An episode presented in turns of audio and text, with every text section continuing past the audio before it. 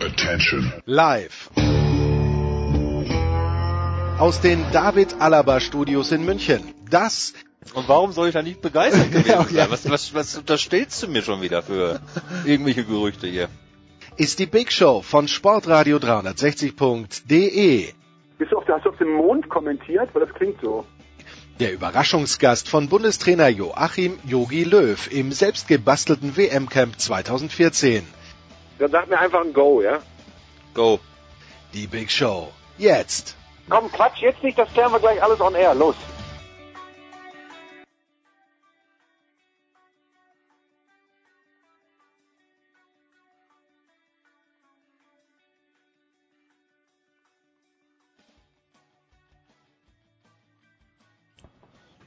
Angstfrei ist er runtergekommen. Der große Ruhrpoet David Nino. Servus David. Hi, hallo. Es ist Jahre her, dass er hier war und das waren jene Jahre, wo wir noch keinen Hund hatten. David, du hast zart angefragt, der, du, hast, du hast netterweise gesagt, der Hund bewacht das Haus, aber in, in Wahrheit lag er nur vor dem Haus. Von Bewachen keine, keine Spur. Wie läuft's zu Hause bei den Ruhrpoeten? bei, den, Also- bei den mittlerweile dreieinhalb, weil deine Frau ist ja nur ein halber Ruhrpoet. Ja, naja, ne, sie ist tatsächlich eher Rovinho easy Ja, und ja. das ist auch gut so.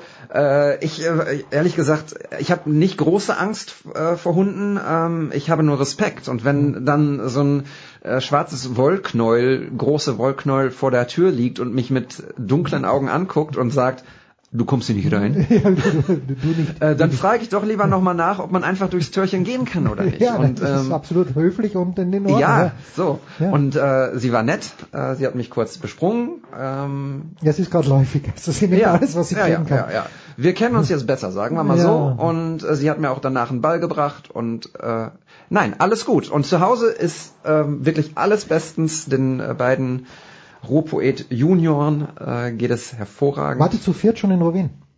Äh, nein, äh, Mai. Wann ist es soweit? Mai. Ja, okay. Weil Drei Wochen Mai. Genau. Ähm, Warte mal, der, der Nummer zwei ist jetzt, der wird noch nicht ein Jahr. nee, nee, nee, der ist jetzt äh, dreieinhalb Wochen, äh, Monate. Okay, na gut. Genau. Na, mit einem halben Jahr kann man dann schon, äh, oder mit mehr als einem halben Jahr kann man schon locker nach Rovin fahren. Genau. Und äh, wir haben das ja mit äh, dem Großen auch gemacht. Da hatten wir, hatte ich einen Monat Elternzeit dort und das hat ihm enorm gut getan. Also Ja, äh, wen nicht? Entschuldige, ein, So. ein, ein Monat lang da an der äh, äh, Adria. An der Adria, ja. Aber welche Küste ist? Die istrische Küste ist es, oder? Ja, genau, in Istrien. Das, äh, das tut, glaube ich, uns allen gut. Das sollten wir ja, öfter machen. schön viel Wein haben die getrunken damals schon. Und, nein. da schlafen die Kinder einfach besser. David, ich weiß nicht, ob wir wahnsinnig viel heute über den VfL Wolfsburg reden werden, aber es liegt vieles im Argen, oder? Ich habe VfL Wolfsburg. Ah, Das, VfL, äh, VfL Bochum meine ich natürlich. Bochum, da liegt vieles im Argen, oder? Wenn ich es Ja. richtig gesehen habe. Vor allen Dingen auch vom Zus- Zuschauerinteresse. Ich glaube, Andi Ernst hat getweetet, dass er höchst enttäuscht war über den Zuschauerzuspruch unter Ja. Anführungszeichen. Was an der Kastropper gerade los ist, ähm, ich habe es dann auch an dem Abend äh, des Spiels 2-0 Niederlage gegen MSV Duisburg, fast chancenlos eigentlich, äh, getwittert. Ähm, äh, für mich ist es tatsächlich gerade so die schlimmste Situation, die, ähm, die es in Bochum bislang gab, seit ich zum Verein gehe. Und das ist schon echt lange Zeit. Ähm, weil es vielen Fans tatsächlich mittlerweile irgendwie ge- fast egal ist, was da passiert. Und ähm, so eine Gleichgültigkeit, die auch auf den Rängen zu spüren ist, äh, ähm, Hohn statt statt Ärgern, ähm, finde ich, ist, glaube ich, das, das Schlimmste, was einem, einem Club und auch einer Mannschaft passieren kann, wenn das lauteste Lied, was gesungen wird in der Ostkurve eisgekühlter Bommerlunder ist, äh, dann sagt das schon viel aus. Jetzt nichts gegen die toten Hosen, aber ähm, es scheint tatsächlich einfach wirklich äh, vielen Fans egal zu sein. Ich nehme da nicht, natürlich, äh, weil ich es nicht beurteilen kann und ich möchte äh, nicht alle Fans mit äh, rein. Es gibt äh, kleine Gruppierungen, die versuchen, eine außerordentliche Mitgliederversammlung ähm, äh, herbeizurufen mit Petitionen, Online-Petitionen und sowas, um, um den Vorstand gegebenenfalls äh, zu stürzen. Ähm, aber was da passiert, ist einfach wirklich schlimm und schade. Ähm, es fing an mit der Trainerentlassung von Verbeek äh, zwei Wochen vor der Saison. Damals, äh, weiß ich noch, haben wir hier auch gesprochen, ähm, war ich noch sehr euphorisch, weil ich von Ismail Atalan ähm, große Dinge erwartet habe und ich kannte ihn vorher und habe auch gedacht, dass das klappt, aber Ja, offenbar nicht. Äh, man hat ihm nicht vertraut. Die Ergebnisse sprachen nicht dafür. Jetzt äh, ist ein, ein Interimstrainer, ein Trainer da, der irgendwie der Obervertraute von Sportvorstand äh, Christian Hochstetter mhm. ist. Christian Hochstetter ist äh, sicherlich auch äh, alles andere als frei von Fehlern, installiert seinen Sohn als äh, äh, Sportbindeglied zwischen Vorstand und Mannschaft und Trainer. Ähm, was No-Go ist, jetzt äh, gab es eine Eskalation mit dem Kapitän und Publikumsliebling Bochumer Junge Felix Bastians, der jetzt nach China wechseln wird. Äh, der beste Spieler verlässt den Verein jetzt äh, ähm, noch in der Winterpause oder in der, in der Winterrunde. Ähm, ich weiß es ehrlich gesagt nicht, was was äh, was äh, da noch passiert. Ähm, die Situation ist so dramatisch, dass äh, ich glaube, dass es ganz ganz ganz eng wird mit dem Klassenerhalt. Drei Punkte sind es im Moment, wobei natürlich äh, die Darmstädter dieses Spiel gegen Kaiserslautern, das äh, aufgrund der Umstände um Jeff Strasser abgebrochen werden musste, dass äh, wenn die Darmstädter da drei Punkte holen, dann ist es nur ein Punkt Abstand. So, jetzt ist er da, der Ruhrpoet, und jetzt geht's auch los in der Big Show dran. Es ging schon los, aber jetzt geht's mit Gästen los in der Big Show 340, natürlich zum Fußball. Und es geht los mit äh, einer Dreierrunde, die wir in dieser Art und Weise schon öfters am Start gehabt haben, aber das macht ja nichts. Dafür sind wir bekannt. Zum einen Andreas Renner von Sky. Servus Andreas. Ja, hallo, wir sind halt traditionsbewusst. Das ist, und da haben wir natürlich mit den Wenn irgendwer dann wir. wir. Ja, und äh, traditionell äh, auf Seiten von Ingolstadt ist der Mann, der mir das letzte Mal seine Lebensgeschichte erzählt hat. Der große Alexi Menüsch von der L'Equipe. Servus Alexi. Gutes Neues. Frohes Neues darf man immer noch, natürlich. Und auch erstmals im neuen Jahr dabei Christian Sprenger in Köln. Servus Christian.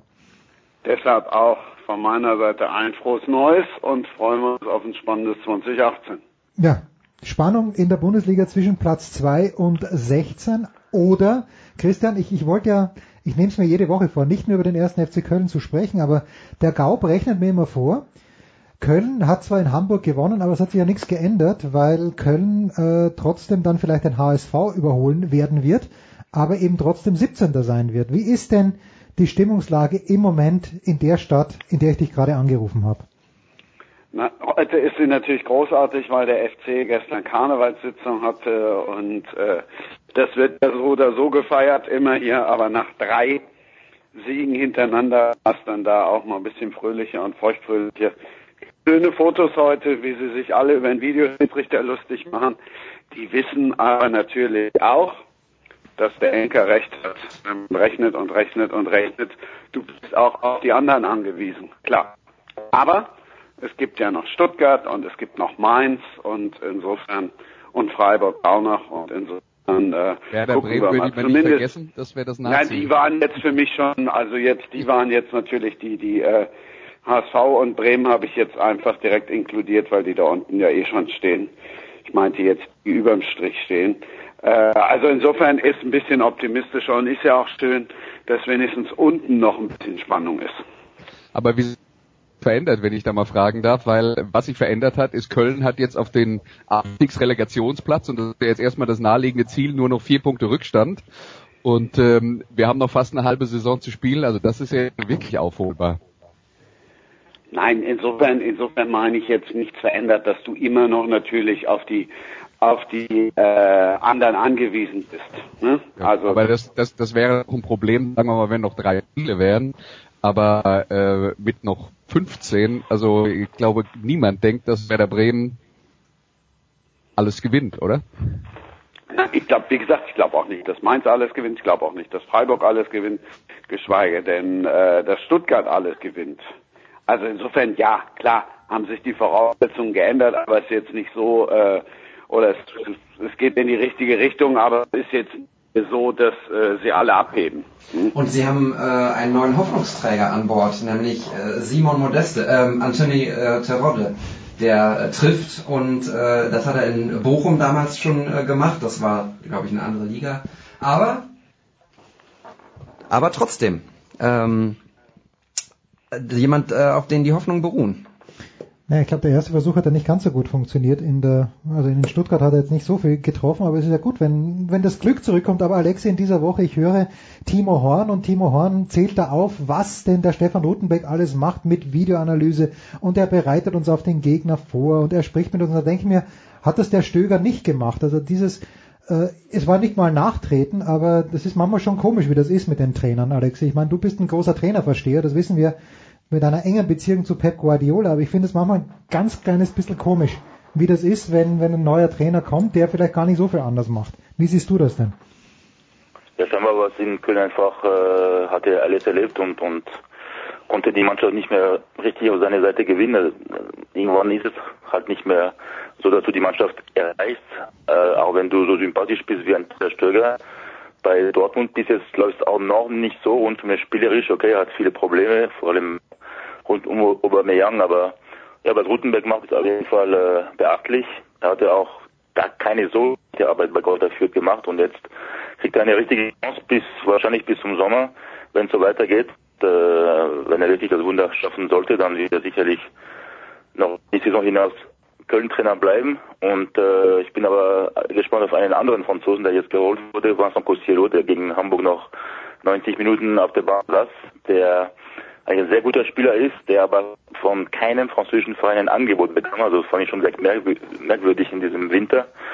Aber äh, er hat sich äh, Schläge geholt von Dante, von Lucien Favre, die ihm äh, gesagt haben, geh hin, geh nach Köln, geh mal in die Bundesliga, das ist einfach eine, eine tolle Liga und er kann vielleicht durch seine Kreativität, die Köln äh, vermisst seit äh, etlichen Monaten, auch dafür sorgen und helfen, dass Köln den Klassenerhalt schafft und vielleicht sogar ohne Relegation.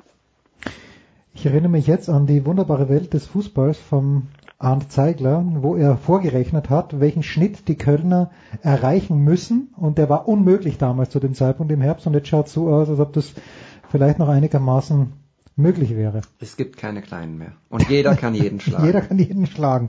Von Platz zwei abwärts. Ja, und das geht wirklich für Platz zwei abwärts und das Freitagabendspiel, wenn wir da mal draufschauen wollen, Andreas Eintracht Frankfurt gegen Borussia Mönchengladbach. David hat Borussia Mönchengladbach jahrelang äh, verfolgt. Äh, die Gladbacher sind ganz happy mit sich, nach dem letzten Spiel zumindest gewesen. Die Frankfurter sind auch ganz happy mit sich gewesen, Andreas, ähm, aber die spielen nur auswärts Gut, wie lässt sich denn das erklären? Du bist ja jemand, der auch ganz gerne mal draufschaut. Liegt denen das Kontern mehr? Ist, ist denen der Heimvorteil zu viel Druck? Warum sind die Frankfurter denn aus deiner Sicht äh, hauptsächlich auswärts so stark?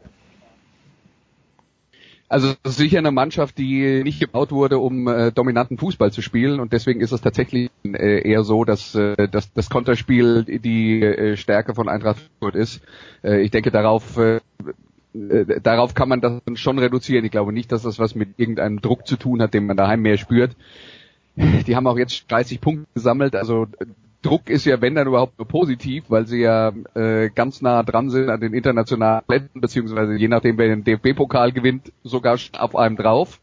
Ähm, deswegen äh, kann ich das, äh, kann ich mir das eigentlich nicht vorstellen. Aber lass mich mal noch ganz kurz noch einen Satz ersten FC Köln sagen und zu der Rechnung von Cycle ja gemacht hat, ist bestimmt auch lustig, aber was ich mir immer denke, ist, also die Rechte wird immer aufgemacht mit diesen, mit diesen Theorie 40 Punkten, die man braucht, um sicher in der Liga zu bleiben. Aber die Wahrheit ist, 33 reichen Punkte auch. hat man, glaube ich, noch, die 40 Punkte hat man noch nie gebraucht. Hm. und, und meistens hat deutlich weniger gereicht. Das ist, ist glaube ich, schon mal eine Mannschaft mit 27 Punkten in die Relegation gekommen. Das war der HSV, wenn ich das noch richtig im Kopf habe. Deswegen, was, was, ja, was soll die Hochrechnerei auf 40 Punkte? Der, das Einzige, was zählt, ist, wenn es darum geht, bleibt Köln in der ersten Liga, wie kommen sie auf einen Abstiegsrelegationsplatz? Das vier Punkte und das dann schon nicht mehr so spektakulär, dass es auf. Tja, das hilft uns aber in der Frage nicht weiter, wer sich aus diesem Rudel, die da 31 und 30 Punkte haben, nach oben emanzipieren wird. Also Leverkusen, Schalke, Leipzig, Gladbach, Dortmund und Frankfurt durch einen Punkt getrennt. Jetzt würde ich sofort sagen, Christian, vielleicht die Leverkusener, die äh, gegen die Bayern ja jetzt nicht so schlecht gespielt haben, aber da hat man schon gesehen, diesen unfassbaren Klassenunterschied zu, zum FC Bayern München. Aber sind es für dich die Leverkusener, die aus diesem äh, Siebener Pack, äh, Sechser Pack ist es, am ehesten die Chance haben, sich vielleicht auch mal ein kleines bisschen abzusetzen? Oder antizipierst du, lieber Christian, bis zum Ende des Jahres ein ganz offenes Rennen um Platz zwei, drei, vier? Also bis zum Ende des Jahres weiß ich nicht, du meinst bis zum Ende der Saison. Das meine ich ja, das meine ich ja, wenn ich Ende des Jahres ja, sage. Ja, ich weiß. Ah. Ähm, nein, ich glaube tatsächlich äh, aus verschiedenen Gründen, dass Leverkusen jetzt äh, sich festsetzen kann. Zum einen weil sie eben gegen die Bayern und den größten und schwersten Gegner verloren haben, weil alles andere, was jetzt kommt, können sie schlagen. Weil in Leverkusen ist selbst nach der Niederlage gegen die Bayern ist es ruhig geblieben. In Leverkusen wird es nach wie vor kein, kein Theater geben, ganz anders auf Schalke, Leon Goretzka, wie geht das weiter und so weiter und so fort. Leipzig ist jetzt im Moment auch alles andere als eine Wohlfühloase. Mönchengladbach legt sich jede Woche wieder irgendwie Max Eberl oder die Fans mit Max Eberl an oder wie auch immer. Borussia Dortmund, Stichwort Aubameyang, also herzlichen Glückwunsch. Insofern, ähm, ja, und Frankfurt, äh, bei aller Liebe, die werden jetzt nicht in Kampf um Platz zwei eingreifen. Dafür müssen sie dann halt zu Hause wirklich besser werden. Deshalb sehe ich ganz klar, Leverkusen bleibt auf der zwei. Alexi, Einwände. Ja, das geht mir genauso. Also Leverkusen spielt echt vielleicht den besten Fußball der Bundesliga momentan, weil Bayern gewinnt ein Spiel nach dem anderen, überzeugt spielerisch nicht so, wie man es vielleicht erwartet hätte. Aber Leverkusen hat einfach äh, auch richtig mehr Lust als die anderen, habe ich das Gefühl, aber auch einen Top-Kader. Wenn du siehst, dass äh, jedes Wochenende Heiko Herrlich auch ein paar, drei, vier namhafte Spiele auf der Tribüne, der ist ja nicht nur auf der Bank, sondern auf der Tribüne, eine Mannschaft, die nicht äh, europäisch ist, hat äh, auch einen Vorteil gegenüber Europa League-Mannschaften wie Dortmund, wie Leipzig. Und auch äh, kann man davon ausgehen, dass Leverkusen, wenn die so konstant äh, bleiben, aber auch bescheiden, dass sie mindestens unter den ersten vier kommen und dann wieder die Champions League bestreiten dürfen. Äh, ich glaube schon, dass namhafte Mannschaften wie Dortmund, Schalke oder Leipzig oder vielleicht zwei von diesen drei Mannschaften äh, sich mit der Europa League in der kommenden Saison äh, zufrieden geben müssten, weil vielleicht auch noch Gladbach oder Frankfurt unter den ersten kommt. Das ist auch nicht auszuschließen. Ich halte dagegen. Ich glaube, die Schalker äh, äh, schaffen es, dass wieder Ruhe einkehrt, um äh, die Diskussion um Goretzka, die ich unsäglich finde. Das ist wirklich, also ähm, was da geschrieben wird in Fankreisen, aber auch bei, jo bei Journalistenkollegen, finde ich, ist, ist eine Katastrophe. Äh, ich glaube trotzdem, dass da wieder Ruhe einkehrt und dass, ähm, um einfach mal einen Kontrapunkt zu setzen, dass die Schalker Platz zwei holen. Ich frage mich halt, äh, und wer auch immer das beantworten möchte, gegen wen haben die FC, hat der FC Bayern München hier wirklich bieten müssen, wenn Karl-Heinz Rummenigge sich hinstellt, Andreas, und sagt, ja, wir zum Glück haben wir Leon Goretzka in, äh, in der Liga halten können. Ich weiß nicht, hat es tatsächlich Interesse gegeben von, von, ich weiß nicht, vom FC Liverpool, vom FC Barcelona? Äh, das ist es schon eher fast Hanebüchen. Also ich weiß, ich war ob es äh, äh, Angebote von äh, anderen europäischen Mannschaften gab. War ist, dass Goretzka die Qualität hätte, in eine andere Liga zu wechseln. Ob das jetzt dann allerdings gleich die Kategorie ähm, Chelsea, Real Madrid oder so sein müsste, das da bin ich mir jetzt nicht so sicher. Ähm, und ich meine, dass der FC Bayern natürlich aus äh, purer Großzügigkeit gegenüber dem Rest von Fußball Deutschland sich immer bemüht, dass die besten deutschen Kicker in der Liga bleiben, nämlich bei ihnen. Das ist ja, also dass diese Art von Wohltat. Warte, ich bin sofort wieder da. Ich muss mir eben auf Klo, ja. ah, ja, das ist schon sehr, sehr schön, wie er das gemacht hat. Aber ist denn Leon, wie gut ist denn Leon Goretzka? David, du, du kennst ihn, seit er in der A-Jugend, nein, in der B-Jugend beim VfL Bochum ja. gespielt hat. Mir ist er beim Confed Cup äußerst positiv aufgefallen, das erste Mal so richtig positiv, auch in einer Führungsrolle. Äh, und ich frage halt, welche Rolle hat er bei den Bayern? Also erstmal, um die Frage zu beantworten, wie gut er ist, er ist sehr, sehr, sehr, sehr gut. Das war ja schon äh, damals beim VfL Bochum ähm, in, in der Jugend, äh, im, im Profibereich dann auch, äh, als er die Doppelsechs neben Christoph Kramer und ich, ich weine an dieser Stelle, dass die Doppelsechs mal Christoph Kramer und Leon Goretzka in Bochum hieß. Ähm, und da war tatsächlich, äh, obwohl viele von ähm, Christoph Kramer geschwärmt und gesprochen haben, äh, Leon Goretzka der, äh, der bessere Spieler, ähm, mhm. technisch besser, ähm, mit dem besseren Überblick und auch äh, vom, von der Statur, vom Körperbau ähm, besser. Äh, und der Weg, den, den äh, der machen wird, der war damals schon klar, dass er, dass er irgendwann zu einem großen Verein wechseln wird, der erstmal Schalke heißt und dann sicherlich noch eine Stufe drüber oder zwei. Ähm, Insofern absolut ähm, starker Spieler. Äh, ich glaube auch, dass er ähm, bei der Nationalmannschaft ähm, nicht mehr wegzudenken ist. Und äh, die Frage, was er bei Bayern macht, ja, spielen wahrscheinlich, ne? Ja, aber äh, man weiß es. Aber wo, wo, Alexi, wo wird er, wo siehst du die Rolle von Leon Goretzka an anstelle wessen, welchen Superstars wird äh, Leon Goretzka bei den Bayern spielen? Ich glaube, er wird äh, wahrscheinlich eher viel Zeit in der Praxis von Dr. Müller-Wohlfahrt verbringen, weil er ständig verletzt ist. Und wenn er mal fit werden sollte, äh, muss man schauen, weil die Konkurrenz enorm ist. Ich gehe davon aus, dass Arturo Vidal und Thiago Alcantara den FC Bayern verlassen im Sommer. Also hat trotzdem noch ein Tolisso, Martinez und Rudi als Konkurrenten. Da spielen nur zwei von den vier. Da kann Goretzka auch als eine Art Nummer 10 spielen, wenn der künftige Bayern-Trainer ähm, sich für ein 4-2-3-1-System entscheiden sollte zum Beispiel. Aber äh, das ist schon schwierig auch. Da fragt man sich schon, äh, was der Rekordtransfer um Tolisso soll, weil es ist auch für ihn äh, eine schlechte Nachricht, dass Goretzka und äh, aber alles hängt vom neuen Trainer ab oder von dem neuen alten Trainer. Wir wissen nicht, wie es weitergeht. Und so, so, solange er nicht da ist, vielleicht kommt ein komplett Unbekannter und stellt äh, Goretzka als Innenverteidiger, keine Ahnung, aber auf jeden Fall, äh, ähm, wenn er wirklich fit werden sollte, dann wird er wahrscheinlich gesetzt sein, auch wenn der Beine eine komplett andere Welt als ist und er sich auch beweisen muss, allein schon im Training. Aber der Punkt ist doch beim FC Bayern, und darüber haben wir auch schon in der Vergangenheit ausführlich geredet, was den FC Bayern so stark macht, ist, dass sie auf jeder Position doppelt gut besetzt sind und zwar im Sinne von Spielern mit internationaler Klasse. Und dann ist es auch egal, was jemand kostet und wie er heißt und ob das Tolisso ist oder Vidal oder Rudi oder Goretzka oder wie auch immer. Es geht darum, in, in, in den schwierigen Monaten, wo jede zwei Spiele stattfinden, die der FC Bayern alle gewinnen will, dass man da genug Spieler hat, um äh, jede Woche durchwechseln zu können, allen eine Pause zu geben und das Niveau zu verlieren. Das kriegt der FC Bayern seit seit Jahren als einzige Mannschaft in Deutschland wirklich konsequent hin und Leon Goretzka wird nicht nach München wechseln und jedes, jede Saison 34 Bundesligaspiele machen und dazu noch alle Champions League Einsätze bekommen. Aber der wird sehr viel spielen, genauso wie alle anderen. Also ich glaube, das ist wirklich der Punkt, äh, um uns Sorgen machen müssen alle, die da hinkommen, haben ihre Qualitäten und die, die meisten werden, werden ausreichend Spielzeit erhalten. Also da mache ich mir jetzt gar keine Sorgen. Und beim FC Bayern spielst halt nicht 34 Mal pro Saison, das ist so. Guck mal, ich meine Sebastian Rode, der Sebastian Rode freut sich immer noch, dass er mal bei Bayern war. Mario Götze ist auch super glücklich geworden bei den Bayern. Das heißt ja nicht, also dass Sebastian das heißt ja, Rudi macht alle Spiele bei den Bayern. Also ich bin da, bin da ein bisschen skeptisch, wenn du acht Mittelfeldspieler hast und was ja gerade auch schon kam, äh, mit Vidal, gut, vielleicht schicken sie Vidal weg, aber, aber so haben sie doch viel zu viele da. Ich weiß nicht, du musst dich ja auch, musst ja auch erstmal, gut, wenn wir jetzt Wir haben ja Sport schon nehmen, dann ist er ja eh dauernd verletzt, dann äh, spielt er eh nur alle vier Wochen, dann ist es, dann passt es.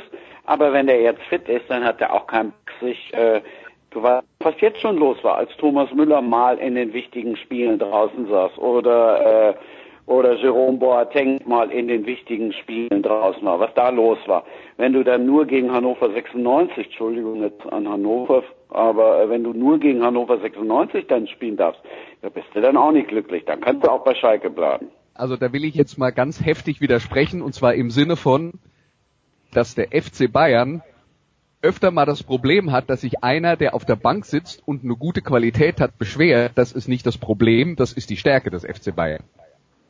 Und genau deswegen sind die so gut, weil die das haben. Und die Spieler verstehen das Prinzip auch. Klar gibt's immer mal wieder Schwierigkeiten mit dem einen oder mit dem anderen. Thomas Müller ist mal ein bisschen eher äh, höher im Kurs, je nachdem wer der Trainer ist, und mal ein bisschen niedriger.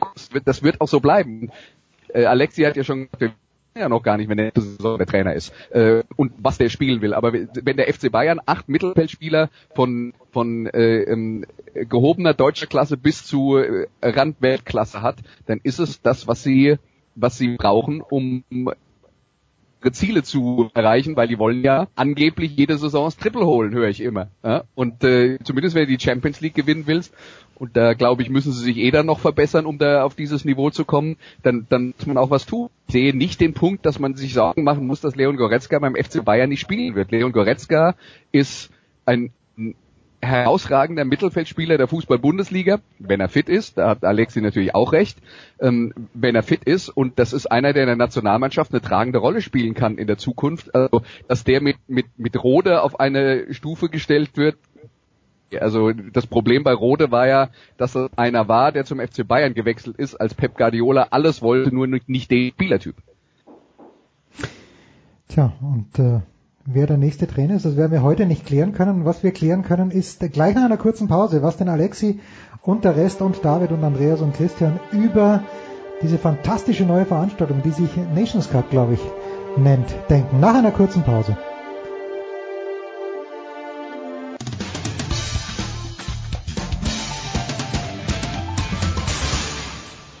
Hallo, hier spricht Thorsten Leidenhardt, Headcoach von Ratio Ulm und Sie hören Sportradio 360.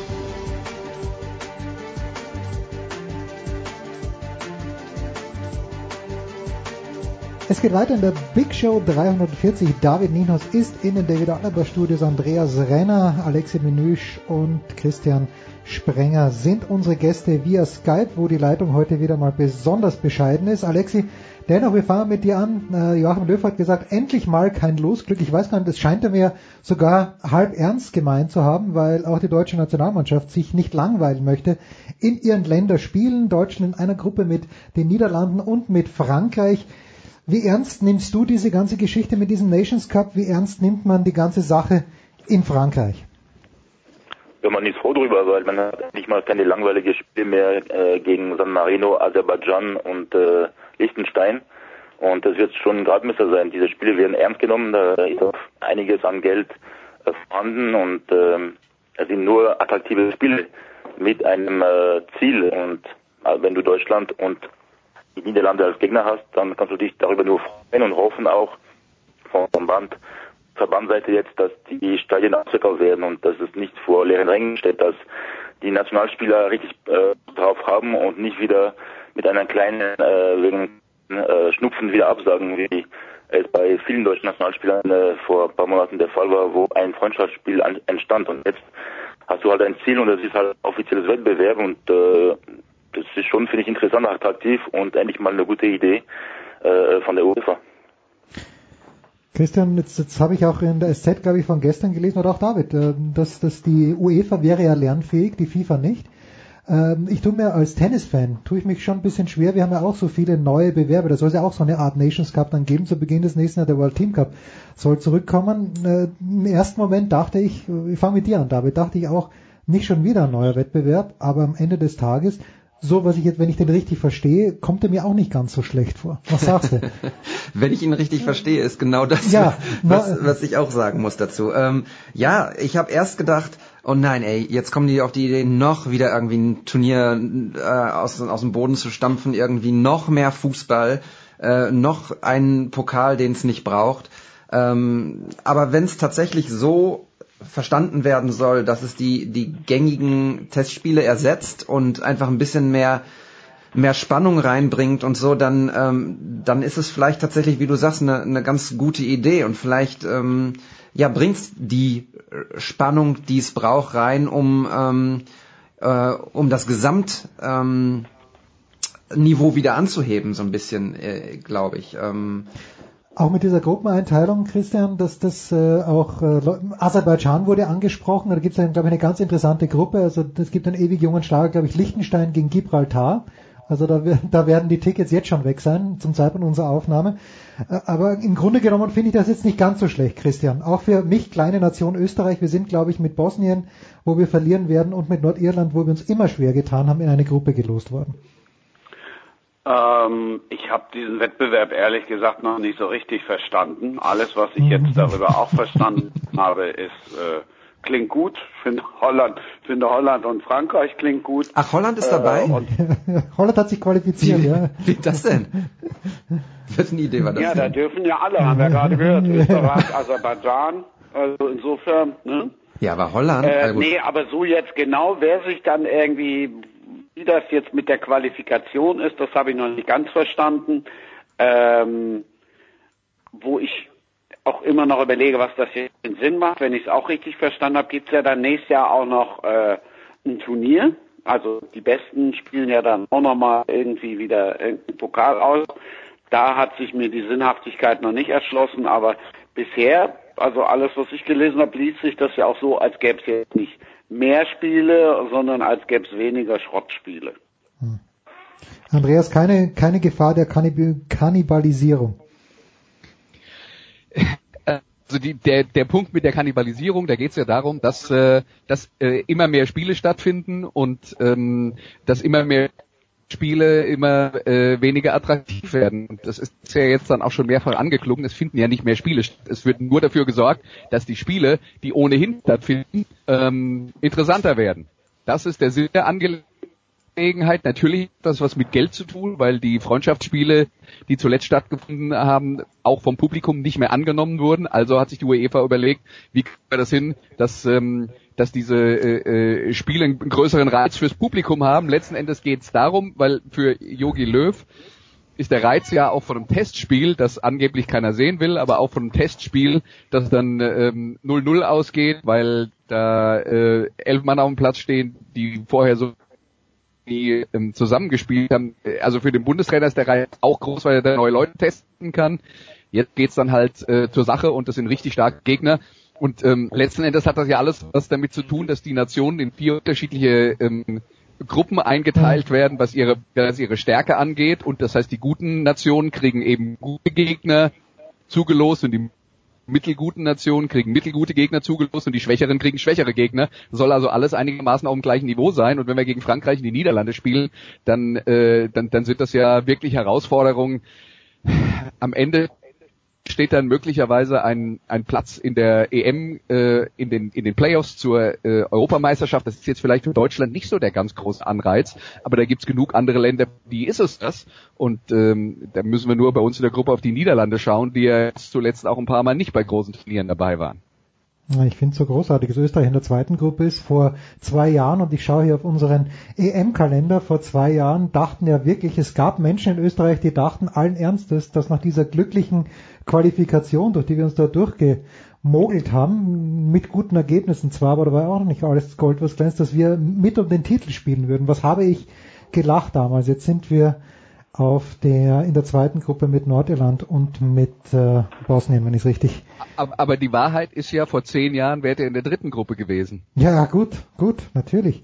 Marcel, die Frage, weil der Name gerade fiel. David, bestimmt Joachim Löw selbst aus deiner Sicht den, den Zeitraum, wie lang er noch Bundestrainer in Deutschland ist? Wer soll sonst bestimmen? Reinhard Grindel. Oder Karl-Heinz Rummenigge. Karl-Heinz Rummenigge könnte auch sagen. Du, du jetzt nicht mehr, aber ja, vielleicht als nächster Bayern-Coach. Vielleicht ist das die Aufgabe, die Joachim Löw, äh, aber ich, ich sehe nicht als Vereinstrainer. Da ist zu viel Druck da, glaube ich. Konnte man sich ja bei anderen ehemaligen Bundestrainern auch nicht so gut vorstellen, dass die plötzlich wieder irgendwie einen, einen Club trainieren. Ähm, also Ausgangsfrage, ja, ich glaube, er bestimmt das im Prinzip mhm. selbst, es sei denn, es bricht katastrophal ein und wir gewinnen den Nations Cup nicht. Ja, das ja, ist, das äh, bitter, ja. So, ähm, ich glaube. Den, den kann man übrigens nicht gewinnen. Es, es gibt doch einen Pokal, haben wir gesagt. Ja, ja es sind ja vier, auf, vier, auf vier unterschiedlichen Gruppen. Das heißt, man kann immer nur seine eigene Gruppe gewinnen. Es wird also vier. Nein, also am entweder, Ende entweder man kann, am Ende gibt's einen Playoff. Am Ende, am Ende gibt's einen Pokal. Am 9. Juni wird dann der Gesamtsieg um den Nations Cup Trophy ausgespielt. Deutschland, Aserbaidschan. Das ist ja das, Finale. was dann ich, hab was ich, dann ich, gebe äh, ich zu, dann habe ich noch nie richtig kapiert. Ja. ja, ja, also das wird am Ende ausgespielt. So, und wenn du den gewinnst, dann hast du äh, irgendwie zwei Quali-Spiele weniger. Oder landest dann, wenn ich das ja als, als richtig verstehe, bist du dann nach der EM-Qualifikation nur in der Fünfergruppe und hättest zwei Spieltage gegen die schwächeren Mannschaften weniger, also wie Ja, San Marino, ich- Gibraltar und Andorra. Ja, ich leiste ab bitte und äh, gut. Auf jeden Fall glaube ich, habt natürlich recht. auf jeden Fall glaube ich, dass, dass äh, Löw das durchaus selbst bestimmen kann, äh, solange ähm, er auch seine Combo mit äh, Bierhoff und äh, Kollegen dort hat und äh, der ähm, Erfolg äh, da ist und das ähm, sehe ich momentan nicht, dass das irgendwann aufhören sollte. Äh, es muss ja nicht immer der Titel sein, aber vor allem eine Entwicklung und die ist ähm, ja stetig gut. Das ist nicht von der Hand zu weisen. Die Frage ist, wie lange hat er noch Bock dazu? Und ja, mir fehlt auch die Fantasie, äh, momentan ähm, ihn irgendwo an der Seitenlinie beim VfB Stuttgart, äh, äh, bei Bayern München zu sehen oder so. Ja, da hätte ich noch Fantasie, aber alles, alles was unter Bayern München ist, habe ich keine Fantasie mehr. Nee, weiß ich auch nicht. Kann ich, kann Also der, ich, glaube, der deutsche Bundestrainer, wenn der sich entscheiden sollte, einen Verein, ein, eine Clubmannschaft zu trainieren, dann wird es mit Sicherheit auch Interessenten aus dem Ausland geben. Naja, das Und, schon, äh, aber, auch das, ja, auch aber das, auch, auch das wäre vorstellbar in Deutschland, ist natürlich wahr. Ähm, wirst du äh, für für den ehemaligen oder für den aktuellen Weltmeistertrainer wirst du vermutlich nichts finden äh, unter äh, Niveau FC Bayern, weil es da halt auch weil es da halt auch diese riesige Kluft gibt unter dem FC Bayern. Ähm, das ist natürlich ein Teil des Problems. Aber wenn wir jetzt dann davon reden, kann sich Jogi Löw selber aussuchen, ähm, wann er äh, wann er geht. Ähm, äh, David hat dann jetzt schon so ein paar Sachen hat gesagt, ja, aber äh, dazu kommt, muss ich mit seinen Chefs weiter gut verstehen, was nicht unbedingt immer eine Selbstverständlichkeit ist. So ein Verhältnis kann sich auch mal verändern. Und er muss weiter erfolgreich sein auf einem gewissen Niveau. Und da hat er das ganz große Vertrauen. Ich frage mich halt nur, wenn wir bei der nächsten Weltmeisterschaft im Viertelfinale ausscheiden sollten, ob das dann nicht vielleicht ist. Oder, oder wenn es blöd läuft, werden wir vielleicht auch mal im Achtelfinale gegen, sagen wir, Frankreich gelost. Und auch das kann man mal verlieren. Ähm, wir zum Beispiel bei der letzten Europameisterschaft äh, geschafft, gegen Frankreich zu verlieren. Äh, in, insofern ähm, bin ich mir dann halt nicht so prozentig sicher, wie äh, wie sicher diese Position ist, weil ich glaube, der Anspruch ist Halbfinale und wenn wir das verpassen, dann wird es auch viele Leute in Deutschland geben, die sagen, äh, jetzt ist aber mal gut und wir wollen auch nicht vergessen, es gibt immer noch viele, sagen wir mal, Traditions äh, Fans in Deutschland, die mit der Art von Yogi Löw nicht so viel anfangen können. Und ja, dann aber, die, dann, direkt die Frage an dich. Wenn der FC Bayern nicht in der Stopp, wenn der FC Bayern nicht in der Lage ist, einen neuen Trainer zu finden, wie sollen wir denn dann bitte einen neuen Nationaltrainer finden? Jupp Heynckes hat doch dann noch nichts vor. Vielleicht. Ich, ich möchte nur mal de dezent darauf hinweisen, dass, also wir können jetzt ja darüber reden, wie der Status von Jogi Löw derzeit ist, ja, aber als der ins Amt kam, kam er zusammen mit Jürgen Klinsmann, der vollkommen also nichts Nationaltrainer wurde. Und Joachim Löw war, als er von Jürgen Klinsmann in die Nationalmannschaft berufen, äh, in, als äh, Assistent in die Nationalmannschaft berufen wurde, einer, den niemand auch nur als Bundesliga-Trainer auf dem Zettel hatte. Das heißt, wenn vor ähm, äh, im, im äh, Sommer 2004, bevor kurz bevor diese Entscheidung gefallen ist, dass Löw der Assistenztrainer von Klinsmann wird, wenn da irgendjemand gekommen wäre und gesagt hätte, Jogi Löw wird äh, über ein Jahrzehnt Bundestrainer der deutschen Fußballnationalmannschaft, hätten viele Fußballfans gesagt, wer soll das sein? Und da kann ich mich überhaupt nicht mehr dran erinnern und mache Witze. Also äh, wir werden einen Nationaltrainer finden und möglicherweise ist es irgendeiner, den wir jetzt im Moment noch überhaupt nicht auf dem Schirm haben. Vielleicht wird ja einer von den Assistenten, die schon dabei sind, äh, dann Nationaltrainer, denen es im Moment auch keiner zutraut. Das ist so ein geiles Stichwort, das Andreas Renner gibt zum Abschluss unserer Stichworte, nämlich Assistent. Bernd Hollerbach. Da müssen wir jetzt noch einmal ganz kurz die Kurve kriegen, Alexi. Bernd Hollerbach. Du meinst der ehemalige St. Pauli-Spieler Bernd Hollerbach, ja, der genau zusammen mit dem ehemaligen Werderaner jetzt äh, den HSV führt. So großartig. Felix Magath, Alexi hat gesagt, mit Bernd Hollerbach wird der HSV nichts mehr, und zwar nichts mehr mit dem Abstieg zu tun haben. Erstens mal großartig, Felix Magath zählt irgendwo seine Millionen und lässt einfach einen raus. Aber, aber wie realistisch ist diese ein, was kann Bernd Hollerbach, den ich eher als Schleifer äh, einschätze, ich weiß es nicht, Alex, ich bin ja nicht dabei beim Training, aber was kann denn Bert Hollerbach mit dem HSV anstellen? Ich, also ganz ehrlich, ich hoffe, dass der HSV endlich mal absteigt und zwar direkt in dieser Saison. Der Champagner steht schon im Kühlschrank. Ich kann es endlich mal nicht mehr ertragen, dass dieser, dieser Verein in der Bundesliga spielt. Ich habe gar keinen Fußball mehr seit Jahren schon. Und irgendwann musst du dafür bestraft werden. Das äh, sehen unsere Freunde vom TSV 68 äh, äh, bestraft äh, worden letzte Saison und zwar zu Recht. Und das muss auch einem HSV, egal was er für eine Vergangenheit hatte, man, man muss wissen, in Europa kennt kein Mensch den Hamburger Sportverein. Nur in Deutschland äh, wird über diesen Verein so oft und so lang diskutiert. Und die müssen eigentlich mal runter. Und egal wie der Trainer heißt. Und ich glaube auch nicht, dass Rollerbach diese Mannschaft aufwachen kann. Diese, diese, diese Truppe scheint mir total untrainierbar zu sein. Und äh, wie gesagt, es sind noch 15 Spiele. Und ich hoffe wirklich, äh, Mitte Mai ist es soweit, die Uhr muss runtergeschraubt werden. Ich finde es erstaunlich, dass man jetzt einen Trainer holt zu diesem Zeitpunkt, David, der, wenn man es vor der Winterpause gemacht hätte, wo man dann sagt, okay, der soll jetzt richtig angasen und der sollte sehr, sehr kurze Winterpause, wäre wahrscheinlich schwierig gewesen. Aber ich meine, jetzt kannst du kannst ja das Training jetzt schwer erhöhen, wenn die Jungs dann am Samstag völlig fertig sind. Das ist ja immer die, die Frage, wann ist der richtige Zeitpunkt für eine Trainerentlassung? Gibt es eine richtige, einen, einen richtigen Zeitpunkt?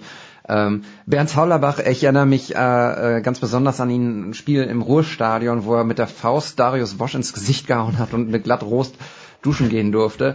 Ähm, netter Typ, soweit äh, ich das beurteilen kann. Kommt, kommt selten vor, Ja. dass man sowas Direktes sieht, ohne Videobeweis. Ja, also keine Ahnung, ich, äh, ich, ich äh, war ähm, überrascht, dass sie den Schritt tatsächlich mal gewagt haben, Gistol zu äh, zu feuern, ähm, kommt für mich äh, persönlich ähm, etwas zu spät.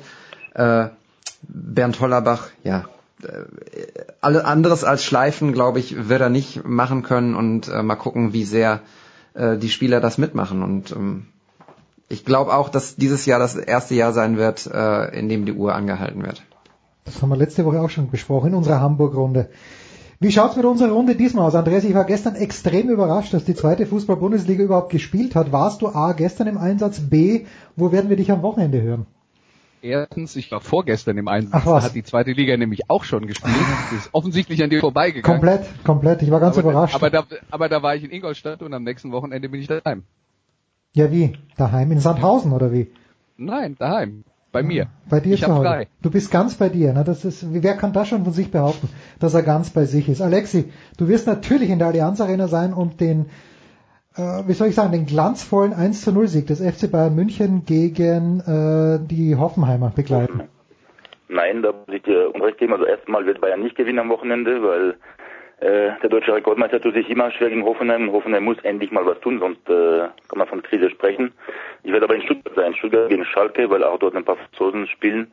Und ich bin auch dort gespannt, wie die Schalker-Fans den künftigen Bayern-Stammspieler von äh, Herrn Müller-Wohlfahrt äh, zurechtkommen wird. Unsäglich. Unsäglich. Ah. Unsäglich. Ich kann das nicht verstehen. Äh, was macht der Goretzka denn falsch? Also gut, er wechselt zu einem anderen Verein, den keiner mag. Okay, einverstanden. Aber er, er hat einen Vertrag unterschrieben, der jetzt endet und nach dem Vertragsende entscheidet er sich einen neuen Verein, sich einem neuen Verein anzuschließen. Ich kann ja ich, also ich weiß, warum die sich ärgern, klar. Aber würde er aus einem Vertrag rauswechseln, wäre das ja schlimmer. Dann würden alle rumschreien, der hat doch Vertrag, Papier ist nichts mehr wert und so weiter. Jetzt erfüllt er den Vertrag, wechselt den Verein und es ist trotzdem irgendwie kacke. Also, mein Gott, ja, ist das... David, David- ich muss mal kurz, kurz dazwischen, weil ich war jetzt am tatsächlich vergangenen Sonntag auf Schalke, äh, bin dann auch zurück äh, mit jemandem gefahren, der äh, da in einem dieser Beiräte sitzt.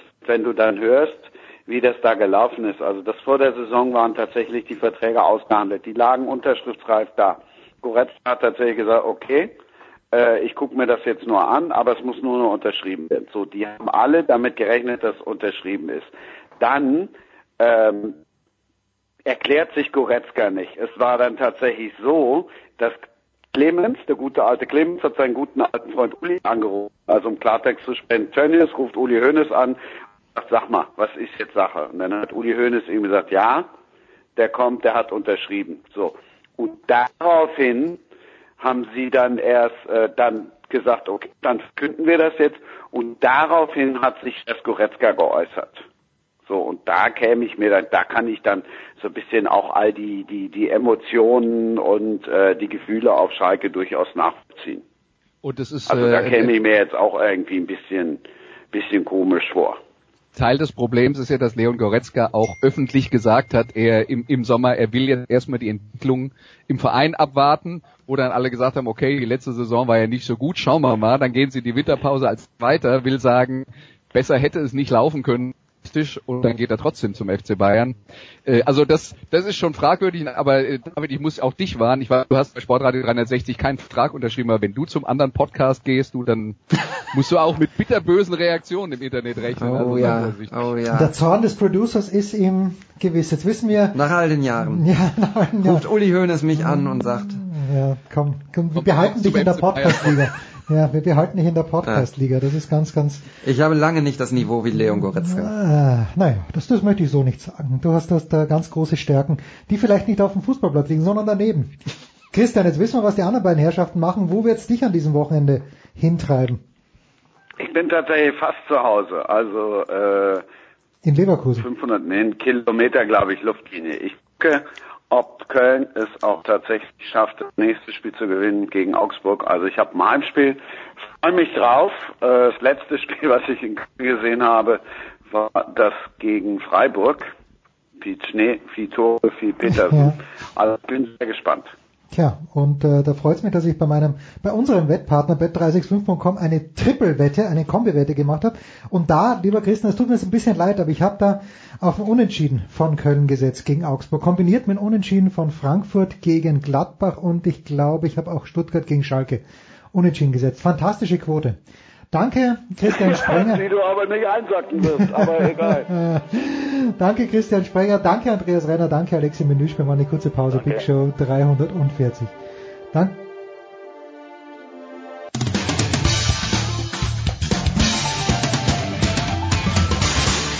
Oui, bonjour, c'est Henri Lecomte. Vous, vous écoutez la radio 360.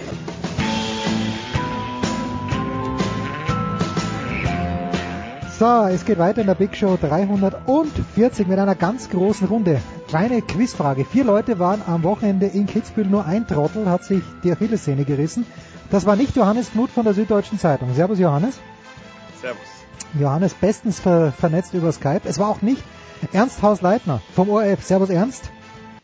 Gott sei Dank nicht. Gute Besserung an denjenigen, den es getroffen hat. Ja, und es bleibt nur noch zur Auswahl 50-50 Chance, aber auch Guido Heuber ist jung und gesund von Eurosport. Servus Guido. Ja, Gott sei Dank, also wen es auch immer getroffen hat, gute Besserung. Ja, ich war es leider, ich trottel. Äh, ich wollte eigentlich jetzt dieses Wochenende total toll nacherzählen und äh, da müssen wir jetzt aber, glaube ich, doch mit dem Dienstagabend in Schladming beginnen. Guido, du hast das Rennen kommentiert für Eurosport. Ich habe das zuerst gar nicht so gesehen, aber ich habe mich dann schon sehr fremdgeschämt für meine Landsleute. Wie, wie sehr glaubst du denn, hat das denn den Christoffersen beeinträchtigt, diese Schneebälle, die reingeflogen sind, äh, außer dass es ihn natürlich maßlos geärgert hat? Also er hätte nicht gewonnen. Er hätte sicherlich, ich sag mal, ein Zehntel, vielleicht zwei Zehntel mehr rausfahren können, weil es ist ein Schreckmoment da. Ähm, er hätte aber lediglich äh, nicht diesen Rückstand auf Marcel Hirscher rausholen können. Ähm, meine Meinung dazu ist, natürlich darf man sowas in keinster Weise billigen, weil das ist unsportlich, das ist unfair, das sind äh, ein paar, die halt total durchdreht haben. Aber auf der anderen Seite, ich versuche auch immer Reaktionen zu verstehen. Jetzt muss man, äh, du bist ja selbst Österreicher, das auch so sehen, Marcel Hirscher, und ich kriege das ja auch immer mit, ist Gott. Also wenn ich auch nur mal irgendwie eine kleine Kritik wage, kriege ich sofort einen Shitstorm, der sich gewaschen hat, mit äh, Beschimpfungen, teilweise Mordandrohungen, und das ist wirklich wahr, wenn man diese Hoheit auch nur irgendwie angreift. Jetzt ist Henrik Christoffersen nicht nur ein Angriff, sondern tatsächlich eine große Gefahr. Noch dazu kommt dort bei einigen ein Alkoholkonsum, der ja wirklich äh, diskutabel ist. Und diese Kombination, dass es wirklich ein, ja, ein Phantom gibt, das fast nicht mehr steigerbar ist, plus Alkohol, kann zu Reaktionen führen. Das ist mein Verständnis. Das ist aber in keinster Weise, muss ich sagen, ein billigen. Aber wenn man bei so einer Veranstaltung auftaucht, dann kann man eigentlich davon ausgehen, dass sowas passieren kann.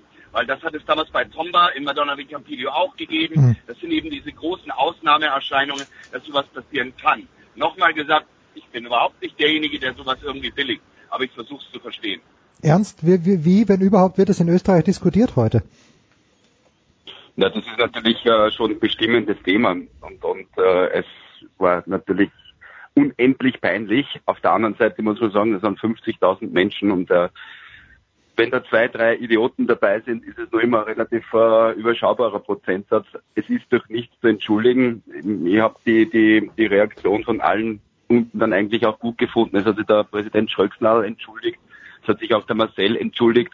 Ähm, es ist, es ist, glaube ich, einfach nicht zu, nicht zu vermeiden. Und auf der anderen Seite darf man natürlich auch nicht diese unglaubliche Stimmung dort sich äh, kaputt machen lassen Mhm. von zwei, drei äh, Wahnsinnigen oder Besoffenen oder was immer jetzt das auch war.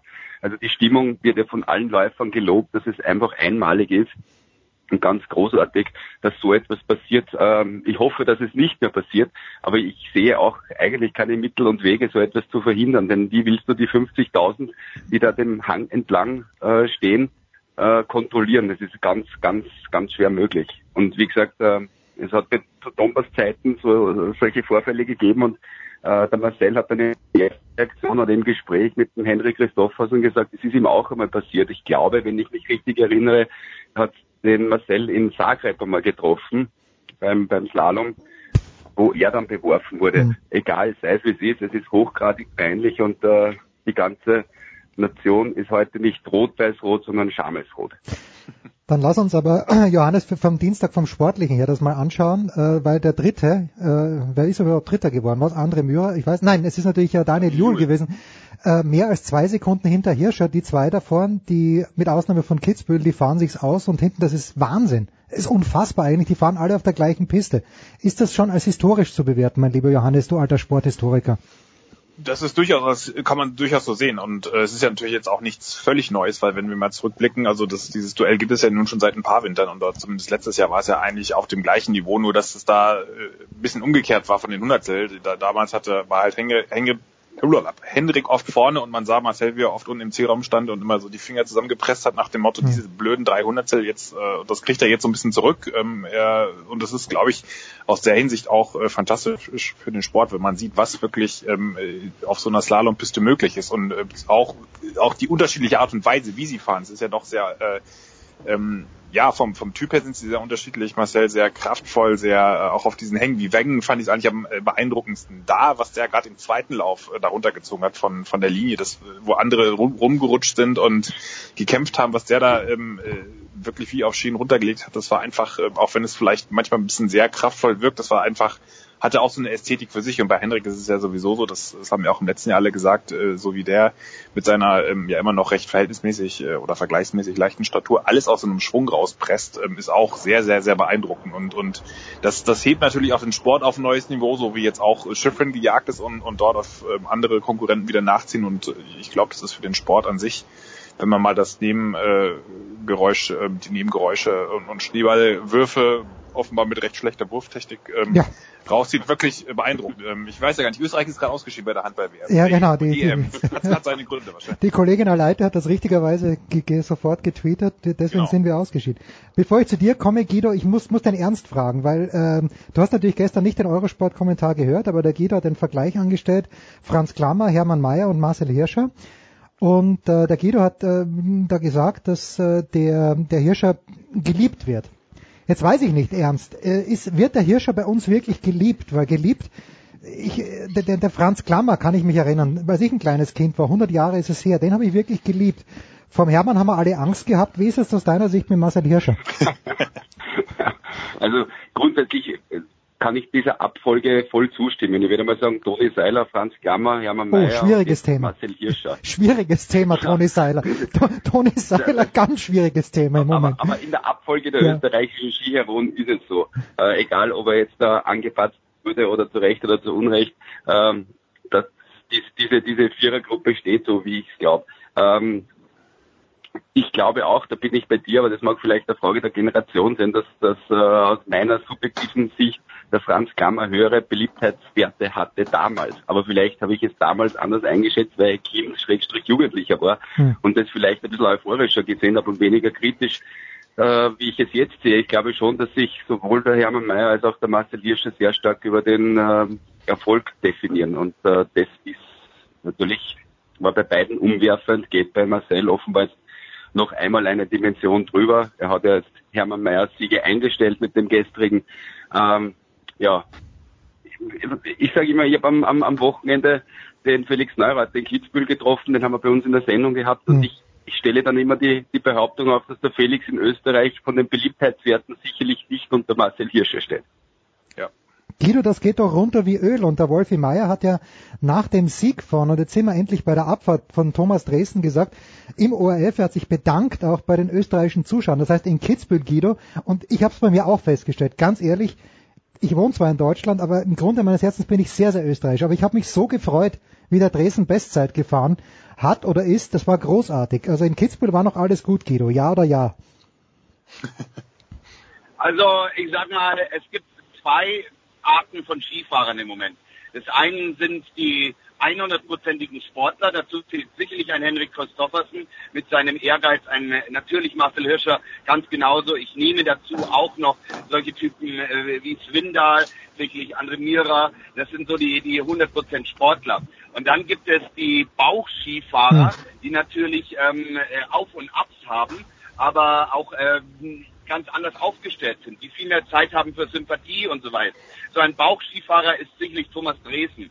Der kann genauso wie Felix beim nächsten Wettkampf ausscheiden und beim übernächsten äh, gewinnt er wieder. Das passiert den 100% Sportlern nicht und ich glaube, so ein äh, äh, verrücktes Genie ist natürlich bei dem allgemeinen Zuschauer immer auch sehr beliebt, weil man sich damit irgendwie mehr identifizieren kann. Einer, der auch mal einen Fehler macht, einer, der auch mal ausscheidet, einer, der mal anders ist. Und äh, das sind zufälligerweise jetzt mal, wie du gesagt hast, Felix Dresden, das sind solche Typen, aber die gibt es genauso auch im österreichischen Lager, wie zum Beispiel ein Manuel Feller, ja. der nach meiner Meinung der größte Rohdiamant ist, den die Skiindustrie jemals hatte. Weil nämlich das ist nicht nur ein Genie, das ist auch noch ein sympathisches Genie. Und solche braucht es eigentlich mehr wie diese klassischen Reinsportler, siehe Bodie Miller. Bodie Miller hatte in, in, in Österreich immer mehr Fans als jeder andere noch so erfolgreiche Sportler wie damals Benny Reich und so weiter, die viel mehr erreicht haben. Aber es geht viel mehr über die Sympathie und über die Sympathie erreichst du eben auch andere Sportler.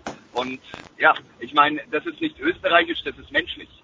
Ich würde auch die These aufstellen, dass deswegen Hermann Mayer vielleicht doch in den, in was, was so, weil du ja die Zuneigung ansprachst, Jens, den Österreichern, äh, nachdem ich jetzt doch mit ein paar Kollegen gesprochen habe, ähm, ich weiß nicht, wie äh, repräsentativ das ist, aber diese haben gesagt, es ist eigentlich ähm, der Hermann Mayer, der am Vortag ähm, mal äh, ähm, ja, äh, vorsichtig formuliert auch vielleicht ein, zwei ähm, alkoholische Getränke zu sich genommen hat und dann am nächsten Tag trotzdem alle paniert hat.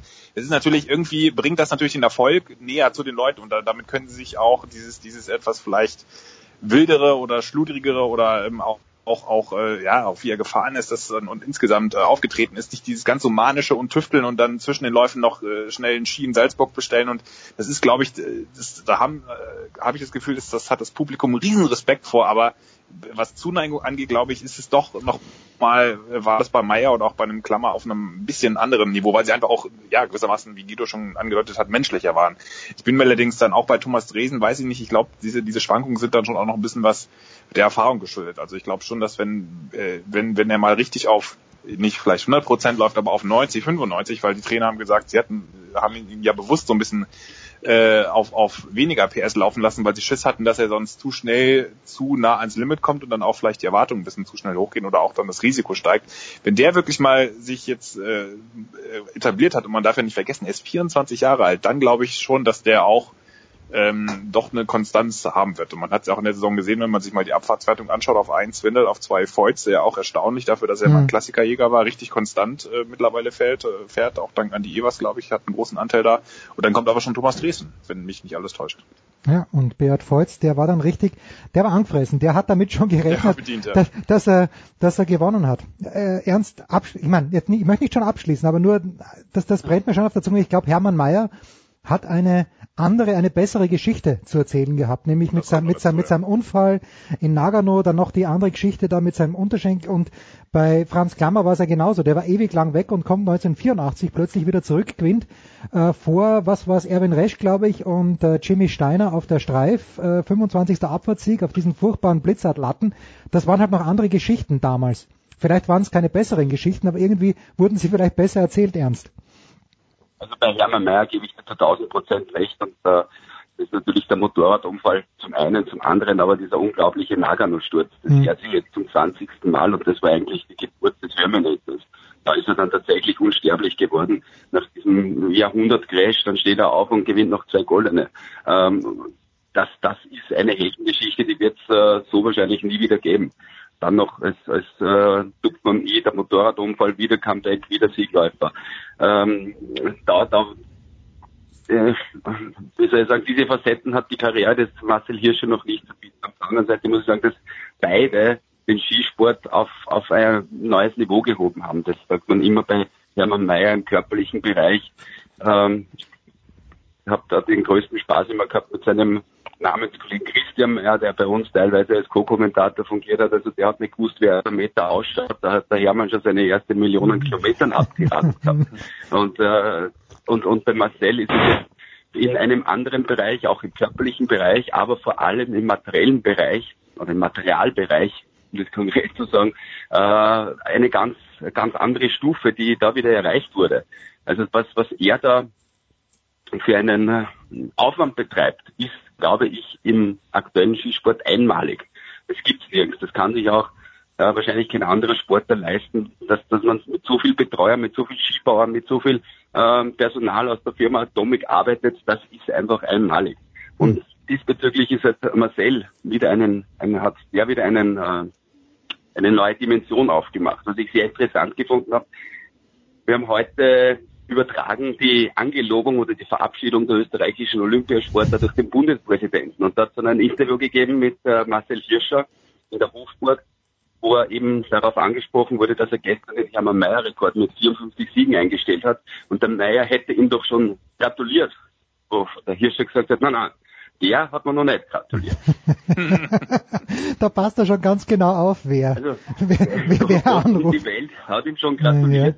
Aber, aber Hermann Mayer persönlich noch nicht, worauf dann meine Kollegin gesagt hat im Interview, ja, aber es hat ja eine, eine Aussendung von Hermann Mayer gegeben. Also Hermann Mayer hätte sich offenbar mit der Gratulation an die Öffentlichkeit gewandt, nicht aber an den Marcel Hirscher selbst. Man muss ja auch sagen, in diesem, in diesem Kommuniqué hatte er ja auch nochmal gesagt, na ja, eigentlich ist er schon doch noch, sind seine Leistungen doch noch ein bisschen besser. Also ganz sinngemäß übersetzt, also so richtig, ja.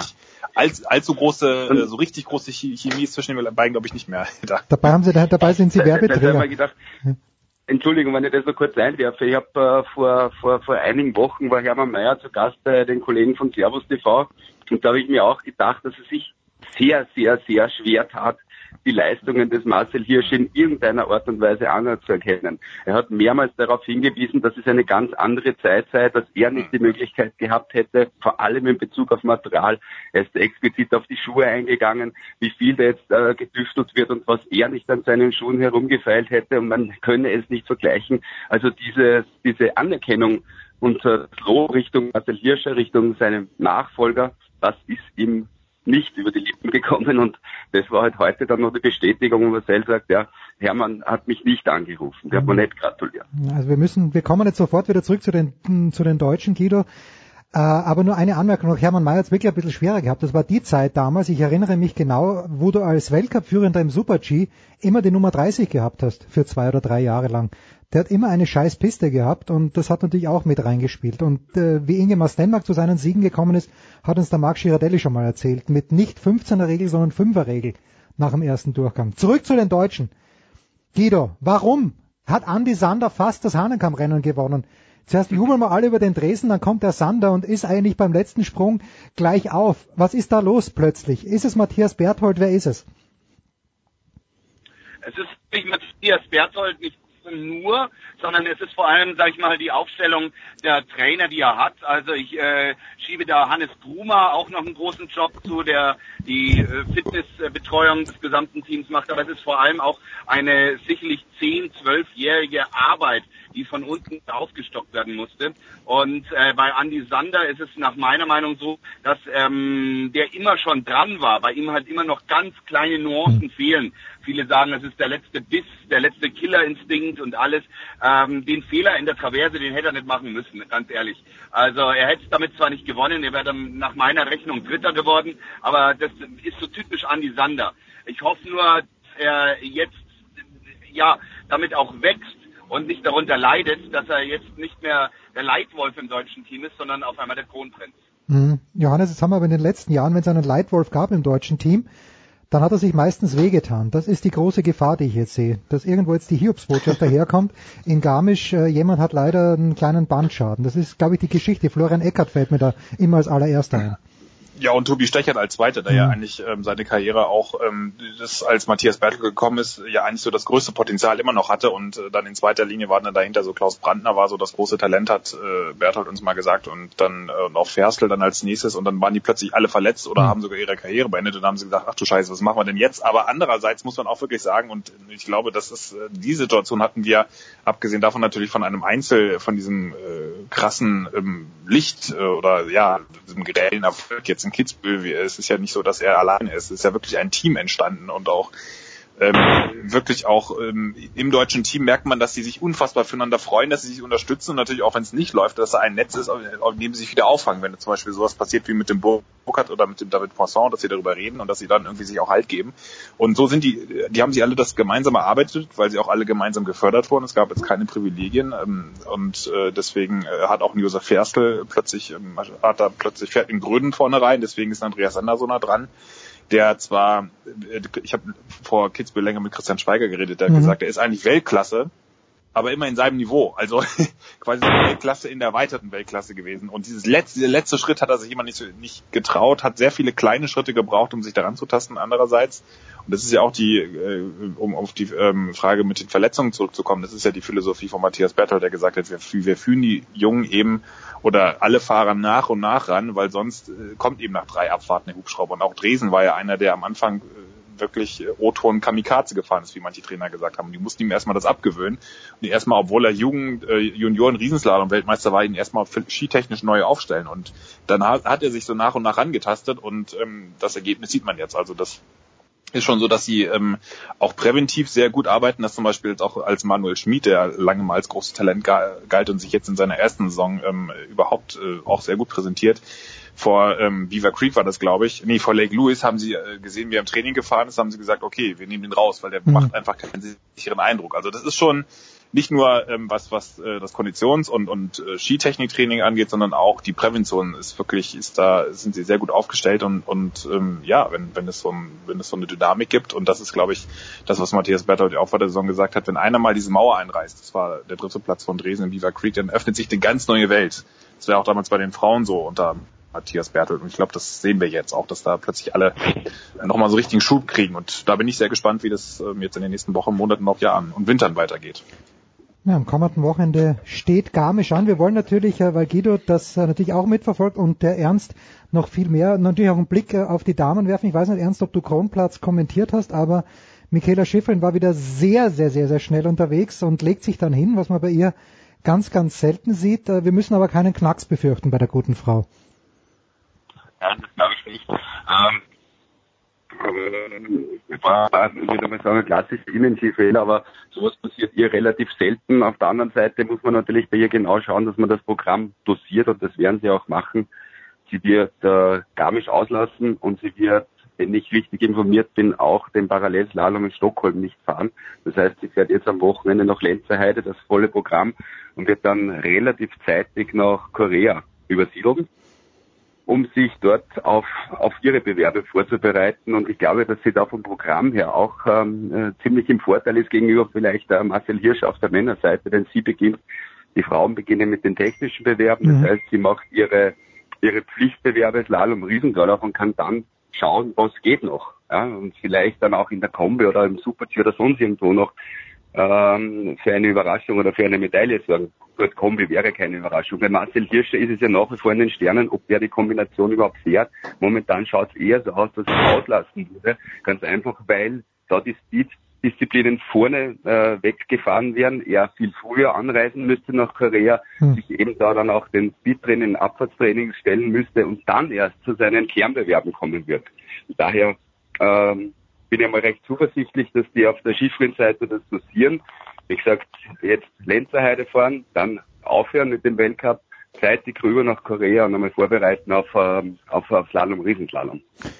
Guido, auf der anderen Seite am Kronplatz hat Viktoria Rebensburg gewonnen, knapp aber doch, das ist wurscht, da fragt dann keiner mehr danach. Die Vicky hat auch eine Pause einlegen müssen. Ähm, hat sie dir, du hast wahrscheinlich, ich hab's, du hast ja kommentiert, Schlappen, ich habe auch im Fernsehen nur gesehen. Äh, ist es schon wieder die Viktoria Rebensburg vom allerersten Rennen in Sölden oder hat noch ein bisschen was gefehlt? Ähm, ich finde, sie ist vor allem in einem Punkt weiter als Sölden. Mhm. Sie fährt endlich mal vorausschauend. Normal kann man bei Viktoria Rebensburg sagen, es kommt eine Bodenwille und äh, das nächste Tor steht links und Viktoria Rebensburg rechts. Also da konntest fast die Uhr danach stellen. Und äh, das ist ihr einmal sehr, sehr gut in, in Whistler damals geglückt, wo sie wirklich die Richtungen alle drauf hatte. Und das an diesem Manko, finde ich, hat sie enorm gearbeitet. Also es ist mir eklatant aufgefallen, dass sie seit neuestem tatsächlich weiß, wo blinde Tore hingehen, weil das war ihre große Schwäche. Und äh, für mich ist sie definitiv reif, äh, den zweiten Olympiasieg einzufahren. Überragend. Ja, da sind wir ganz gespannt. Äh, Johannes, da war noch eine Anmerkung oder Ernst? Nee, ich, ja, ich hätte zu, zu Vicky ist ja ist es immer so, dass ähm, das hatten wir auch erörtert, äh, schon glaube ich in der vorherigen Sendung, wenn sie wirklich ähm, in, in ihr Gefühl hat und in Form ist, dann ist sie ganz, ganz schnell ganz oben dabei. Genauso ist es, äh, wenn wenn sie das nicht hat, äh, dann ist sie sehr schnell, wie sie jetzt zum Beispiel krank war oder auch ähm, mit dem Setup irgendwelche Probleme hatte, dann, dann geht's wieder ganz schnell nach unten. Ähm, der Jürgen Graller hat uns äh, in, in Flachau gesagt, als wir mit ihm da zusammensaßen, äh, so, so ein Mittelding, das gibt's bei ihr nicht. Also es gibt keine Alibi-Schwünge, dass sie sich mal durchmogelt. Es ist entweder hopp oder top und Hm. das sehen wir jetzt, sie ist in Form und äh, teilweise hat die auch schon vor zwei Jahren in, in Vale oder vor drei Jahren mittlerweile, hat die ja schon ein guter Durchgang gereicht, um dann noch Zweite zu werden. Also wenn sie die Form hält und es, es spricht jetzt erstmal nichts dagegen, dann muss man, äh, ist sie im Riesenslalom äh, wirklich ganz, ganz weit vorne einzuschätzen und das äh, vielleicht sogar die Favoritin, auch wenn sie das so natürlich jetzt äh, nicht sich selbst aufladen würde. Ernst? Ganz kurz zum gestrigen Rennen noch, weil ich ja dort war am Kronplatz. Äh, die Vicky war fehlerlos. Für mich war sie Ja. aber nicht die schnellste Dame gestern, denn das war eindeutig die Moving. Die ist Mhm. auch, äh, die war vom Speed her besser. Muss man ganz ehrlich sagen, auch im zweiten Durchgang. Allerdings hat die dann zwei, drei gravierende Fehler eingestreut und war dann für diese Fehler noch relativ knapp hinter der Viktoria Regensburg, die das äh, meines Erachtens sehr, sehr souverän runtergefahren hat und dann nach dem Rennen auch gesagt hat, sie hat sich jetzt eigentlich gar nicht so schnell gefühlt. Also für mich, nach meinem Dafürhalten, war die Mobinkel an diesem Tag wäre sie schneller gewesen, aber was wäre wenn, ja, man darf man keinen Fehler einbauen. Aber äh, da gebe ich, gebe ich euch schon recht, sie ist äh, mit, sie ist überlegter gefahren Hm. und hat dementsprechend dann auch verdient gewonnen gestern. Fantastisch. Meine Herren, es ist länger geworden, aber das ist halt so beim Skisport, das freut mich sehr. Ich bedanke mich ganz herzlich bei Guido Heuber. Guido, bist du am Wochenende in Garmisch, wenn ich mal richtig tippen müsste? Ich bin gerade auf dem Weg nach Garmisch, ja. Und du wirst dort Johannes Knut treffen, Johannes? Äh, vermutlich, lässt sich nicht vermeiden. Ja, ich, äh, komm, bin noch das nicht auf dem Weg, ich bin noch nicht äh, auf dem Weg nach Garmisch, werde mich aber, ähm, was haben wir heute Mittwoch, am Freitag äh, auf den Weg machen und äh, mal gucken, wie viel Tickets mehr, wie die neue deutsche Luftfahrtseuphorie aussieht. Ja, da, die schauen. Hütte wird voll sein, der, der Zielraum. Sonst sieht man nichts. Und Ernst, du wirst in die Schweiz fliegen, wie ich hoffe.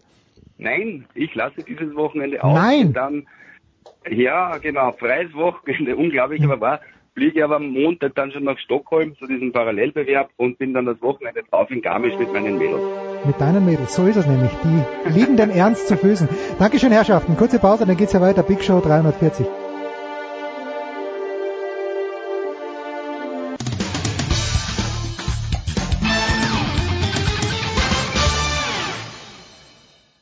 hallo, hier spricht Stefan Kunz vom 1. FC Kaiserslautern und Sie hören Sportradio 360.de. Sportradio 360, die Big Show 340 und wir bringen die Leute zusammen, denn man mag es kaum glauben, aber heute, am, was haben wir heute, den 25. Januar, ist es endlich soweit. Pete Fink kann sich bei Stefan de Voice Heinrich für das Weihnachtsgeschenk bedanken. Ich freue mich, dass beide am Start sind. De Voice ist jede Woche dabei. Peter, auch dich haben wir wieder mal erreicht. Grüß dich, mein Lieber. Wie geht's dir? Ja gut, alles klar. Äh, Herzlich willkommen. Ja, danke. Mir geht's prima, ein bisschen gestresst und so, aber ansonsten äh, bin ich extrem begeistert, was ich da letztes Wochenende in Kitzbühel habe sehen äh, dürfen, dass da ein äh, Mittenwalder Abfahrer den Österreichern auf, der, auf deren Heimrennen oder in deren Heimrennen da ein Stückchen schlägt. Das war natürlich große Klasse. Wie lange war es her? 39 Jahre. Sepp Ferstl, glaube ich, war. Ja, 79 Sepp oder Ferstl. Ja, ja, 79 Sepp Ferstl. Das war natürlich stark. Wie ging's dir denn dabei jetzt, als das Team wie ein Deutscher äh, äh, die Abfahrt gewinnt? A, ich habe mich gefreut. B, bin ich zu dem Zeitpunkt schon auf der auf der Couch gelegen und habe mir hab gegoogelt, was man denn macht, wenn die Achillessehne gerissen ist. Also ich war mit den Gedanken ein bisschen abwesend, aber es ist was anderes, wenn Beat Feutz führt und Thomas Dresen äh, holt ihn ein, ist es was anderes, als wenn irgendein Österreicher führt. Wobei ich muss sagen, die aktuelle österreichische Abfahrtscrew, da ist niemand dabei, wo ich wirklich sagen würde, da bin ich jetzt Fan. Hat mich sehr gefreut für Thomas Dresen, wirklich. Also ganz ehrlich, hat mich, hat mich sehr gefreut. The Voice, dir ging's ähnlich wahrscheinlich. Du bist ja auch ein alter Skifex, wie wir wissen. Äh, mir ging's ähnlich, absolut. Äh, und man muss zugeben, es war eine fabelhafte, komplett fehlerfreie, engagierte Fahrt. Wir hätten es ihm, glaube ich, müssen wir zugeben, alle nicht zugetraut. Aber am Ende muss man sagen, ganz schwer gewonnen und die Besten der Besten hinter sich gelassen auf der schwierigsten Strecke der Welt, der Streif. Großer Respekt. Ähm, und das hatte dann am Ende ja sogar auch ein bisschen Auswirkungen auf das, was da bei der Dakar passiert ist. Ähm, denn äh, man sowohl Skifahrer schauen auf das, was im Motorsport passiert, wie genau umgekehrt auch. Da ist ja eine große Affinität und äh, auch viele Freundschaften entstanden zwischen den beiden Sportarten. Ja, weil nämlich äh, Matthias Wagner ist es, oder? Äh, der dann äh, Marcel Hirscher gratuliert hat. Ich weiß nicht, war, kann das sein, dass der persönlich schon in Kitzbühel war? Ich bin mir gar nicht ganz ganz sicher, der Voice. Was hat der Waldner denn gewonnen? Also der war, war natürlich mehrfach schon auch in Kitzbühel ganz klar, aber der hat jetzt tatsächlich die Motorradwertung der Dakar gewonnen. Das war ein österreichischer Triumph, ähm, in, den es in dieser Form noch nie gegeben hat. Selbst der legendäre von uns allen, der Heinz Kiegartner, hat das ja. nicht geschafft bei sieben Starts. Bei der Dakar hat der zweifache ehemalige Motocross-Weltmeister es tatsächlich nie bis ins Ziel geschafft. Das war allerdings noch zu guten alten Dakar, als die tatsächlich noch in Afrika stattgefunden hat und im Senegal, in der Hauptstadt des Senegals, eben in Dakar auch dann das Ziel war. Das hat er leider nie gesehen. Er hat oft geführt, viel, viele Wertungsprüfungen gewonnen, der Heinz, aber er war immer ein bisschen zu schnell, weil er als Motocrosser einfach immer nur einkante Vollgas. Das muss man bei einer Rallye, der härtesten Marathon-Rallye der Welt, über Geröll, über Stein, über Wüstendünen. Man muss sich das bisschen einteilen. Es war in diesem Jahr, jetzt ja seit einigen Jahren Südamerika aus politischen Gründen fast 9000 Kilometer und da kannst du nicht jeden Tag Vollgas fahren. Es geht nicht. Pete, gibt es da eine Analogie in anderen Rennsportarten, wo es eben auch nicht nur Vollgas ist? Also wenn wir über die NASCAR sprechen, da denke ich mir, da gibt's eigentlich nur, oder? Da kannst du die 500 Meilen oder die 500 äh, Runden, du kannst in der NASCAR nur Vollgas geben oder nicht? Naja, nö, das ist schon eine Analogie. Ich habe ich hab den, den Bericht äh, auf Selbst TV ja gesehen über die Dakar mit dem Heinz Kindergartner und mit dem Wallner, heißt, heißt er, glaube ich, oder? Ja. Den Matthias Wagner, genau. Genau. Ähm, und da hat Kindergartner eben auch erzählt, dass er siebenmal äh, äh, probiert hat, es äh, anzugehen und aber siebenmal nicht ins Ziel gekommen ist. Warum? Weil er einfach zu schnell war. Und der Erfolgsgeheimnis laut Kindergartner war das, dass der Sieger, der österreichische Sieger, eben nicht permanent Vollgas gegeben hat, sondern mit Köpfchen gefahren ist. Und das kann man schon rüberziehen auf die NASCAR. Also da brauchst du auch Vollgas, logischerweise, aber du musst auch wissen, wann du mal äh, ja, nur Halbgas fahren kannst, um äh, mal ein bisschen strategisch zu denken, zu operieren. Es ist ein Langstreckenrennen, NASCAR. Und ein Langstreckenrennen äh, unterscheidet sich äh, von dem Sprintrennen dadurch, dass du eben Strategien brauchst, viele Strategien. Ohne Strategien, ohne Freunde und so weiter und so fort wirst du in der NASCAR auch nichts gewinnen. Also du musst schon auch mit Köpfchen fahren. Wo sind wir dann jetzt gerade, Pete, in der NASCAR? Sind wir jetzt in, gibt's da auch äh, Testwochen, so wie wir sie in der Formel 1 kennen, oder hat sich da nicht so wahnsinnig viel verändert, dass die Fahrer jetzt tatsächlich mal eine richtig schöne Winterpause haben? Verstehe dich ganz bruchstückhaft leider, aber ich gehe mal davon aus, du hast irgendwas nach Winterpause gesagt. Ja, gibt's eine, gibt's eine Winterpause in der, in der NASCAR? Nee, es gibt schon, es gibt schon ein paar Testfahrten, aber das sind meistens Reifentests, ansonsten wird nicht viel getestet. Ähm, was momentan passiert ist, der sogenannte Media Day, das ist die Media Week in Charlotte.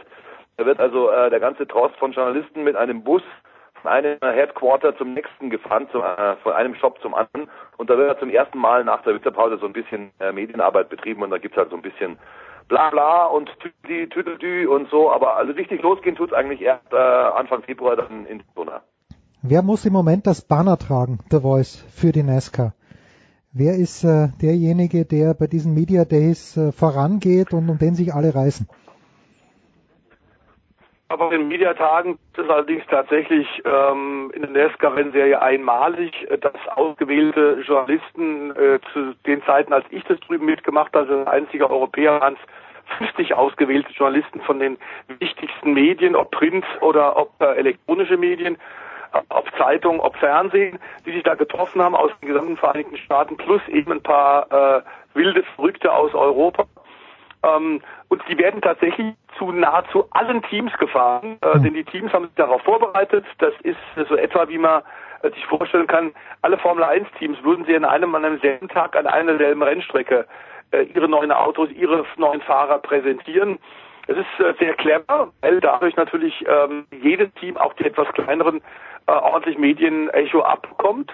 Und die Journalisten haben relativ knack kurziger Zeit tatsächlich äh, unglaublich viel Informationen bekommen. Als ich nämlich, als ich drüben war, bin ich mit weit über 10 Kilo extra Material und zwar nur äh, gedrucktes Material, Infomaterial über Teams, Fahrer, über Technik, über die Reifen. Goodyear hat einen Vortrag gehalten über die Reifen, die in dem Jahr verwendet werden. Ähm, die besten und wirklich erfolgreichsten Crew Chief haben Strategie-Meetings äh, gehalten mit den Journalisten. Da konnte man fragen, warum habt ihr das bei dem Rennen denn so und nicht anders gemacht? Jede Frage wurde beantwortet, also es war große Offenheit. Und das muss man sagen, ist in einer Art und Weise, wo wir überall hören, in allen äh, Rennserien, man muss sparen, ist das eine sehr kompakte, sehr kostengünstige Art, tatsächlich die Werbetrommel zu rühren. Hm. Naja, wenn äh, Ne, man muss, man muss zu den Leuten hingehen, wenn die Leute nicht zu einem kommen, dann wird alles gut. So, ich höre. Aber äh, das habe ich noch was ganz kurz, ein kleines Ja, mal, ja. Einflechten. Wir erinnern uns vor einigen Jahren war Manfred Jahn tatsächlich auch dabei und sind, als wir zum allerersten Mal den Netzgartenserie nach Europa gebracht haben, mit dem Sender Eurosport, auch drüben gewesen und haben bei einem äh, Team, ähm, da war Harry Gent noch der Fahrer, den Pete auch gut kennt, ein alter Haudegen, hatte als äh, Hauptsponsor Smith Wesson, die großen Oh Waffenfabrik, ja. und die hatten so ein bisschen bei der Anreise mit den amerikanischen Journalisten rumgealbert und haben gesagt, sind wir doch mal gespannt, was wir hier für, ein- für ein Pressegeschenk bekommen. Vielleicht kriegen wir eine Knarre.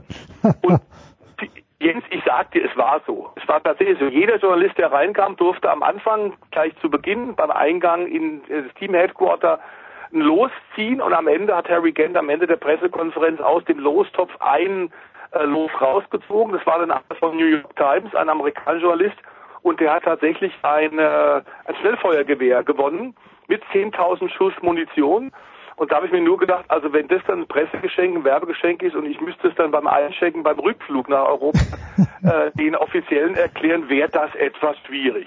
Vor allem auch die, die, die 10.000 Schuss, die du dann mitnimmst, ist ja ein ganzer Container, den du dann einpackst, nur für deine Patronen. Das ist ein bisschen wie Bowling for Columbine. Das geht ja, glaube ich, auch der Film von Michael Moore so los, dass eine Bank, wenn du ein Konto öffnest, dir gleich ein Gewehr mitgibt. Ganz, ganz stark. Nicht stark. Das ist halt Amerika und dann wundern sie sich, warum die, ja, die äh, Opferzahlen, wenn es um Schusstote geht, so hoch sind. Pete, Hans Hermann, wir feiern immer wieder, Dan Gurney haben wir letzte Woche gefeiert für sein Lebenswerk. Hans Hermann ist 90 Jahre alt geworden. Ich sage ganz offen, The Voice hat mich darauf hingestoßen. Hans, The Voice wird sicherlich auch viel über Hans Hermann erzählen können. 90 Jahre ist er alt geworden. Was sagt Hans Hermann dir, mein lieber Pete? Hans Hermann ist ein alter Mercedes-Fahrer, einer von den ganz großen Nachkriegsfahrern, soweit ich mich jetzt erinnern kann, mit Rudolf Caracciola und so weiter und so fort, Manfred von Brauchitsch und wie sie alle hießen. Und ich glaube, Stefan, korrigiere ich, aber er ist einer der ganz, ganz wenigen, der noch lebt, oder? So ist es. Absolut. Das Eigentlich war genau Einzige. natürlich die Zeit, äh, Pete, fast völlig recht, die Zeit, wo noch unheimlich viel passiert ist im Motorsport. Ja. Ich kann mich erinnern, da- sind da zwischen Karlsruhe und Heidelberg auf dieser A5 diese, diese Weltrekorde aufgestellt worden mit 400 km/h und so weiter. Diese schnurgerade Autobahn. Äh, äh, das ist das, was ich mit ihm verbinde. Natürlich dann viel mit dem Silberpfeilen, den legendären Silberpfeilen. Also ich finde es klasse, dass wir noch einen von denen haben, die das wirklich aus dem Cockpit raus erlebt haben und ich wünsche ihm alles Gute. Herzlichen Glückwunsch zum Geburtstag. The Voice, wenn ich das so höre, Ganz genau so ist es. Also 90 Jahre Hans Hermann, der ist dann im Grunde nochmal äh, ein Jahrzehnt oder eine Generation älter als der von uns hochverehrte Kollege Manfred Janke, den wir hier bei Sportrad 360 auch schon oft als dem Hans im Glück, wie er genannt wurde, weil er damals diese extrem unfallreiche Zeit ähm, gut überstanden hat. Er hat einmal einen schweren Unfall, seine Formel-1-Karriere beendet hat mit Beindruck, aber er ist heute noch wirklich fit und ist nach wie vor auch äh, bei Klassikrennen äh, dabei und repräsentiert wirklich die Zeit des Motorsports direkt nach dem Zweiten Weltkrieg bis hinein in die 60er Jahre. Ist gegen die ganzen Großen gefahren, gegen Fangio, äh, gegen Karl Kling, ähm, gegen Sterling Moss, also die ganz, ganz großen Namen und äh, kann das heute auch noch wunderbar vermitteln. Das ist natürlich schön, dass wir da doch tatsächlich so einen Botschafter aus der Frühzeit des Motors tatsächlich noch haben, der mit großem Engagement und mit großer Begeisterung noch erzählen kann, wie das damals war. ich glaube, der war doch sogar Teamkollege von Fangio, oder Stefan? Ganz genau, ganz genau. Und musste sich also damit dem damals wirklich besten Rennfahrer äh, der Welt äh, auseinandersetzen, mit dem Argentinier, der fünffach Formel 1 Weltmeister wurde, ist bei Mercedes gefahren. Aber die ganz großen Erfolge der Hans Hermann dann bei den äh, Langstrecken Straßenrennen, die es damals ja auch noch gab, äh, erzielt. Also bei der Millimilia, ähm, da hat er gewonnen. Äh, also er ist damals, wie die Fahrer ja eigentlich alle in den 50er, 60er Jahren aus Geldgründen, weil damals gab es auch als Formel 1-Fahrer nicht viel Geld zu verdienen. Er ist, ähm, also bei den Wochenenden kein Grand Prix war, ist er dann äh, Langstreckenrennen gefahren, also in unterschiedlichsten Autos. Und für Mercedes und Porsche hat er also sehr viel Erfolg geholt. Daytona, die 24 Stunden hat er gewonnen, äh, die 24 Stunden von Le Mans, ähm, 1970. Also das war wirklich einer der ganz, ganz großen und ähm, gut, dass es ihm noch gut geht. Wir wünschen weiterhin gute Gesundheit und hoffen, dass wir ihn bei den einen oder anderen Klassikrennen tatsächlich für uns und für die Fans tatsächlich auch noch erleben können. Und vor allem hat er auch unter gedient, Pete, da wirst du dich auch noch grob dran erinnern, unter dem legendären Rennleiter äh, Alfred Neubauer, der ja im Grunde damals fast bekannter war als die meisten Rennfahrer. Ah, den kann ich mich noch sehr gut erinnern, richtig. Pete war damals wirklich alles, es war auf jeden Fall anders, weil wir mussten ja, wenn du sagst, äh, oder wenn, wenn The Voice sagt, dass Hans Hermann einen Unfall überlebt hat, man musste damals ja wirklich damit rechnen, dass egal welches Rennen es war, es äh, immer gegen den Tod geht. Äh, aber ansonsten war da auch alles besser, weil man so wenig wusste, weil eben diese Glorifizierung noch einfacher war ohne soziale Medien. Oder waren das wirklich andere Typen? Wenn du mal dich zurückerinnerst, ich erinnere mich zurück an James Hunt und Niki Lauda, dem kann man wunderbar nachlesen oder nachschauen, auch in diesem Film Rush. Ich habe schon den Eindruck, ein bisschen interessanter waren die Burschen damals. Ja, das denke ich auch. Ich habe die Zeit leider auch nicht mehr erleben dürfen. Ich kann ich kenne es auch nur noch aus äh, Berichten von, von früher. Aber da gibt es ein wunderbares Zitat, ich glaube, entweder von Striedl oder von James Hunt, eins, weiß ich, äh, eins von beiden. Ähm, das war die Geschichte mit dem, äh, äh, früher war Sex sicher und Rennfahren unsicher und jetzt ist es umgekehrt. Oder, oder hilf mir mal, Steffen, wer war das? James Hunt. Wieder. Ja, ja, ja, früher ja. war Sex sicher und Motorsport umgekehrt, leider andersrum. Ja, das genau ist, so ist es. ja, genau so ist es. Du dachte eigentlich, ich, ich dachte eigentlich, das, das Zitat käme von Stittel, also ich würde ihm zumindest trauen, dass er es mal ausgelassen hat. Es hätte ihm gut passen können, aber er ist tatsächlich von James Hunt übernommen, der dann ja immer nach ersten Rennen ausgestiegen ist, der James Hunt, und hat dann mit der einen Hand eine Kippe sich angesteckt. Äh, war natürlich hervorragende Werbeträger für seinen Hauptsponsor Marlboro, weil er ungefähr 20 bis 25 Zigaretten pro Tag geraucht hat, dann die andere Hand eine Bierdose und gleich mal ein Fotomodell in den Arm nehmen. So war das damals. Und die beste Geschichte von James Hunt ist die, wo er beim Testen eingeschlafen ist auf der Strecke. Genauso ist es. weißt du noch, wo das war? Das war in Kyalami, Südafrika. Sensationell. Und ich glaube, Niki Lauda hat ihn aufgeweckt, oder? Genauso ist es. Das haben sie ja, obwohl sie große Gegner waren, hervorragend verstanden. Auch wenn, da hat der Jens gerade darauf hingewiesen, in diesem Film Rush, das ja sehr gut rausgearbeitet wird, sie komplett konträ Charaktere waren. Aber sie mochten einander, hatten großen Respekt vor der Leistung des anderen und äh, haben sich gegenseitig auch ordentlich äh, hops genommen, mit, mit äh, ordentlich Spaß im Motorsport und diesen, diesen Konkurrenzkampf betrieben. Das Internet ist heute zwar komplett Banane bei mir, aber ich werde sofort draufgehen, mir irgendwo ein DVD-Laufwerk suchen und wieder mal Rush anschauen. Ich bedanke mich ganz, ganz herzlich bei Stefan der Voice Heinrich, bei Pete Fink. Nächste Woche, ich verspreche es, werde ich versuchen, an dieser Verbindung zu arbeiten. Kurze Pause, dann geht's hier weiter. Big Show 340.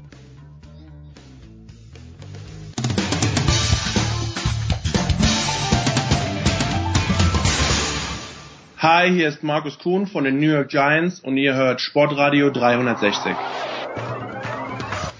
So, Herrschaften, äh, eine, ein Thema haben wir auch noch, das wir mit dem Rupert, mit David Ninos besprechen wollen, aber auch mit äh, Franz Büchner von Sport 1 und von der Sohn von Telekom Sport. Servus Franz. Hallo, guten Tag. Und äh, mit der Legende Günther Zapf auch wieder am Start. Wie schon bei den Sofa Quarterbacks am Montag. Servus Günther. Servus, hallo. Ein bisschen Zeit haben wir noch, diese zehn Tage, Franz, aber für mich war es, als ich die beiden Jahre in den USA gelebt habe, die schlimmste Zeit des Jahres, weil ich mir gedacht habe, wer zum Henker braucht dieses Bye-Weekend, äh, wo der Pro Bowl stattfindet, der wirklich keinen braucht, aber erachtest du es wirklich als wichtig und richtig, dass es jetzt eine Woche Pause gibt, A im Sinne für die Zuschauer, B im Sinne für die Teams, oder ist es einfach nur lästig, mein lieber Franz? Ich sag dir, wer die Pause braucht, ist, äh, ist wahrscheinlich Rob Gronkowski vor allen mhm. Dingen. Also du hast ja den einen oder anderen, der sicherlich, oder ich sag mal, 90 Prozent der Spieler, die irgendwelche Verletzungen mit sich rumschleppen, für die ist, glaube ich, so eine extra Woche gar nicht so schlecht. Und wir wollen natürlich auch, dass bei diesem äh, großen Spiel zum Saisonabschluss dann auch die Besten der Besten auch spielen können. Von daher habe ich immer gar nicht so viel dagegen. Ob man jetzt äh, den Pro Bowl ernst nehmen muss oder nicht, ist eine andere Frage. Er findet immer statt, es hat sich ja nur so eingeschlichen und außerdem ist ja diese ganze äh, Media Week auch davor, ist auch nochmal teilweise ganz unterhaltsam. Also ich finde es gar nicht so schlimm, ehrlich gesagt, dass da noch eine Woche äh, länger ist. Äh, ist vielleicht auch nochmal die, die Vorfreude ein Tick größer. Aber Günther, ist es nicht so, dass äh, Teil des Football ist es ja, dass äh, jenes Team auch gewinnen sollte, das mit diesen Verletzungen am besten haushalten kann. Also so gesehen ähm, ja, ich weiß es nicht, Günther. Wie geht's dir mit dieser Woche?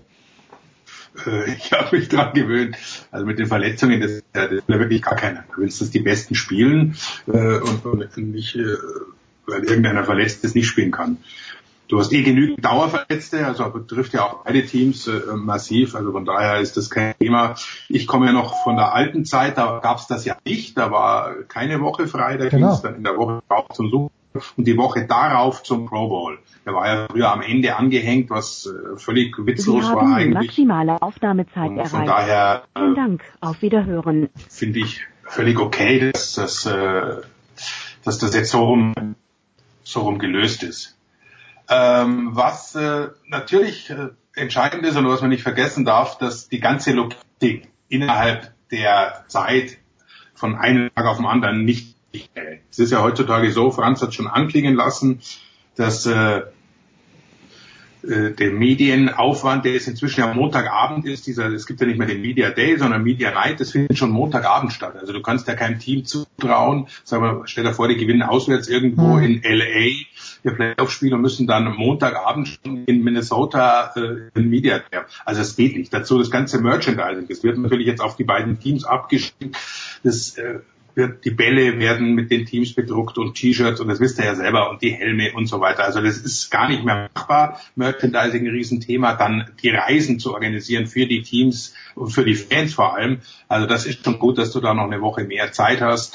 Äh, Die Spieler, glaube ich, würden auch lieber gleich die nächste Woche spielen, die Trainer auch, da, davon kann man ausgehen, aber das hat sich so eingebürgert und das ist eben von der Gesamtlogistik gesehen und das ist immerhin der Super Bowl äh, vollkommen die richtige Entscheidung. David, das hört sich jetzt für mich nach bösen, bösen Kommerz an. Geld regiert alles. Ich dachte, im amerikanischen Sport ist das komplett anders. aber, Ach, ja. aber jetzt ist Ja. es wirklich so. Es sieht wirklich so aus, als Ja. ob die Kohle hier eine Rolle spielen würde. Es ist schlimm, aber äh, früher oder später muss jeder desillusioniert werden. Du kannst hier in den David Alaba Studios gerne da Mhm. noch dran glauben. Ähm, sobald du aber die Tür aufmachst und das hier verlässt, wirst du der Wahrheit ins Auge sehen äh, müssen, äh, dummerweise, ja. Franz, jetzt haben wir Philadelphia, wir haben äh, New England. Zweiteres, denke ich, keine Überraschung der AFC, auch wenn ich natürlich ein anderes Team gerne gesehen hätte. Philadelphia am Ende des Tages dann schon eine Überraschung, Franz, äh, ohne Carson Wentz aus deiner Sicht? Ja, klar, aufgrund dieser, der, des Zeitpunkts der Verletzung, so kurz vor Saisonende, ähm, war das da so gerade abzusehen, dass sie tatsächlich wieder so gut in Schwung kommen oder es zumindest sich äh, teilweise durchwursteln und dann eben letzte Woche da ziemlich deutlich die, die Nummer sich entscheiden.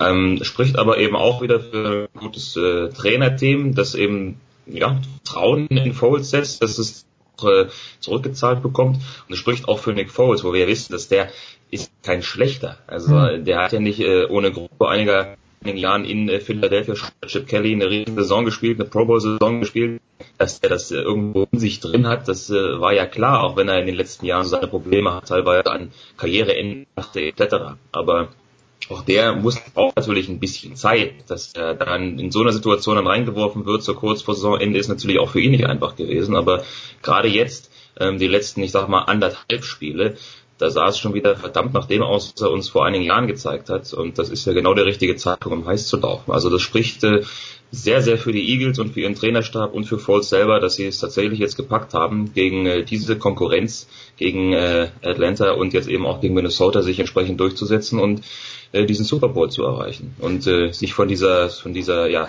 äh, schlimmen Verletzung von Wentz tatsächlich nicht aus der Bahn werfen zu lassen.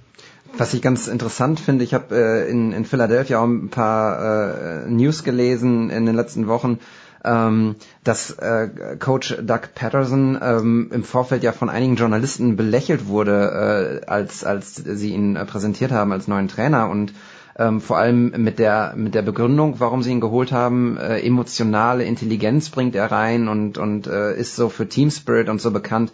Ähm, da habe ich echt einen, einen Zerreiß, einen, einen Zer Verriss gelesen über ihn, als, als er präsentiert wurde.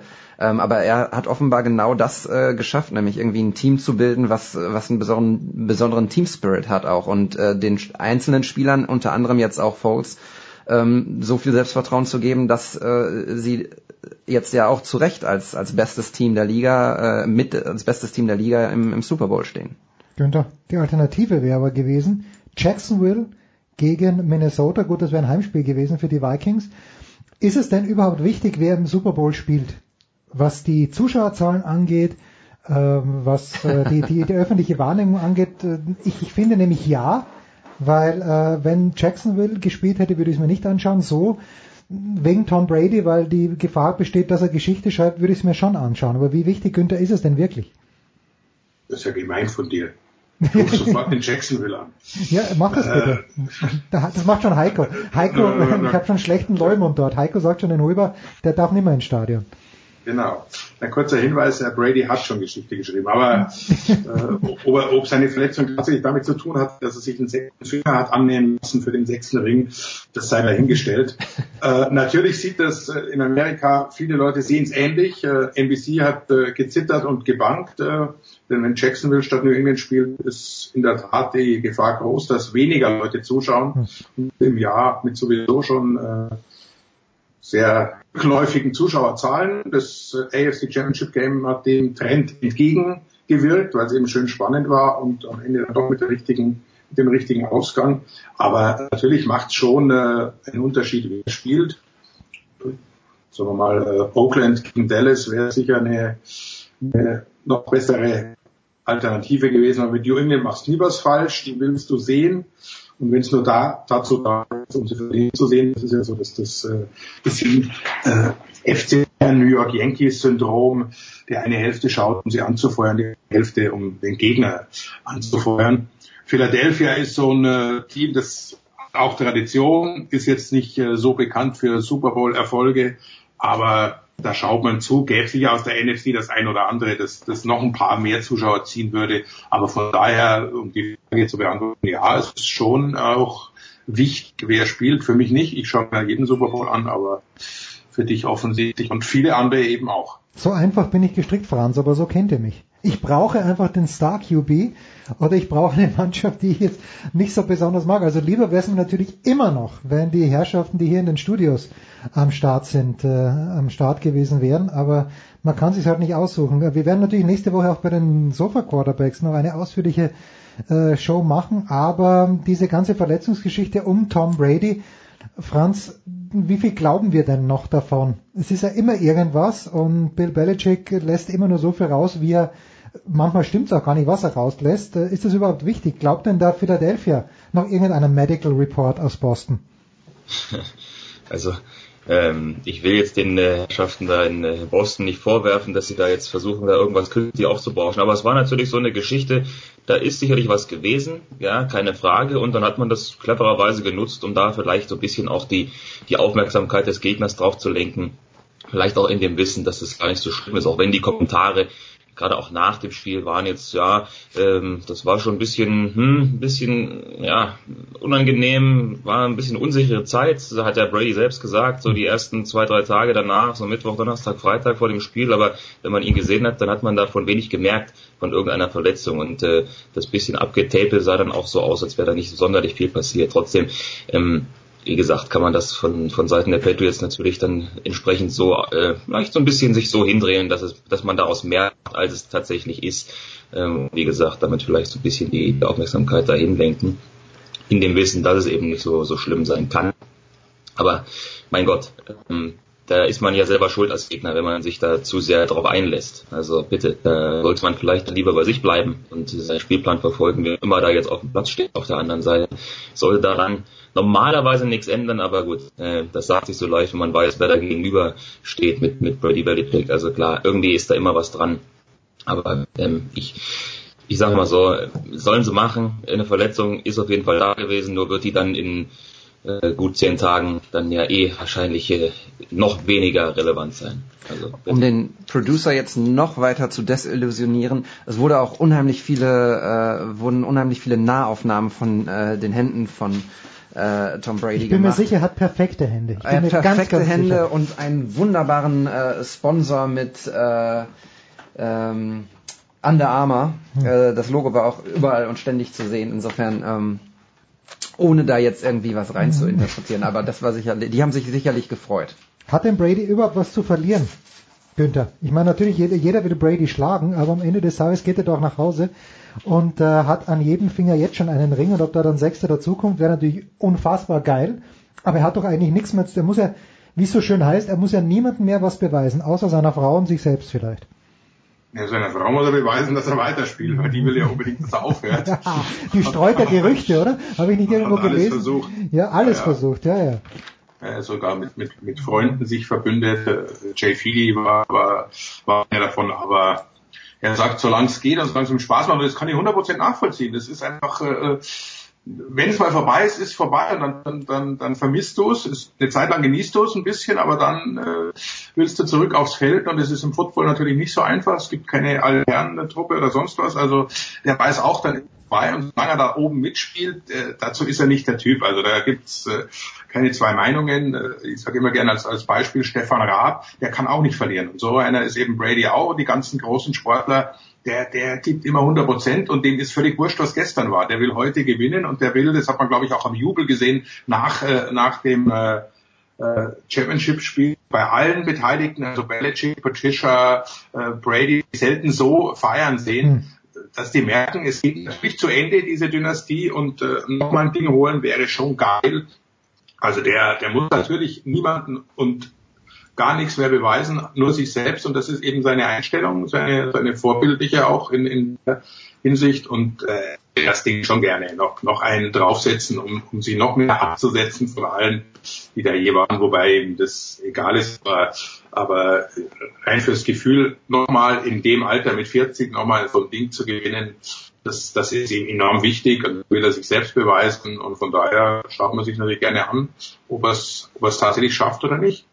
Mein Eindruck aus der Weite ist aber, David, wenn wir auch schauen, ähm, ich spreche dann noch mit Ray, aber LeBron James hat 30.000 Punkte erreicht als jüngster Spieler. Mein Eindruck ist von weit natürlich nur, dass äh, James eigentlich von der gesamten Basketballgemeinde zumindest gemocht wird, vielleicht nicht geliebt und das aber da nicht so, das, das ist nicht nur schwarz und weiß, da gibt es sehr viel weiß und grau, aber wenig schwarz. Bei Tom Brady ist mein Eindruck von Weitem, wie äh, Franz hat glaube ich, oder Günther hat gesagt, 50 Prozent wollen total, dass er gewinnt und 50 Prozent nicht. Das ist ein ganz kleiner Unterschied. Also ich, ich weiß nicht, woran es liegt, ob es äh, ob es eben auch noch dieser Team Spirit ist und mit Belichick und mit den ganzen äh, Schummelvorwürfen, aber so richtig wirklich geliebt, wie Franz Klamm in Österreich geliebt wurde, der, der große Skifahrer, wir haben es vorhin kurz angesprochen. So geliebt der Tom Brady nicht, da kann er noch so viel gewinnen. Ich glaube hierzulande eh nicht, äh, weil, weil er eine enorme Verbindung zu Donald Trump hat. Das ist natürlich äh, ein, ein großes Minus, äh, was er hat. Ähm, ja, bei LeBron, ähm, ich glaube grundsätzlich geht es darum, die Leistung zu respektieren. Ob man die jetzt mag er, oder ja. nicht, äh, sei dahingestellt. Ich bin auch kein LeBron-Fan, äh, aber ähm, er ist nun einfach ein, ein ziemlich geiler Basketballer, der, ähm, der für seine Sportart alles gibt, äh, sicherlich auch für persönliche Stats viel gibt, aber ähm, ja, Alles Titel richtig holt. gemacht, alles richtig So, gemacht. und Tom Brady äh, genauso. Ähm, vorhin fiel das Wort äh, Dynastie. Ähm, New England hat es geschafft, äh, eine der besten Franchises der Geschichte zu sein, wenn nicht die beste äh, mit ihren Erfolgen. Ähm, das liegt sicherlich auch an, an der Kontinuität, die, die dort vorherrscht, ähm, auch im, im Trainerstab, aber eben auch auf, auf äh, gewissen Positionen. Und ähm, klar, man, man muss Tom Brady nicht mögen, aber man muss es auf jeden Fall respektieren, was er da äh, schafft mit, mit seinem Coach und äh, seinen Mitspielern, die da sind. Günther, wer ist die Figur?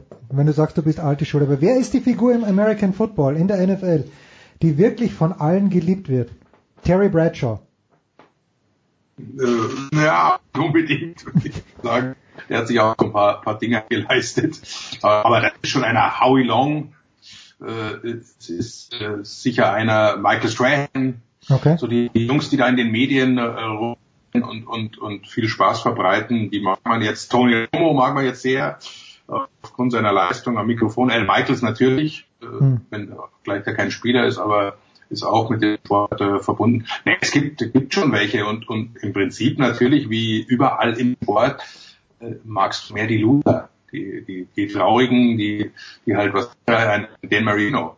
Hm. Äh, da gibt's, glaube ich, keinen, der den äh, nicht mag. Äh, in der großen Masse und alle, jeder, jeden, den du fragst, sagt, oh, hätte er doch einen Ring gekriegt irgendwann mal, hätte der Marino vier oder fünf Dinger gewonnen, hätte jetzt eine ganz große Masse gegeben, ja, ja und äh, Miami, klar, der kriegt ja alles hinten reingeblasen, war ja damals noch eine, eine andere Zeit, äh, was, was Teams anbetrifft.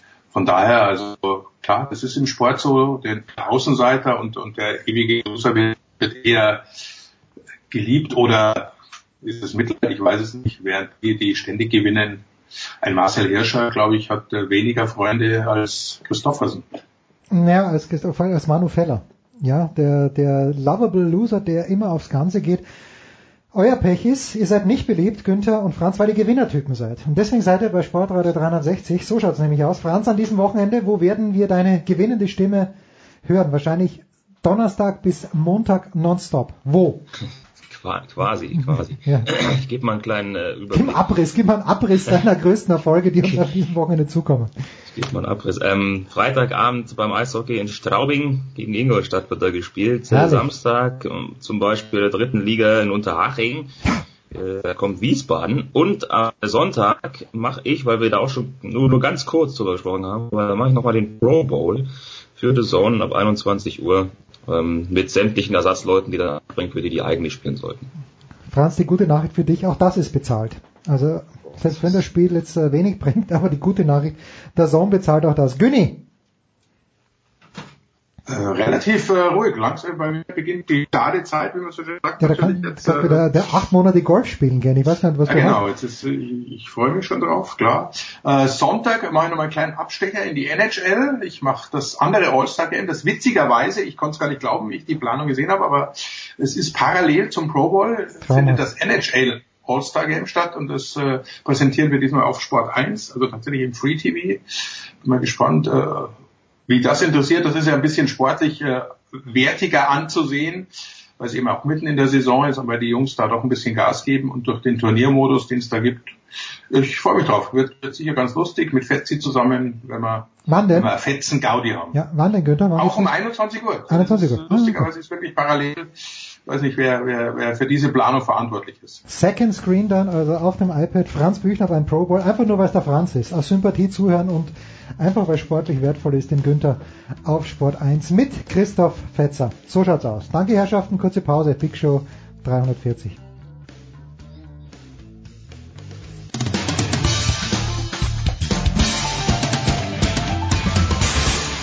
Hallo, hier ist Patrick Kühnen und ihr hört Sportradio 360.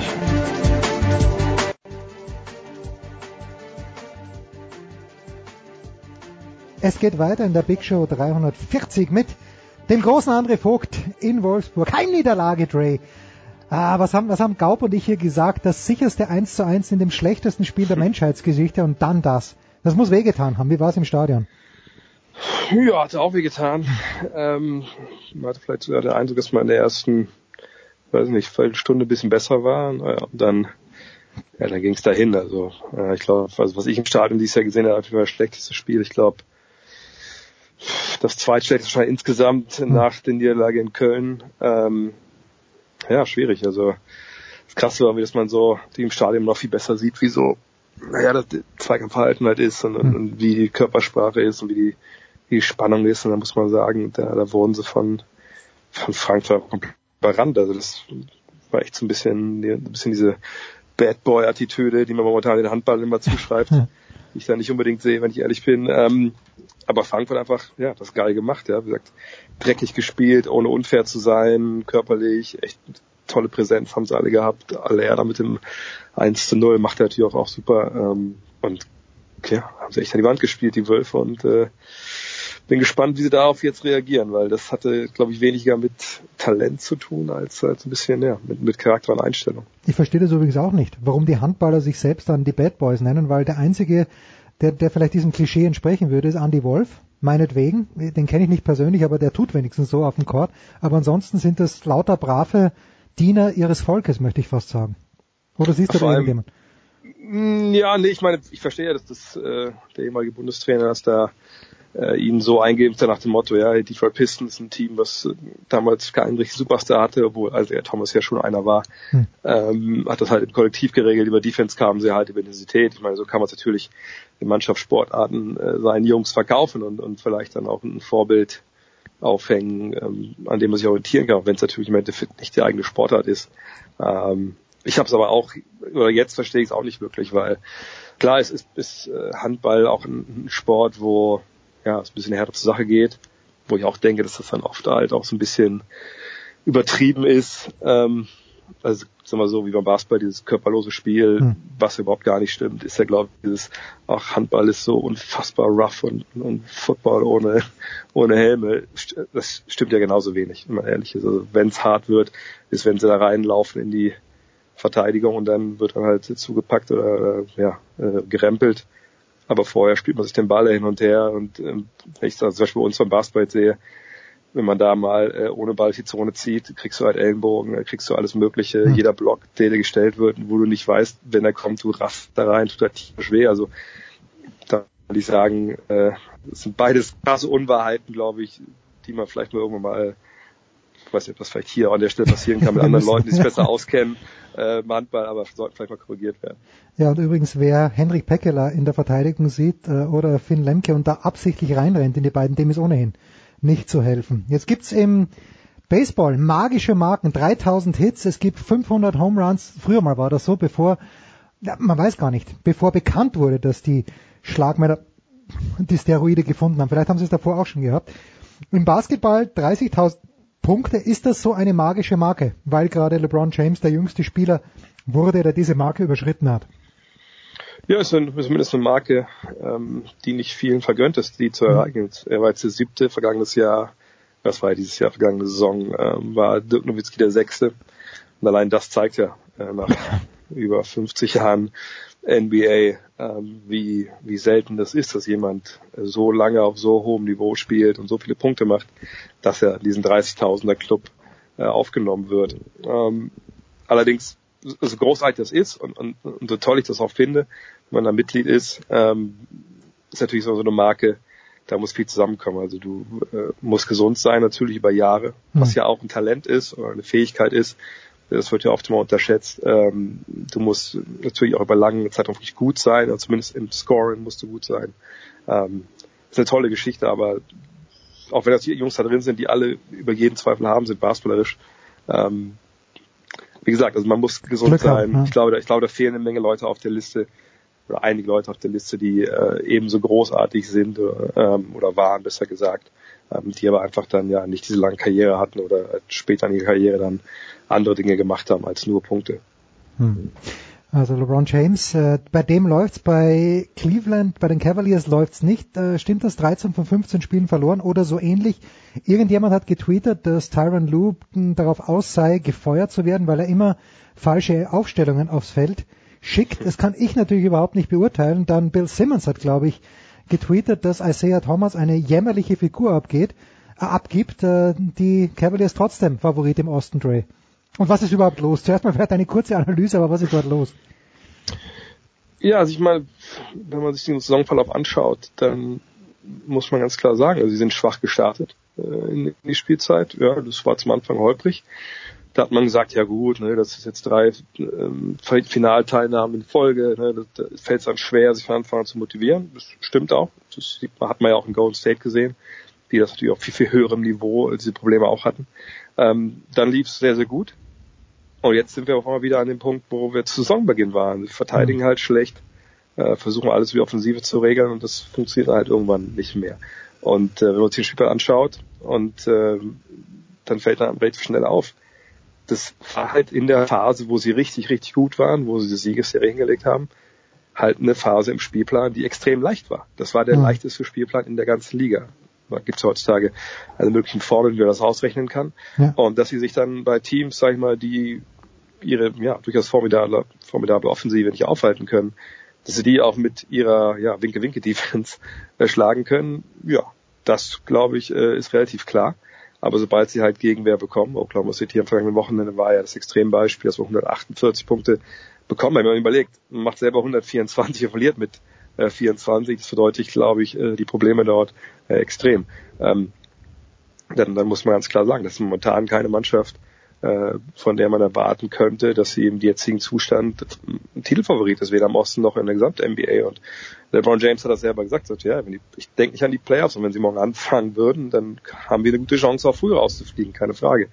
Allerdings haben wir das in den letzten Jahren, auch wenn nicht in dieser Vehemenz, schon ein paar Mal gesehen, dass die Cavaliers seit LeBron James zurück ist, extrem gute Phasen hatten, aber eben auch extrem schlechte Phasen. Nicht so schlecht wie jetzt, muss man ganz klar sagen, aber es gab halt schon äh, ein krasses Auf und Ab zwischendurch. Vergangenes Jahr sogar ging es vor den Playoffs arg abwärts, als man am Ende dann gegen die Atlanta Hawks, glaube ich sogar zweimal war es, innerhalb von einer Woche krass verloren hat. Einmal gegen die zweite Fünfte Hawk.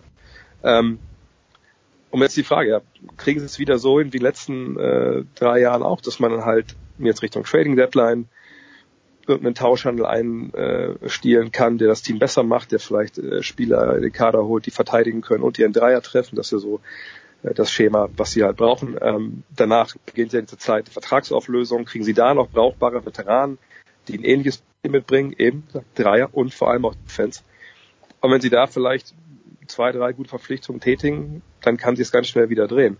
Nur die Problematik, die Grundproblematik, die diese Mannschaft halt hat, ist eine, die glaube ich auch damit, also die kann schon gelöst werden, aber das muss, ja, man weiß nicht, ob sie das wieder hinkriegen.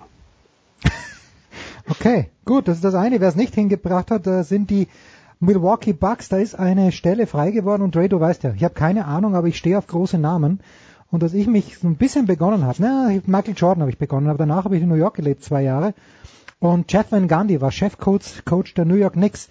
Ist denn Van Gundy A ein Kandidat für Milwaukee oder ist er B überhaupt ein Kandidat, wieder zurückzukehren? Ähm, ich glaube, na gut, klar, wenn er, wenn er coachen würde, wäre er ein Kandidat für, für eine ganze Franchise momentan. Ich, ich denke es aber nicht. Also zum einen hat er natürlich einen der besten Gigs, den man so haben kann beim, beim Fernsehen, äh, ABC, ESPN. Das ist schon, ich will nicht sagen leicht verdientes Geld, Hm. aber natürlich ist es viel leichter, als wenn du halt jeden Tag ein Team betreuen musst, äh, wo es um Erfolg und Misserfolg geht, ähm, wo du oft auch nicht Herr deiner eigenen Zukunft bist, weil es natürlich einen Manager gibt und eine Franchise. Und beim Fernsehen, ja, kriegt er sicherlich eine, eine Stange Geld, ähm, kann er erzählen, was er will, mehr oder weniger. Und er ist ja auch Trainer derzeit. Er ist äh, Nationaltrainer eben für die WM-Qualifikation.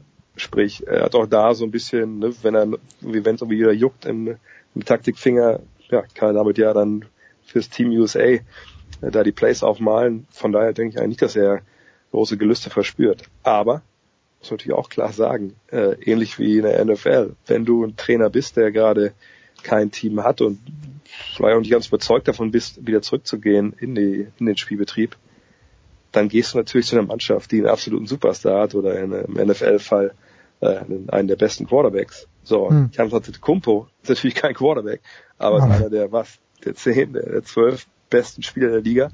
Und das ist ein junger Spieler, der sich entwickelt.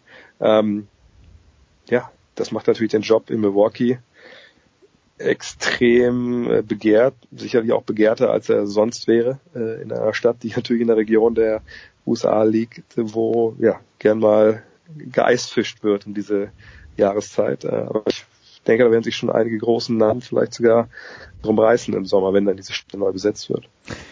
Ja, und äh, Jeff Van Gundy ist auch ein großer, großer Fan der hier des Footballteams in Houston, äh, Season-Ticket-Holder, aber damit den Texans hat er auch relativ wenig Freude. Ähm, was ist äh, im Moment mit äh, Chris Paul los? Was lese ich hier? Nein, ich lese, was, was, ich mache jetzt einen Cut, aber ist er zurückgegangen zu den Clippers? Frage ich off-air oder ist er immer noch? Nein, ist nicht zurückgegangen zu den Clippers, oder? Weil der Nee, so eine wieso? Nee. komplett verstörende SI-Story. Aber okay. Na, na, na, dann, dann machen wir das anders. Ein anderer Spieler, der, äh, wo mir immer gesagt wird, mh, der ist überragend und ich sehe es auch, dass er toll ist, aber für mich ist er halt auch immer im Schatten der großen drei in San Antonio gestanden. Kawhi Leonard, äh, der möchte weg, Dre. Wo möchte er hin? Äh, geht's ums Geld? Geht's um was anderes? Und wo könnte er landen? Ja, aber weg will, das ist natürlich jetzt so die große Frage. Jalen Rose hat das ähm, gesagt bei First Take, das ist ja eine Sendung. Ja, oh Äh, ja, da wird ja, gern gebrüllt. Ja, ja, das ist ja meist oft sehr erfolgreich, wenn man im Sport brüllt im Fernsehen, aber Mhm. ähm, ja, ich sag mal so, also Jalen Rose ist jemand, ähm, der natürlich gerne mal einen raushaut. Ähm, Stephen A. Smith saß ja auch mit am Tisch, der auch mal besteht, dass er auch die gleichen Sachen hört. Gut, ähm, kann man jetzt von halten, was man will. Also ich denke, ähm, beide haben in ihrer Karriere oft Recht gehabt, aber oft auch Unrecht. Hm. Ich weiß nicht, mit wem sie jetzt da gesprochen haben. Ich glaube, sie haben vielleicht nicht die allerhöchsten journalistischen Standards, aber ähm, ich denke, du, du erzählst sowas nicht, auch auf der Bühne halt nicht, ähm, wenn da jetzt überhaupt gar nichts dran ist. Äh, Adrian Wojnarowski, das ist ja so der ja, der ESPN-Chef, NBA, ähm, hm.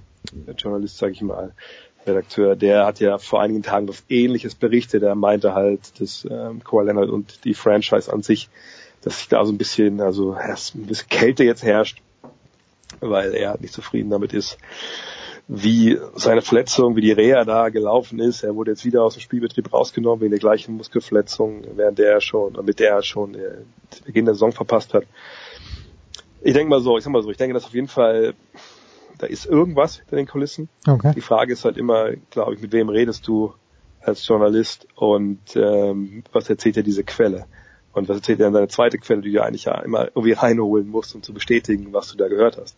Ähm, und wenn du da vielleicht mit dem einen Lager sprichst, äh, erzählen dir das, aber Lager erzählt dir das. Und ja, keine Ahnung, wo die Wahrheit am Ende liegt. Aber ich denke schon, dass es da ein bisschen rumort. Aber ob er jetzt wirklich weg will, das, ja, da, da muss man mal abwarten. Also er ist ja nun nicht der Typ, der öffentlich sich überhaupt zu irgendwelchen Gefühlsäußerungen hinreißen lässt. Also weder ein Lächeln noch mal irgendwie, keine Ahnung, äh, dass man immer sieht, dass er unglücklich ist.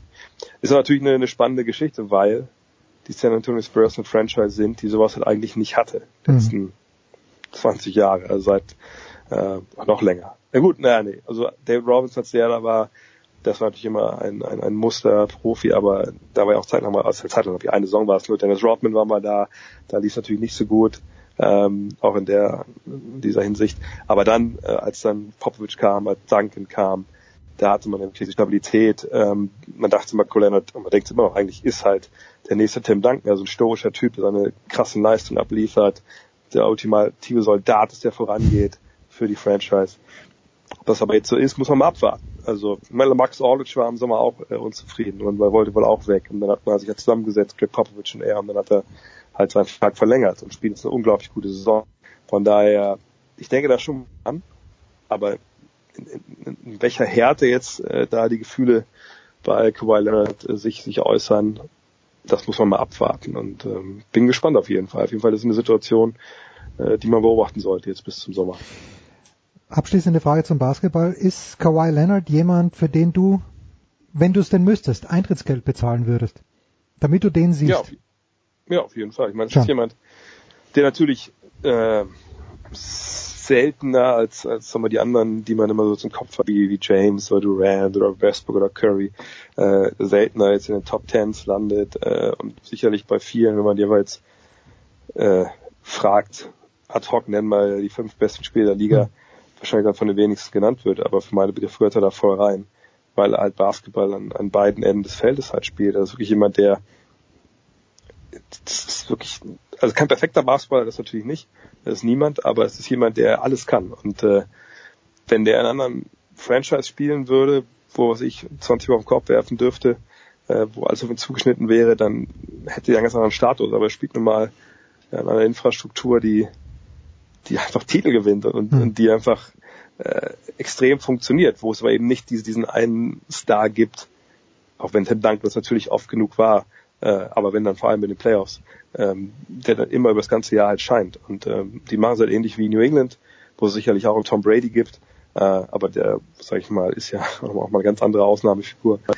Nee, äh, Kawhi ist einer der, fünf besten Spieler der, der Welt und ähm, sehen wahrscheinlich viele nicht so, aber einfach weil, weil er nicht der Lautsprecher ist. Tja, und die allerletzte Frage für heute, Dre.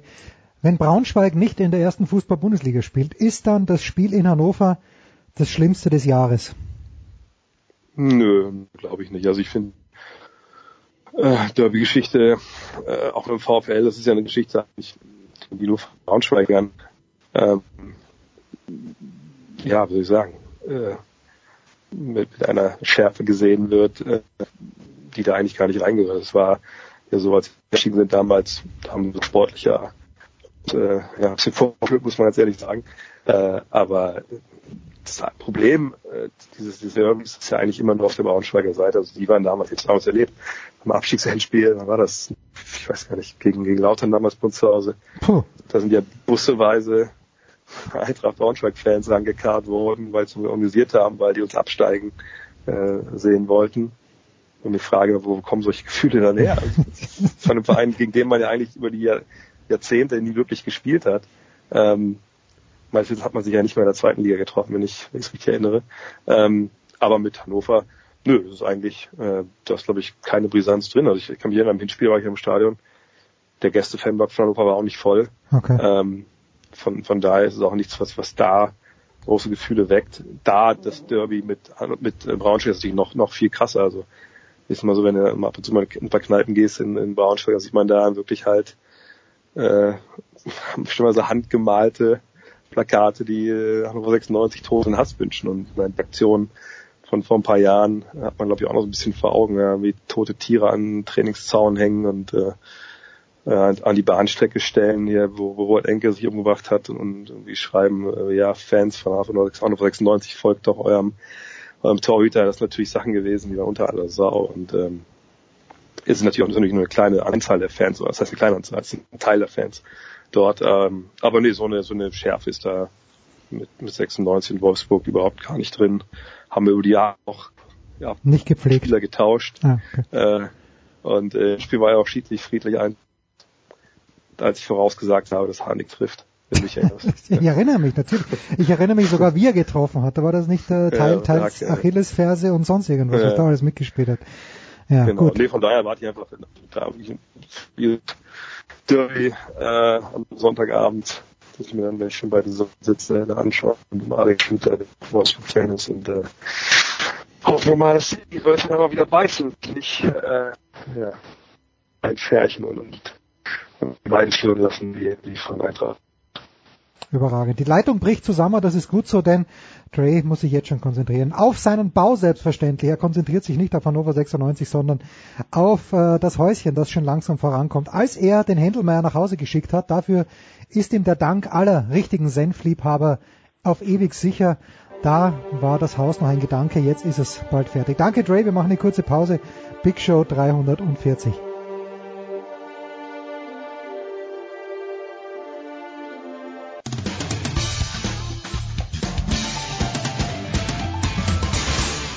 Hallo, hier ist Regina Heinrich und ihr hört Sportradio 360.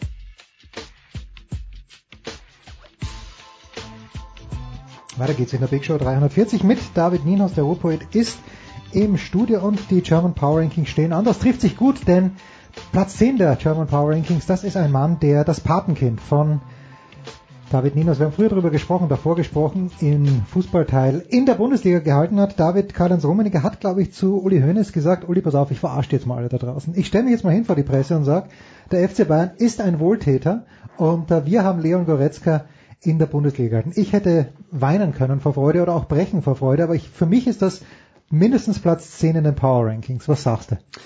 Absolut verdient, äh, vielleicht sogar äh, Weiter vorne? Weiter vorne noch. äh, allerdings muss ich äh, Kalle Rummenigge da auch ähm, tatsächlich Minuspunkte anreichern, vielleicht doch deshalb auf 10 äh, richtig, weil er hätte Leon Goretzka in der Winterpause holen müssen. Ah, Er hätte ihn in der Winterpause holen müssen, damit der VfL Bochum noch mitschneidet. so Ja, nämlich noch äh, noch Ablöse mitkassiert und zwar nicht zu wenig äh, tatsächlich ähm, nicht vorweggenommen, dass der VfL Bochum wahrscheinlich nicht in den äh, German Power Rankings vorhanden Noch, ist. ja, ich schau mal Knapp, schnell, ne? ja. Ganz knapp, ganz, ganz knapp. Genau. Ähm, insofern äh, ja, absolut verdient auf Platz 10 und äh, auch von hier aus danke Kalle. Beim nächsten Mal einfach einen Tacken eher noch. Tacken eher, ja. So, Platz 9. Übrigens, äh, d- diese, ich weiß nicht, diese ganze Diskussion um Goretzka, die geht mir ganz schön gewaltig auf den Senkel. Ja. Also, was Tönnies sich da erlaubt, was sich viele Fans und tatsächlich auch einige Kollegen erlauben, äh, an Kommentaren Schwierig. zu schreiben, äh, dass, dass der Spieler äh, die Unverschämtheit hat, den Verein zu wechseln, ähm, halte ich für absolut grenzwertig. Platz 9. Josua Kimmich. Und warum? Weil er zum Spieler der Nationalmannschaft 2017 gewählt wurde. Von wem weiß ich nicht, aber er ist von irgendjemand gewählt worden. Der SED hat eine Meldung rausgehauen. Das reicht mir für Platz 9, David. Reicht dir das auch? Absolut. Ich finde, wir äh, als Sportradio 360 sollten demnächst auch äh, Spieler nominieren. Wir müssen, wir müssen. Müssen. Ja. Und äh, nicht zu knapp. In, in jeden Sportarten mindestens zehn. Vielleicht geben wir einfach die German Power Rankings an die Agentur weiter. So machen wir das. So, Platz 8 und das ist schade, dass die Bad Boys, ich habe immer noch nicht verstanden, warum sie Bad Boys heißen, habe das vorhin auch gerade mit Ray besprochen, aber die sind ausgeschieden. Aber für mich dennoch in dieser Woche in den Power Rankings Rune Darmke. Warum? Hast du diese Parade gesehen im Spiel gegen Dänemark? Ähm, Torwart war draußen und äh, ich weiß nicht welcher Däne, ob es Hans Lindgren war, ich glaube, bin mir nicht ganz sicher, aber Rune Darmke rennt rein und wirft sich vom 9-Meter-Kreis in den 6-Meter-Kreis und wehrt den Ball fliegend ab, war großartig. Also die Bad Boys raus, aber für mich Rune Damke auf Platz 8 vom THW Allein schon wegen des Vornamens, Rune, Rune Bratzett, äh, Werder-Legende. Ah, so, äh, deshalb absolut verdient. Ich muss hier offen gestehen und äh, ein Geheimnis lüften. Ich habe mit Handball Nicht am Hut. Überhaupt nichts am Hut. Ah, Rune Bratzett hatte ich wieder verdrängt. Ich hoffe, Rune Damke heißt wirklich Rune Damke und nicht Peter Damke. Egal. Platz 7, Laura Dahlmeier hat am Wochenende in Antholz das erste Mal in diesem Jahr, wenn ich es richtig verstanden habe, ein Biathlon-Rennen gewonnen. Biathlon kommt bei mir normalerweise nicht vor, David, aber ich sag mal so, wenn nichts anderes los ist, dann gerne auch Laura Dahlmeier, die Sportlerin des Jahres. Punkt. Danke. Auf Platz 6 dann, äh, und das ist schwierig für mich, du bist ja auch jemand, der sich für den Basketball interessiert, der FC Bayern Basketball, hat am Wochenende ein episches Match hingelegt, und zwar gegen äh, den regierenden deutschen Meister, die Borussia Baskets aus Bamberg in Double Overtime war es, glaube ich, gewonnen, oder war es nur einfache Overtime? Einfach. Ähm, und deswegen für mich auf Platz 6, also ganz, ganz stark von ähm, vom FC Bayern Basketball und für mich ein klarer Platz 6. Klarer Platz 6. Äh, Pokal war es, glaube ich, Ja, ne? genau. Äh, Es nicht, ging um nicht die- Liga, genau, ging Top um 4. die, genau, Qualifikation für Top 4. Ähm, harter Fight und äh, höchst spektakulär, was äh, ich von Handball eben meistens leider nicht sagen kann. Ah. Es sei denn, wir sind bei Rune. Äh, Rune, Rune Damke, natürlich, selbstverständlich. Auf Platz 5, und das hatte ich eigentlich für Heiko Ulderb ähm, vorgesehen, aber es ist für mich die Sportstadt Hamburg. Warum? Weil äh, jetzt bekannt gegeben wurde, wahrscheinlich steht schon länger fest, aber ich habe jetzt jetzt das Bild gesehen, die Beachvolleyball-WM wird dort stattfinden. Niemand ist ein größerer Beachvolleyball-Fan als Heiko Ulderb und David, ich sag mal so, wenn man Olympia nicht kriegen kann, das ne next best thing für mich, auch für die Stadtentwicklung ist die Beachvolleyball-WM. Was sagst du? Absolut. Liebe Grüße an Heiko an dieser Stelle und ich habe gehört, das sind Insider-Informationen, das Ganze soll oben auf der Elbphilharmonie stattfinden. In der Schräge. In der Schräge, wenn sie es fertig gebaut kriegen bis dahin. Das weiß äh, weiß ich nicht. Aber das Budget steht, das, habe ich gehört. Das Budget steht und Ausweichort ist, glaube ich, die Manege von äh, äh, König der Löwen. Das ist möglich. Ja. Siehst du? Ja, als Vater kennt man das. So, auf Platz 4. Und das wird dein Herz erfreuen, denn du hast jenem Verein ein dickes, dickes rotes Herz am Samstag um circa 17.05 Uhr in deinen Twitter-Feed gepasst. Auf Platz 4 in den German Power Rankings für mich der SC Freiburg in dieser Woche. Nummer 1, weil Christian Streich Mensch des Jahres, Mensch des Jahrzehnts eigentlich äh, geworden ist. Und zum anderen, weil ähm, ich, ich, ich sympathisiere mit Leipzig ein kleines bisschen, du eher nicht. Aber der SC Freiburg hat binnen zweier Standardsituationen und binnen fünf Minuten was, glaube ich, wenn es nicht sogar weniger war, äh, Rasenballsport Leipzig mit 2 zu 1 besiegt. Äh, Das freut mich sehr, denn ich hätte nicht gedacht vor der Saison, dass der SC Freiburg eine Chance hat, die Klasse zu halten, aber schaut ganz gut aus. Ja, absolut. Jedes Jahr aufs Neue leisten die äh, im Breisgau eine fantastische Arbeit. Ähm, äh, und was ich so wirklich bemerkenswert äh, finde und auch unterstreichen möchte, völlig unaufgeregt. Hm. Völlig unaufgeregt. Das hat vielleicht was mit der Medienlandschaft zu tun, ähm, vielleicht auch mit der Mentalität, äh, sicherlich auch mit Christian Streich. Aber was dort an Arbeit geleistet wird, ist, ist große Klasse und äh, das Herz habe ich aus, aus vollem Herzen getwittert. ähm, Aus mehreren Gründen. Nee, jetzt auch mal wirklich weg von, von RB Leipzig äh, Bashing. Ähm, äh, hätten die eine andere Mannschaft so Ja, geschlagen. schön. Ich freue mich über jedes Freiburg-Tor, egal Genau. gegen wen. Ne? Ja. Ist toll. Auf Platz drei, weil er auch Dritter geworden ist am Wochenende und weil ich immer noch höchsten Respekt habe, was heißt immer noch, aber ich würde nicht mal über eine Schanze gehen, die 20 Meter weit geht, aber Richie Freitag ist beim Skifliegen bei der Skiflug-WM in Oberstdorf Dritter geworden. Für die deutsche Mannschaft hat es leider nicht gereicht zu einer Medaille im Mannschaftswettbewerb, für die Österreicher natürlich auch nicht. Aber Richard Freitag Dritter und das nach dieser, ja, nach dieser üblen Geschichte bei der Vierschanzentournee, wo er, ich sag, er ist sich selbst auf den Ski gestiegen, der deutsche Trainer Werner Schuster sagt, der Österreicher ist, naja, das, da war der Auslauf schuld, egal wie dem auch sei. Richard Freitag zurückgekommen nach Verletzung, Platz 3 bei der Skiflug-WM. Was sagst du? Ja, äh, verdient, sicherlich verdient. Ich würde auch äh, nicht eine Piste, äh, eine Schanze runterspringen. Äh, mein lieber Kollege Daniel Danger von 1 Live hat das neulich Ah. äh, im, im Selbstversuch Ach was. gemacht. Äh, Ja, wo denn? Irgendwo, irgendwo im Sauerland. Ich weiß Also aber eine kleine Schanze. Eine kleine Schanze. Mit normalen Skiern oder mit äh, Skisprungskiern? Mit, mit normalen Skiern äh, und er stand vorher nie auf Skiern. Noch nie. Ähm, Großartige Idee. Ja, großartige Idee. Er wollte auch die, die große Schanze direkt runter, ist da hochgeklettert bei schlechtestem Wetter und hat gefragt, wo der Schnee ist. Äh, es ist eine Rasenschanze gewesen.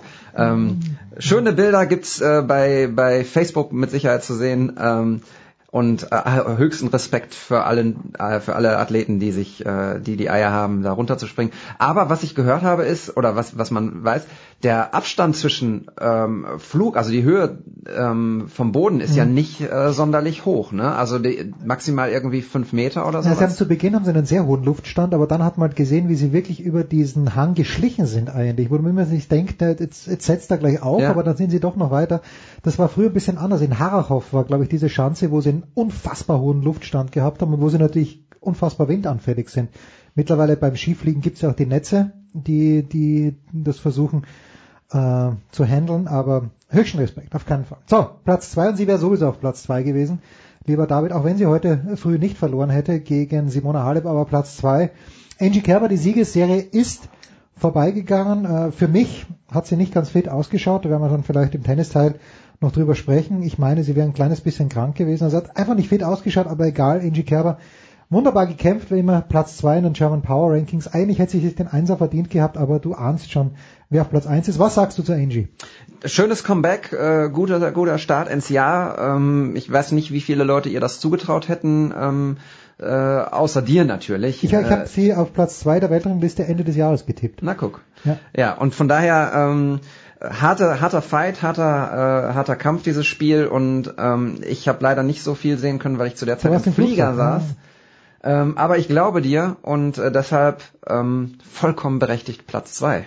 Absolut. So, und äh, natürlich, das, das stand am Samstag um, ich muss mal kurz überlegen, am Samstag um 12.32 Uhr, meine ich, stand es schon fest, wer nur die German Power Rankings in dieser Woche anführen kann. Das ist Thomas Dresen selbstverständlich, der Hahnenkampfsieger, der erste deutsche Abfahrer, der auf der Streif seit 1979 Sepp Ferstl gewonnen hat. Äh, fantastische Leistung. Er hat gewissermaßen die Nerven behalten. Unten raus wusste natürlich nicht, dass er so gut liegt, aber hat sich wirklich authentisch, fantastisch, großartig gefreut. Thomas Dresen, für mich die Nummer eins in den German Power Rankings. Ed Sportgeschichte, kann man da nur sagen. Ähm, tatsächlich äh, Wahnsinn. Ähm, übrigens da auch ein, ein Lob an die Kollegen äh, der Rheinischen Post, RP Online, die Oh. eine tolle ähm, Sportseite aufgemacht haben am Tag danach. Ich weiß nicht, ob du die gesehen hast. Oh ja, doch, doch, wie steil die Streife ist, Genau. das, das ja. Sehr schöne Idee, Ja. äh, mutig, toll gemacht. Ähm, und absolut verdient äh, Seite 1 so einen großen Aufmacher für, für diese tolle Leistung. Ach, das war Seite 1? Seite 1 im Sport. Ah, okay, na gut, ja, hätte sich, in Österreich wäre es Seite 1 auf allen Gazetten gewesen, wenn wir irgendwo mal was gewinnen würden, außer beim Skifahren. So, das waren die German Power Rankings. David bleibt natürlich weiterhin in den Studios. Kurze Pause dennoch. Big Show 340.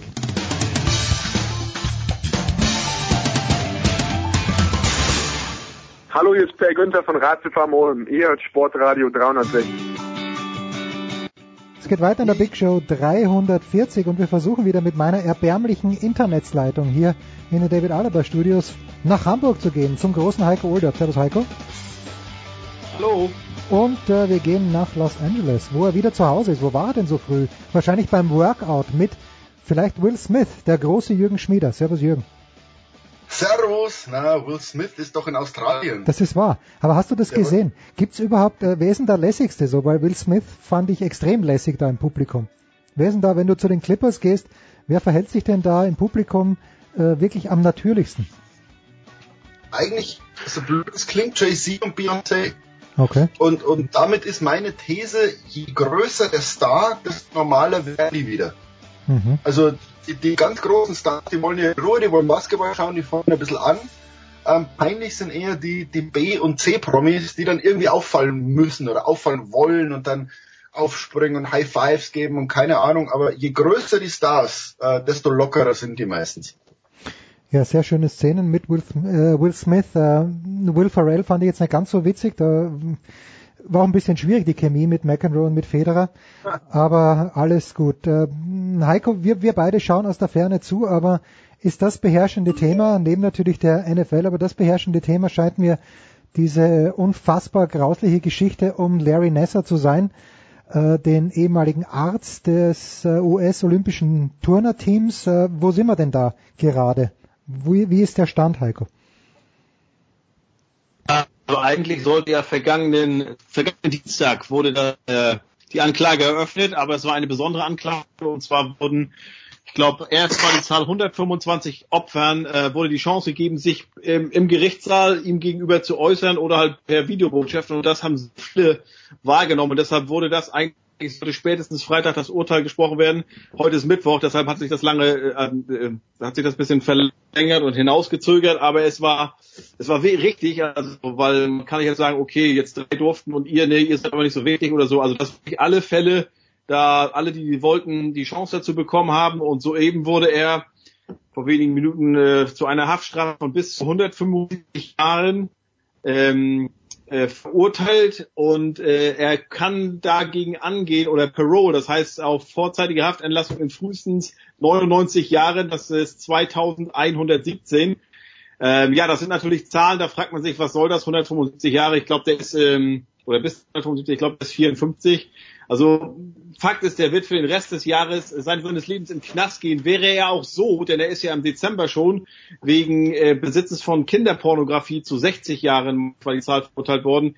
Also ja, ich habe heute einen Bericht gehört, da hieß es, das ist wirklich der größte Sexskandal der Sportgeschichte und es ist erschreckend zu sehen, wie da die höheren Organe versagt haben oder wie das überhaupt möglich geworden ist, nämlich indem sie alles abgedeckt haben oder einfach nur weggeguckt haben, sowohl MSU, Michigan State University, als auch das US-Olympiateam und der US-Olympiaverband, weil es äh, gerade den, äh, den Verbänden bei dem äh, Turnverband wirklich nur um Medaillen und Meriten ging und um Geld, also sprich, ähm, der Mensch, der war, der war total egal und und ähm, ja, das ist traurig, diese Entwicklung. Aber man muss natürlich auch sagen, das ist kein Einzelfall, nur für, vom US-Turn. Bei den Schwimmern gab es das auch. Da haben äh, beim, bei US-Schwimmern, da haben jahrelang auch ähm, ehemalige äh, Übungsleiter äh, die äh, Athletin missbraucht, beziehungsweise sie beim Umziehen filmt. Es gab in äh, vergangenes Jahr in Tauberbischofsheim den Sexskandal bei den Fechtern vor der vor der äh, Fecht-WM. Es gab in England den Nachwuchsfußballer diesen Skandal.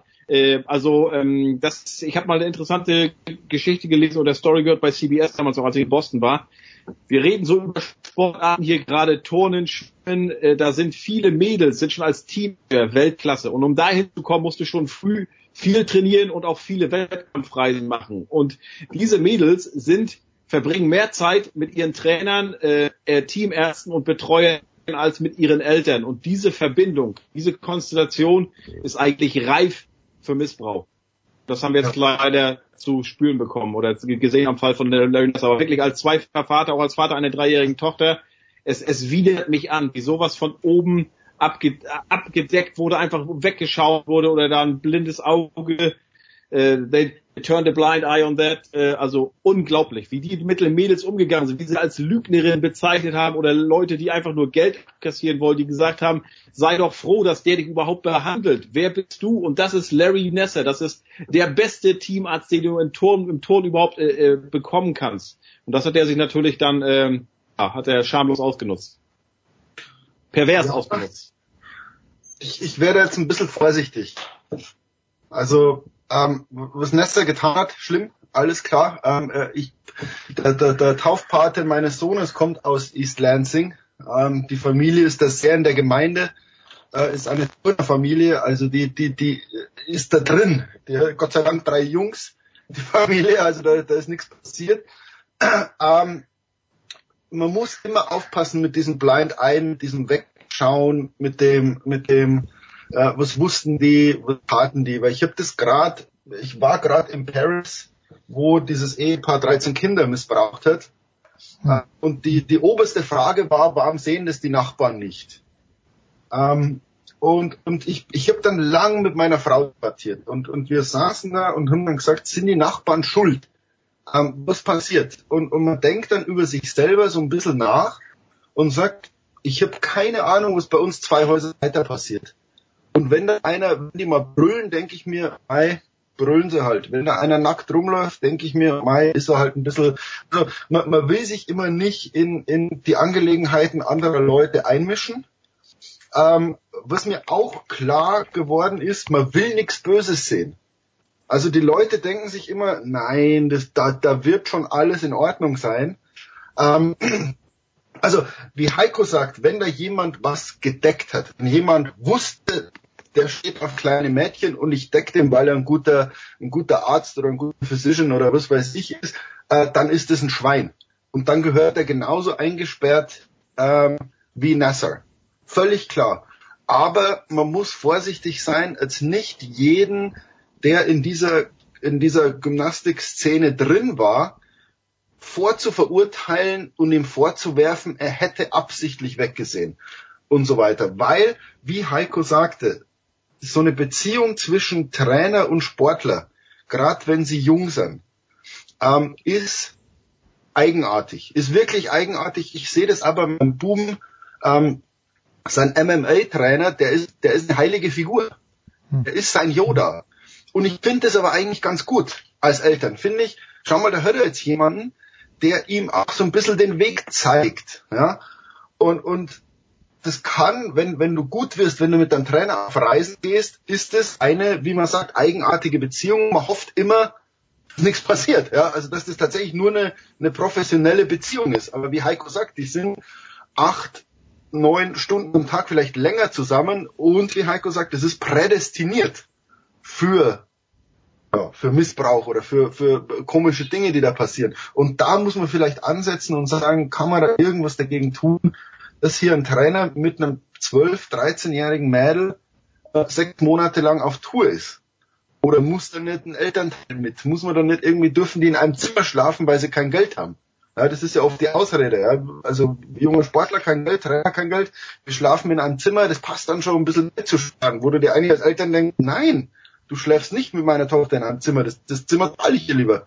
Also solche Sachen, also ich würde jetzt nicht so einen Generalverdacht machen gegen alle, die da dabei waren, sondern da, da musst du dann schauen, ähm, wer hat da wirklich äh, unter den Teppich gekehrt, wer hat vielleicht sogar einen Teppich gewoben und draufgeschmissen. Also das, das ist wichtig und die gehören bestraft. Also der Fall, das ist mit der Verurteilung noch nicht vorbei. Nein, natürlich nicht. Und ich will auch hier gar nicht äh, alle, also kein Generalverdacht aussprechen. Ja, aber wenn du weißt, dass bei USA Gymnastics, da ist ja glaube ich gestern oder so der gesamte Vorstand zurückgetreten, ja. dass die einer Michaela Maroney 2016 ein Papierstück hingelegt haben und sie gezwungen haben zu schreiben, dass sie nicht ja. gegen äh, in der Öffentlichkeit gegen Nessa aussagen wird, ansonsten, ansonsten gibt's eine Million Strafe. Ja. Also was ist das? Dann geht's doch wirklich nur darum, Reputation, äh, den Namen zu retten. Und wenn man auch mal weiß, das muss man vielleicht auch Jürgen bisschen den Deutschen erklären, welchen Stellenwert Frauenturnen in den ja. USA hat, gerade bei den Sommerspielen. Also wie wir, so wie wir früher Katharina Witt angehimmelt haben, ja. himmeln nie eine, eine Ailey Reisman, eine Simone Biles an, ähm, und wollen so werden wie die. Also äh, Frauenturnen, Männer nicht, aber ne, äh, Frauenturnen hat bei ganz klar, Nummer eins hat die meiste Sendezeit, die ganzen ja, ja. Äh, Home Homemade Stories bei NBC, was die da machen und ich weiß nicht mehr, welche Nationalturnerin ja, es war, aber, aber die haben gesagt, Mensch, wir sind denn so bei Autogrammstunden oder so, dann sehen wir, wie kleine Mädchen hm. uns anhimmeln, uns zujubeln und sagen, ich möchte genauso werden wie du. Und dann habe ich mir nur gedacht, sagte die, die Turnerin dann, nee, ich möchte nicht, dass du so werden willst wie ich, weil dann musst du nämlich unter das durchmachen, was ich durchmachen musste. Warum, wo, wovon ich dir aber jetzt hier noch gar nicht erzählen kann, weil das glaubt mir sowieso keiner. Ja.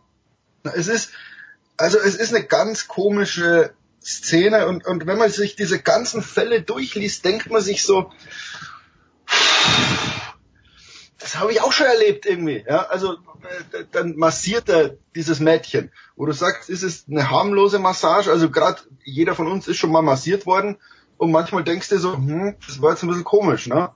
Und, und aber das ist so, mei, der, der Trainer massiert sein Schützling, mei, sagt man jetzt erstmal nichts Komisches, ja? Also der will Muskeln lockern und erst hinterher wird dir dann als Eltern als irgendwas klar, ach du Scheiße, der hat natürlich nicht nur die Waden massiert, sondern der ist da ein bisschen höher geschlüpft. Ja.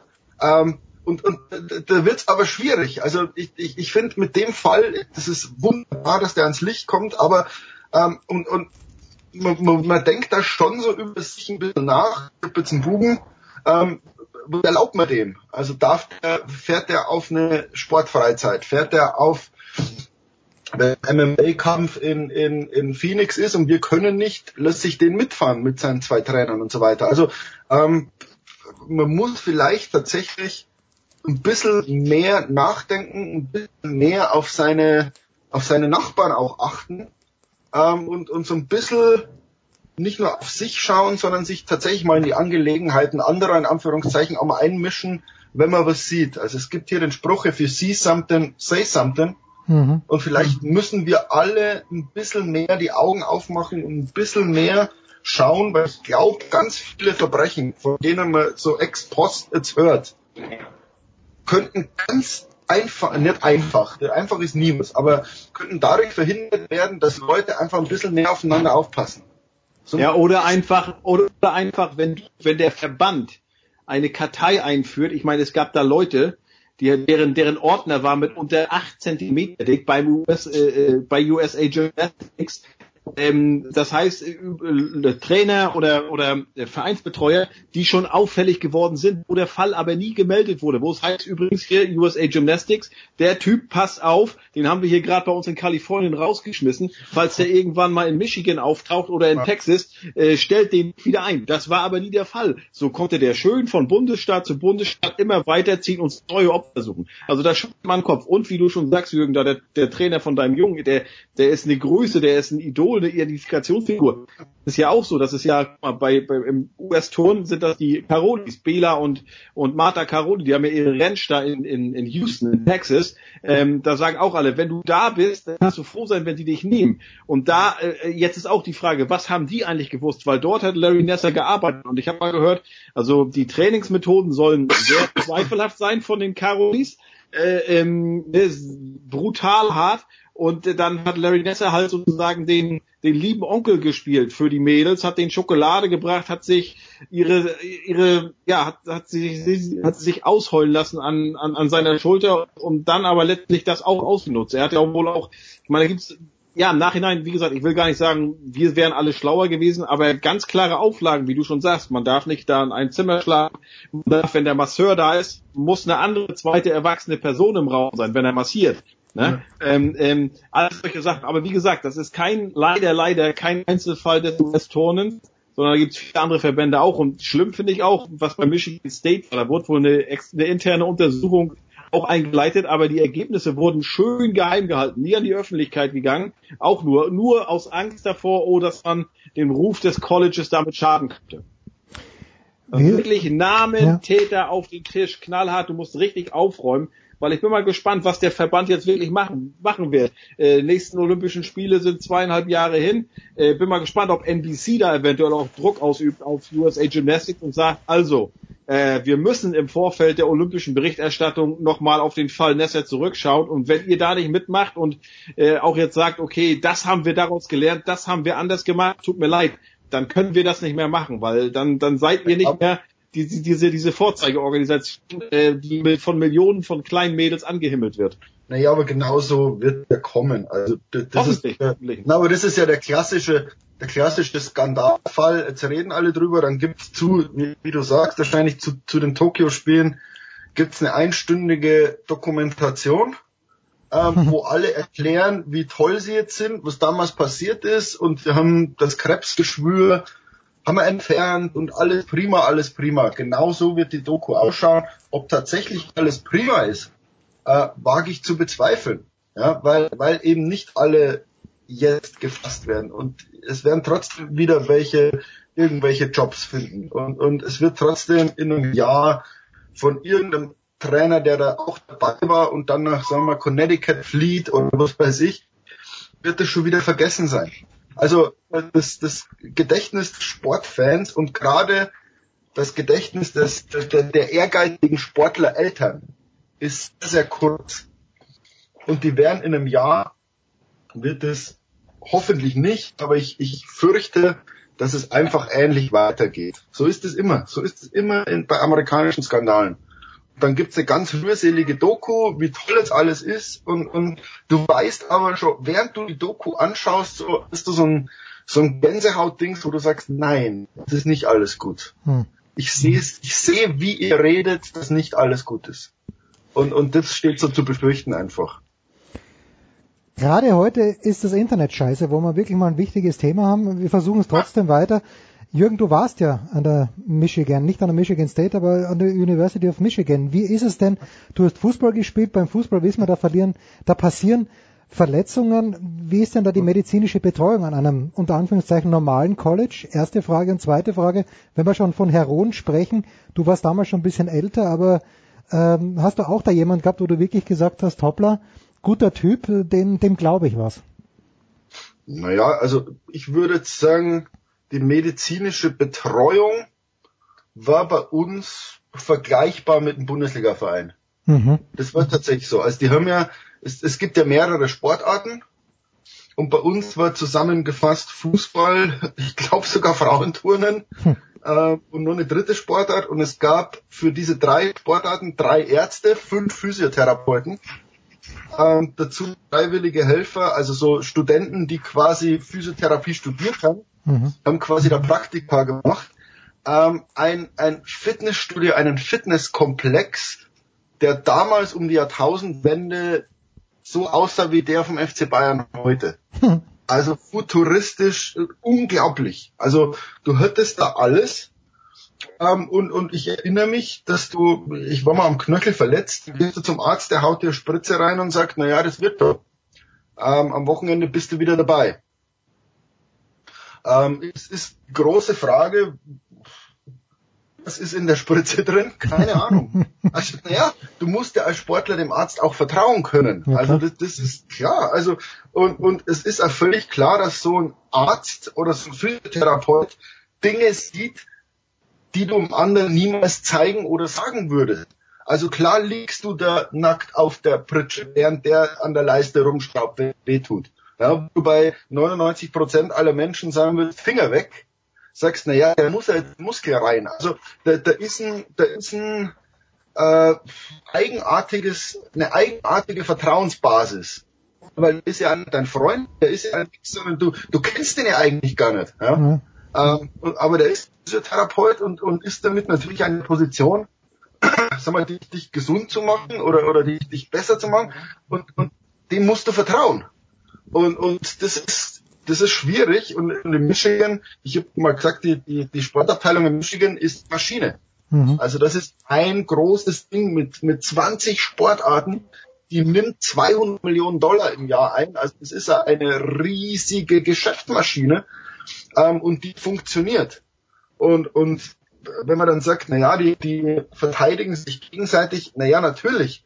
Äh, diese fünf Physiotherapeuten, das heißt immer, eine Krähe sticht der anderen kein Auge aus. Äh, aber wenn man zu denen sagt, du, mir tut das Knöchel so und so weh, in Deutschland wurde es so und so beurteilt, äh, dann holt er den zweiten Physiotherapeuten, der sagt, nee, Nummer A hat recht und der dritte sagt, A und B haben recht und sie schnaubt der Sportler. Also genauso ist es. Und, und das ist an jeder Uni und, und ich glaube auch bei vielen Profivereinen ist das genauso, dass du als Sportler da relativ wenig zu sagen hast. Hm. Find- Also Ja gut, ich weiß es. Ich, ich war nie in der Situation. wenn, wenn, Robben auf der Pritsche liegt und der Arzt sagt, Robben hat das und das, dann hat Robben nicht viel Möglichkeiten, als aufzustehen und zu sagen, ich gehe zum anderen Arzt oder einfach dem Arzt zu vertrauen und zu sagen, ja, es wird schon stimmen, was du, was du sagst und es wird da was Gutes sein, äh, was da drin ist. Schwierig, schwierige Geschichte. Schwierige, Schwieriges Thema. Ja, Ein ja, schwieriges Thema. ja, also ein schwieriges Thema, dass man hoffentlich demnächst bei, bei besserer Internetleitung oder wenn Schmieder mal wieder in Deutschland ist, vielleicht Oldorp auch in München, vielleicht mal wirklich äh, auch mit noch zwei, drei anderen Leuten besprechen könnten. Die Internetleitung ist heute wirklich zumindest zu diesem Zeitpunkt Oberbanane, deswegen entlasse ich euch beide. Heiko wird sich gleich jetzt die deutsche Handballnationalmannschaft anschauen. Heiko, du hast am vergangenen Wochenende deinen glorreichen ersten FC Köln in Hamburg gesehen. Kannst du dieses Highlight an diesem Wochenende noch toppen, mein lieber Heiko? Dieses Wochenende gibt's Ostsee und Ruhe und ich freue mich auch drauf. Ja, Sehr viel ja. gearbeitet, jetzt die letzten Tage wenig geschlafen und einfach mal, wir fahren am Freitag nach Timmendorf und sind dann bis Sonntag da und ich freue mich auf, weiß ich noch gar nicht. Ich habe Ryan gesagt und Caroline, ihr bestimmt, was wir machen, ihr seid die Bosse und äh, ja, mal sehen, was sie mit uns vorhaben. Ihr bestimmt, was wir machen. Da ist der Fernseher. Biathlon startet um 10. Jürgen, was ist bei euch? Äh, Australian Open natürlich. Ja. Jule! Nein, die ist ja schon ausgeschieden. Ach! Nein, ist ausgeschieden. Anzieh Kerber natürlich. Mhm. Wir wissen jetzt nicht, mein, mein Bub hat Silber gewonnen letztes Wochenende. Ja, wieso, wieso, wieso weiß ich das nicht? Ich weiß, hast du bei Facebook mitgeguckt? Silber bei den Doch, kalifornischen stimmt, Meisterschaften stimmt, ja, ja, doch. Doch, doch. In einem Wahnsinnsfinale, das er dann leider verloren hat. Ähm, ich glaube, da ist an diesem Wochenende ist auch irgendwas mit MMA. Ich weiß es aber nicht. Kaum ist deine Ja, Frau nicht da. Kaum ist deine Frau nicht da. Ansonsten natürlich Grammys. Ah, ja. Gut. Das muss man sich dann doch mal angucken, ne? Naja. Gut. Dann beim nächsten Mal mit besserer Verbindung. Danke Jürgen, danke Heiko. Kurze Pause, dann geht's hier weiter. Ja, hallo, hier ist Josef Haber, auch wenn Sie mich nicht kennen. Sie kennen sicher Sportradio 360. Bleiben Sie dran, wechseln Sie jetzt nicht den Kanal, schrauben Sie nicht am Radio rum oder am Computer, wo auch immer das gesendet wird. Sie hören genau das Richtige, verstellen Sie nur mehr die Lautstärke. Big Show 340 und an dieser Stelle sollte eigentlich die lange Vorbesprechung des Halbfinales der Handball-Europameisterschaft kommen mit deutscher Beteiligung, aber so lief es nicht. Gegen Spanien verloren und in Kroatien ist nach wie vor Felix Götz von Spox.com. Felix, grüß dich erstmal, schön, dass du ein paar Minuten Zeit hast. Deine Analyse ein paar Stunden danach. Servus, ein paar Stunden danach, was ist schiefgelaufen am Mittwochabend? Ja, es tun äh, nahe oder zumindest ähm, als die Deutschen den spanischen Rückraum eigentlich gut im Griff hatten, ähm, nur Probleme mit dem Freiwerfer hatten, mit der Kindergelde. Ähm, ja, Halbzeit ist okay, kann man sagen. Ähm, abgesehen davon, dass wir ein paar Chancen zu viel liegen lassen haben im Angriff. Ähm, und dann passiert nach der Halbzeit das, ja, das Unglaubliche, dieser totale Zusammenbruch mit einem 8 zu 0 auf der Spanier und fünf Minuten lang kein Tor von den Deutschen, also von 15, 15 auf 25, 15. Ähm, ja, unglaublich habe ich in Maune noch selten gesehen, äh, zumindest nicht von der deutschen Nationalmannschaft. Und ja, also ging ja dann endgültig dahin, als Prokop bei, glaube ich, vier Tore Rückstand äh, nochmal versucht hat, mit dem siebten Weltspiel zu kommen. Äh, die Deutschen dann aber im Anschluss einen Ball am anderen weggeworfen haben und ich glaube drei Bälle in Folge ins leere Tor bekommen haben. Das war dann natürlich der endgültige Genickbruch. Ja, du sprichst einen großen Namen gelassen aus, äh, Christian Prokop. Ähm, wir haben letzte Woche schon über ihn gesprochen. Du hast ja auch in einem befreundeten Podcast, meine ich, mit unter anderem Sascha Staat auch schon das Thema angesprochen. Äh, ist damit zu rechnen, dass die Diskussion um Christian Prokop äh, darin mündet, dass die deutsche Handballnationalmannschaft schon bald einen neuen Coach haben wird? Davon gehe ich nicht aus, dass das passiert. Also da hat er sich äh, einen Fehler erlaubt. Ähm, der Fall äh, Finn Lemke ist äh, mehrfach besprochen worden, ähm, dass er das völlig unterschätzt, was der für eine Wichtigkeit in der Mannschaft hat. Ähm, er hat meiner Ansicht nach auch gerade in der Vorrunde viel zu schnell, zu häufig gewechselt ähm, und bei, ja, einige Spieler waren nach dem ersten Fehler, haben sie wieder wieder gefunden und ja, das kannst du natürlich kein Selbstvertrauen bekommen. Das muss er sich ankreiden lassen, daraus wird er auch lernen, aber ich gehe davon aus, dass er Bundestrainer bleiben wird, weil, schon, also schon allein deswegen, weil er noch bis 2022 Vertrag hat und der wirkliche Chef im DHB ist ja der Vizepräsident Hanning Hm. und der hat ihn durchgesetzt, äh, darf sogar durchgesetzt, dass dafür eine ordentliche Ablösesumme nach Leipzig geflossen ist. Also man spricht von 500.000 Euro, was im Handball ja wirklich sehr viel ist. Und schon alleine, weil die Person Hanning so eng mit Brok, mit dem Trainer Brokop verknüpft ist, kann ich mir nicht vorstellen, dass da jetzt in den nächster Zeit äh, ein Wechsel erfolgt beim Bundestrainer. Das nehmen wir mal einfach so mit und das macht natürlich auch Sinn. 500.000 Euro im Handball, das ist tatsächlich ordentlich viel Kohle. Hm, Früher mal. Also wir müssen über die Torleute, glaube ich, nicht reden. Das ist nach wie vor Ausnahmekönner mit Andreas Wolf, mit Silvio Heinevetter und da gibt es sicherlich in der Bundesliga auch noch ein paar andere deutsche Torhüter. Aber früher mal, Felix, in der guten alten Zeit, hatte ich als, äh, wenn ich gegen die deutsche Mannschaft gespielt hatte äh, oder spielen hätte müssen, immer auch Angst vor den Rückraumwerfern. Also Holger Glandorf war so einer, der vielleicht auch ab und zu mal die Kugel verworfen hat, aber wenn es hart auf hart gegangen ist, ist der mit Schwung gekommen und hat die Kugel durchgesetzt. Also vor allen Dingen Rückraum links und rechts, da fehlt mir ein bisschen der Angstfaktor. Geht's dir auch so? Ja, ja, man muss ja nur mal angucken, wo die deutschen Rückraumspieler äh, unter Vertrag stehen. Aber Steffen Weinhold, der beim THW Kiel äh, eine tragende Rolle spielt und da auch regelmäßig Champions League spielt. Und das war's dann aber mit Leuten, zumindest mit Leuten, die sich äh, regelmäßig in der Champions League müssen. Hm. Das ganz große Problem hier im Moment, aber nicht unbedingt auf den Halbpositionen, weil Julius Kühn, wenn er Selbstvertrauen hat, dann wirklich großartig spielen zum Beispiel. Und dann, äh, und Daniel sowieso, Häfner eigentlich auch tatsächlich, haben sie alle, nicht gezeigt, diese das Hauptproblem sehe ich auf der Schwimmerposition, ähm, weil da, da ist Philipp Weber ganz eindeutig noch nicht so weit, hat, hat einiges drauf, tolle Ansätze, aber hat sehr viele Fehler äh, gemacht jetzt bei der Europameisterschaft. Und ich denke, das, das wird so äh, der Kern sein, den man in irgendeiner Form lösen muss in Zukunft. Ja, da erinnern wir uns an Michael Bauer, der natürlich die Mittelposition überragend ausgeführt hat. Mimi Kraus, auch ein Mann, der allerdings äh, ja nicht mehr in Frage kommt. Äh, die, die Leitung ist nicht aufgrund von Felix Götz, sondern aufgrund des sehr, sehr traurigen Internetanschlusses von mir nicht besonders toll. Deswegen, Felix, machen wir das heute extrem kurz, aber ich möchte auch noch wissen, wer wird denn nun Europameister? Werden die Dänen das äh, rausreißen, so wie sie Olympia gewonnen haben? Sind es die Franzosen? Wer ist aus deiner Sicht, bevor es ins Finalwochenende geht, jetzt der Favorit auf den Titel? Ja, also ich habe ja, als wir das letzte Mal gesprochen haben, habe ich ja noch gesagt, die Franzosen sind meiner Meinung nach schlagbar und nicht eindeutige Top-Favorit. Da hat sich meine Meinung jetzt ein bisschen geändert, muss ich sagen. Also ich glaube schon, dass die, die Dänen haben mich jetzt nicht 100% überzeugt, ähm, haben auch gegen, gegen Deutschland kein großartiges Spiel gemacht und ich habe es auch äh, ersten Halbzeit gegen Mazedonien gesehen, da war das auch nicht so tolle. Ähm, ich, ja, für mich sind jetzt tatsächlich die Franzosen der Top-Favorit dem Titel und ich gehe davon aus, dass sie ihn auch holen.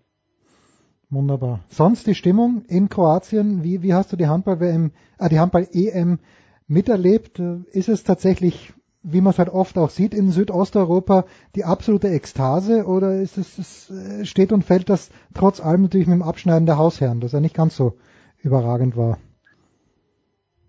Also ich muss ehrlich sagen, dass ich schon so ein bisschen enttäuscht bin, ähm, weil, also gut, in Zagreb bei der Vorrunde waren die Kroaten da und die Halle dann eben nicht ansatzweise äh, voll, hm. aber selbst in Barazin, wo die Halle ja wesentlich kleiner ist, ähm, war eigentlich nur immer dann was los, wenn die Slowenien gespielt haben, weil die eben nur Kilometer Anreiseweg hatten. Mhm. Die, also die Ekstase war jetzt nicht, jetzt nicht ausgeprägt. Sagen wir mal so. Nicht so wie in Unterföhring, wo Spock sitzt. Da ist die Ekstase immer ausgeprägt. Dort findet man auch Felix Götz. Ich werde in zwei Wochen dort sein und Felix persönlich die Hand schütteln. Danke dir, Felix. Äh, das Internet, das nehme ich voll auf meine Kappe. Die Verbindung heute nicht prächtig. Danke dir. Kurze Pause, dann geht's ja weiter.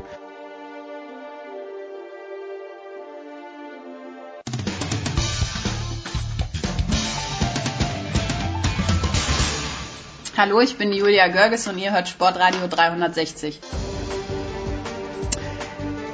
Und er kommt frisch aus der Rod Laver Arena. Oliver Fasnacht zum Tennis Big Show 340. Marin Cilic ist der erste Finalist äh, bei den Australian Open. Oliver, grüß dich erstmal. Schön, dass du so kurzfristig Zeit hast. Äh, zweite Anregung, zweite Frage. Äh, hattest du nach dem ersten Satz Zweifel oder vor allen Dingen auch nach dem zweiten Satz Zweifel, dass Marin Cilic das nach Hause bringen wird?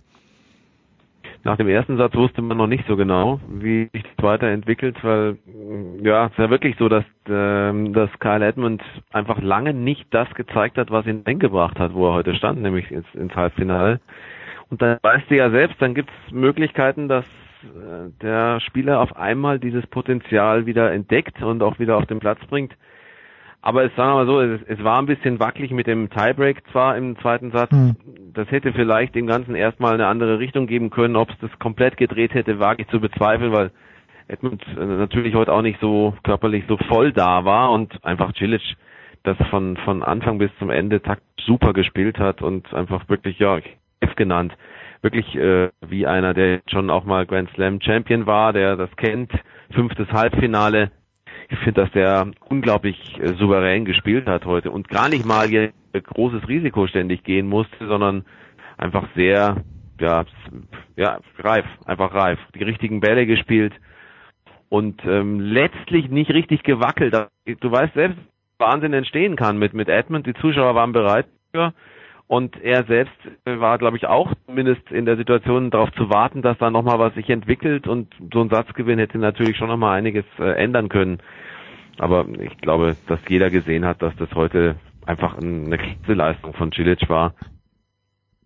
Habe ich natürlich auch so gesehen. Oliver, äh, Kyle Edmund sicherlich auch ein bisschen müde von den Spielen davor. Marin Cilic, aber das muss man schon auch sagen, gegen Rafael Nadal natürlich profitiert von der Aufgabe von Nadal, aber selbst da hat Cilic, wie ich finde, ein sehr gutes Match gemacht. Hast du das auch so gesehen? Naja, er hat, äh, er hat ja die Aufgabe erzwungen.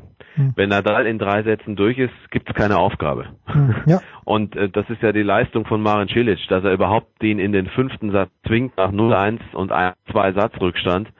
Äh, das hat äh, sicherlich also so gegeben, glaube ich. Äh, deswegen, ja, klar, also das war eine, eine auch eine letztlich erzwungene Aufgabe es ist besser so, als wenn Nadal dann irgendwie in der nächsten Runde hätte aufgeben müssen, jetzt im Halbfinale.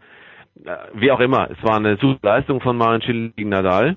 Hat er auch gesagt, dass er gegen Nadal nochmal noch mal ein ganz anderes Level nochmal gespielt hat, sich nochmal mit dem Gegner geweigert hat. Ich fand aber auch schon seinen Auftritt gegen Carreño Busta stark. Auch da hatte ich das äh, Vergnügen, ihn zu kommentieren. Und ich muss sagen, es ist auch zunehmend ein Vergnügen. Bin ganz ehrlich, ich war jetzt nicht immer so wahnsinnig mitgerissen vom Stil von Marin Cilic.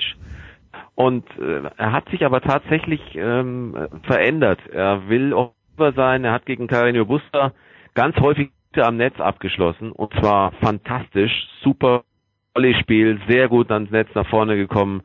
Also äh, richtig gutes Offensivtennis gezeigt fand ich interessant, dass er das zum Beispiel heute gar nicht gezeigt hat. Das war überhaupt das Thema. Ich meine, er hat Volleys gespielt in dem ganzen Match, ja. weil es halt auch nicht nötig war, weil weil er warum sollte er groß jetzt äh, Edmund vorne ziehen? Das hat ja auch von der Grundlinie super funktioniert. Es gab keinen Grund, auch äh, seine Punkte früher abzuschließen, weil Ed letztlich nie dagegen halten konnte auf Level in einem Ballwechsel die, von Edmund die Konter hinnehmen. Er musste jetzt nichts umstellen. Er dieses Offensiv, dieses vorne musste er nicht heute so zahlen wie eben gegen Booster. Könnte sein, dass das wieder anders wird, sollte er dann auf Federer treffen oder auch Chung, ist egal. Kann schon sein, dass Cilic dann auch davon wieder mehr zahlt, aber das kann er. Ob er es dann gegen den Top-Gegner kann, weiß ich nicht, aber insgesamt finde ich gut, dass er sich etwas breiter jetzt aufstellt und damit finde ich, ist er besser auch anzuschauen. Es ist, macht mehr Spaß, äh, seinen Weg zu verfolgen, finde ich. Ja, Marin Cilic. Also und er ist jetzt unter Nummer drei. Also er ist jetzt so hoch wie nie. Ich habe das am Anfang der Übertragung gesagt, am Ende äh, äh dann nicht mehr gesagt, aber gerne nochmal nachgetragen. Hoch wie nie in der Weltrangliste, er mhm. ist die drei. Damit sprengt er die, die vermeinten vier. Und ähm, das ist natürlich, natürlich eine Riesengeschichte. Im Übrigen natürlich auch für, für Kyle Edmund, der auch ja schon im Live-Ranking heute vor dem Match bereits eine Top-Platzierung hatte, so hoch wie nie zuvor. Und äh, am Montag in der Rangliste, wenn jetzt mein Computer so will, wie ich mir vorstelle, glaube ich auf 26 liegt. Ich habe es vorhin gesagt. Wenn es mir noch, wenn es dann doch noch hier ins Bild kommt, die Seite funktioniert leider gerade nicht, dann sage sag ich schnell nach. Drittes Grand Slam Finale also für Marin Cilic. 2014 hat er gegen Kenny Shikori in New York sehr souverän gewonnen. Im vergangenen Jahr in Wimbledon das Finale gegen Roger Federer. Da erinnern wir uns, da gab es Tränen auf Seiten des Kroaten. Ich glaube, Anfang des zweiten Satz war es und jetzt eben gegen entweder Hyun Chung aus Südkorea oder doch wieder gegen Roger Federer, der, denke ich, doch Favorit ist für dieses zweite Halbfinale am Freitag um 9.30 Uhr bei Eurosport. Allerdings, dieser Donnerstag hat begonnen. Zum einen, ich hätte es mir eigentlich für Oliver Fasnach gewünscht, nicht weil ich Caro Wozniacki etwas Böses möchte, aber weil ich ja gern habe, wenn die Experten, die sich hier gratis, das möchte ich wieder betonen und äh, ohne Gegenleistung in den Dienst der guten Sache bei Sportradio 360 stellen, einfach Recht behalten. Und Oliver Fasnacht hat vor dem Turnier gesagt, er rechnet mit einem ganz, ganz starken Turnier von Elise Mertens. Das äh, hat sie auch gezeigt, äh, war knapp dran ja. am Satzgewinn gegen Wozniacki, dann ausgeschieden und äh, dann natürlich, dazu kommen wir gleich, natürlich Angie Kerber gegen Simona Halep auch ganz knapp ausgeschieden. Das erste Match, Oliver. Wozniacki gegen Mertens. Äh, hat Mertens alles gezeigt, was sie kann, oder hat sie schon auch davon profitiert, dass äh, Caroline Wozniacki halt immer oder oft, wenn es wirklich haarig wird bei großen Turnieren, auch nicht ihr allerbestes Tennis zeigt? Also ich muss erstmal, muss ich sagen, dass ich nicht gedacht hätte, dass sie so glatt gegen Elina Svitolina gewinnt, denn das war ja mein Tipp Ja. im Aufeinandertreffen. Aber dann schon Svitolina, wenn auch wie auch gewinnt. Also das hatte ich ja schon eigentlich erwartet. Das war, glaube ich, nochmal eine Präsentation. Ich bin äh, immer wieder auch ja gefragt worden, auch von dir, Shows, äh, auch mit Andy Durieux.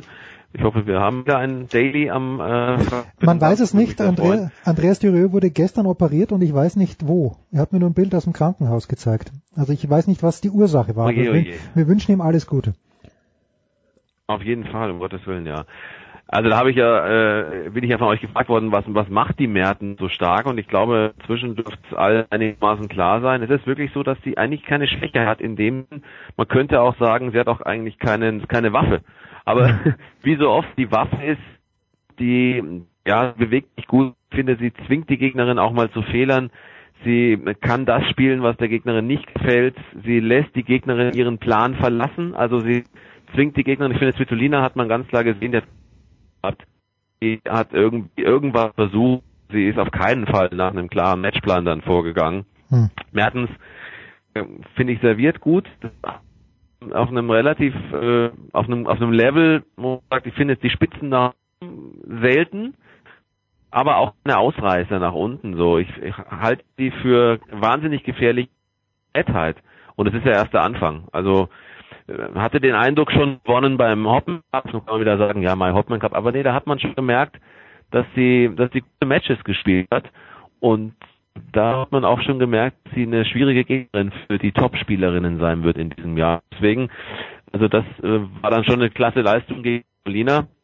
Naja, und jetzt äh, gegen Wozniacki muss ich zugeben, dass ich zu wenig gesehen habe. Da musst du mir jetzt helfen. Wie war das dann, das Spiel? Ich, ich bin ganz bei dir. Ich bin dann richtig eingestiegen, bin ich erst bei Angie Kerber. Ich habe nur ein bisschen nachgehört, was, was ich dann von Experten gehört habe und äh, aber ich habe äh, dann bei Angie vom ersten Ballwechsel alles gesehen und bei Wozniacki ehrlicherweise auch eigentlich zu wenig, um hier eine fachkundige Meinung abgeben zu können.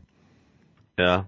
Also das was- war ja, das war ja, hm, das war ja, das war ja letztlich bei, bei Mertens war es ja so, die hat jetzt eine Bilanz von 11 zu 2, das darfst du auch nicht vergessen. Das heißt, die hat beim Hopman Cup hat sie nur gegen verloren in zwei Tiebreaks. Hm. Und das waren wirklich tolle, tolle Sätze, die Mertens da gespielt hat. Sie hat Gavrilova nach einem Satzrückstand geschlagen und hat gegen Bouchard auch die, Bouchard hat kein schlechtes Tennis an dem Tag gespielt. Wirklich äh, toll gespielt, 6-4, 6 gewonnen. Danach hat sie ja auch dann wiederum, was sie drauf hat, den Titel von Howard gewonnen und dann eben das aus gegen Wozniacki im Halbfinale. Mein lieber Freund, also das ist eine super Entwicklung und es kann gut sein, dass sie eine der Überraschungen für viele wird und tatsächlich ähm, so eine der Namen ist, die man, über die man dann beim Saisonfinale spricht. Ich traue ihr das echt zu.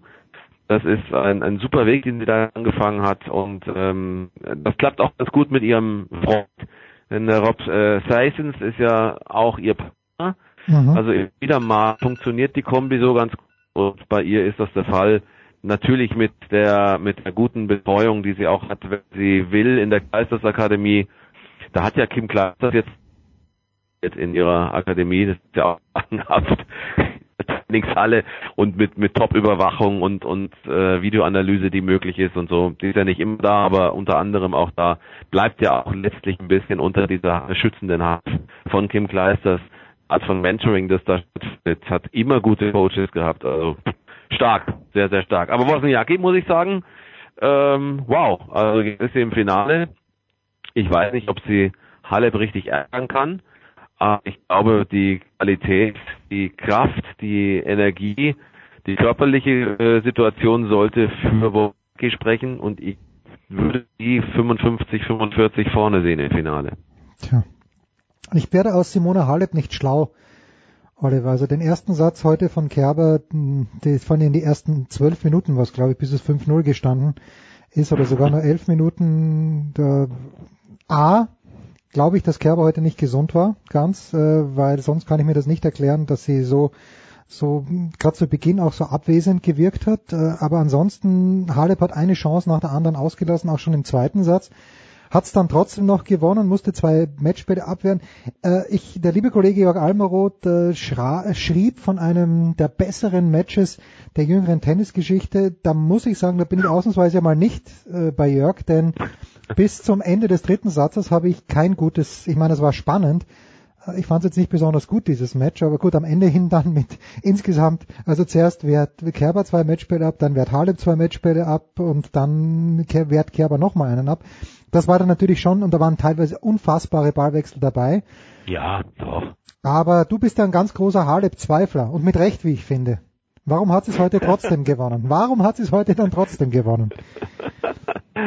Weil es Australien ist und weil Darren Cahill Australier ist und weil sie eine Unterstützung aus äh, seiner Verwandtschaft, Freund von seinen Freunden äh, hat, weil sie die ganze Zeit, seit sie dieses Turnier spielt, vom ersten, von der ersten Runde an immer wieder betont, wie besonders es für sie ist, ihren Coach in seiner tolle Leistung zu bringen. Da mag man mich jetzt schlagen und sagen, das kann es ja nicht sein bei Halep, aber das ist genau der Punkt. Es ist genau da. Ich glaube, die Lockerheit dann am Ende dann doch sich da durchsetzen, also Lockerheit im Sinne von tatsächlich die Grenzen zu gehen, hm. dass sie geht an die Grenzen, weil es glaube ich wirklich, es ist das, es ist das Turnier, es ist diese, es ist dieses Australien. Ich glaube, die hat immer noch was gut zu machen nach der Nummer von Miami im letzten Jahr.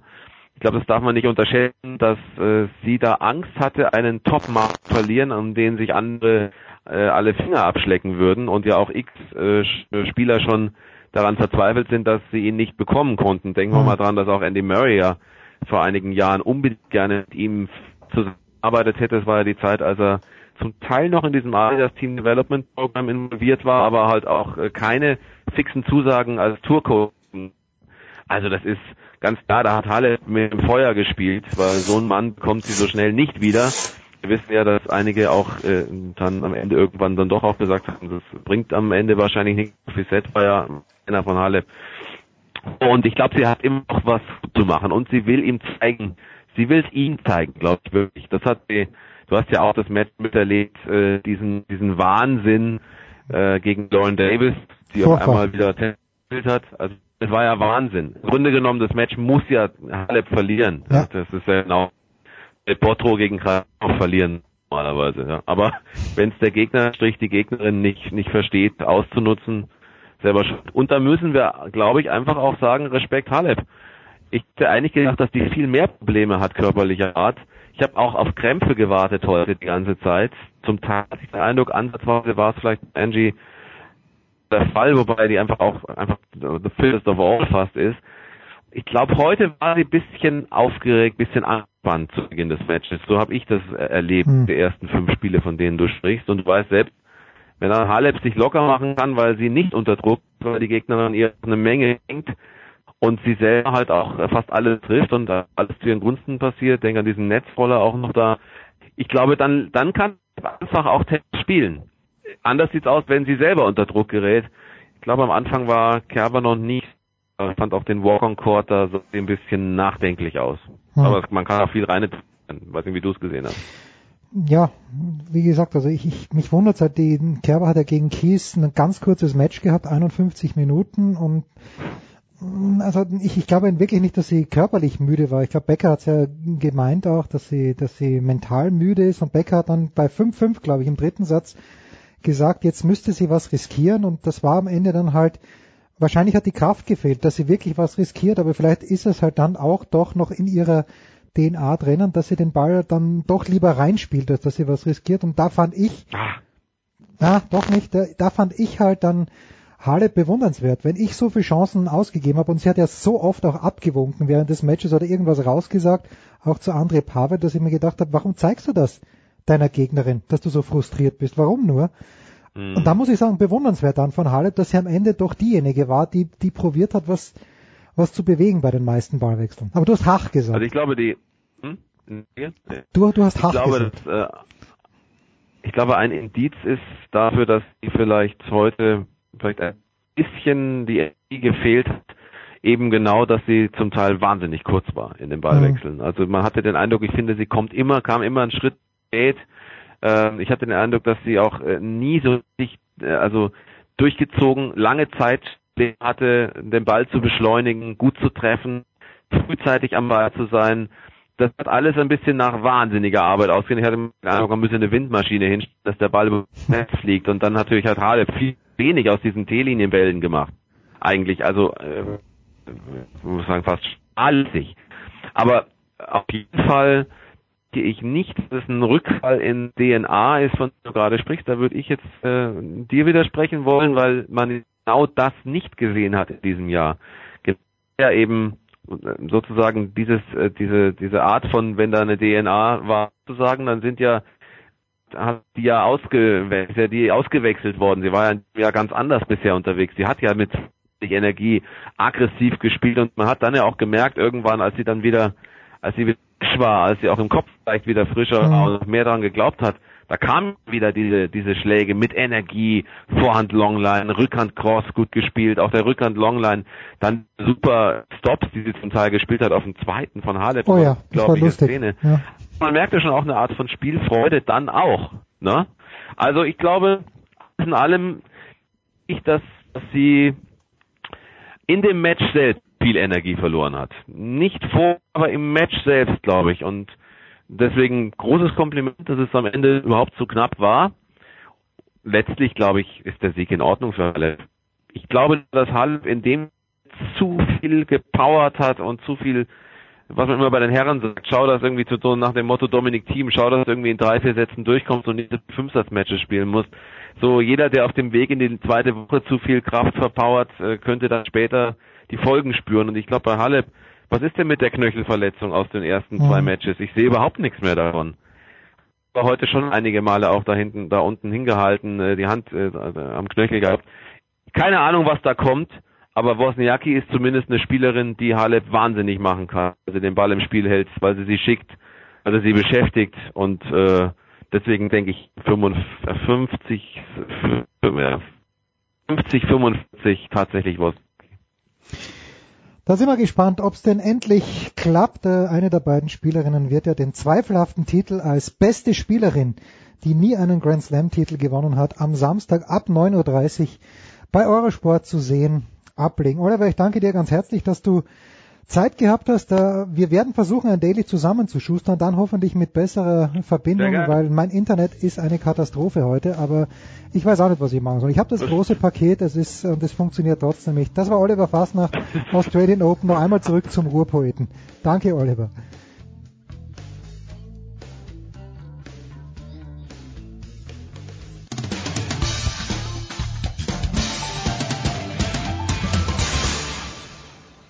Hallo, hier ist Jutta Kleinschmidt und ihr hört Sportradio 360.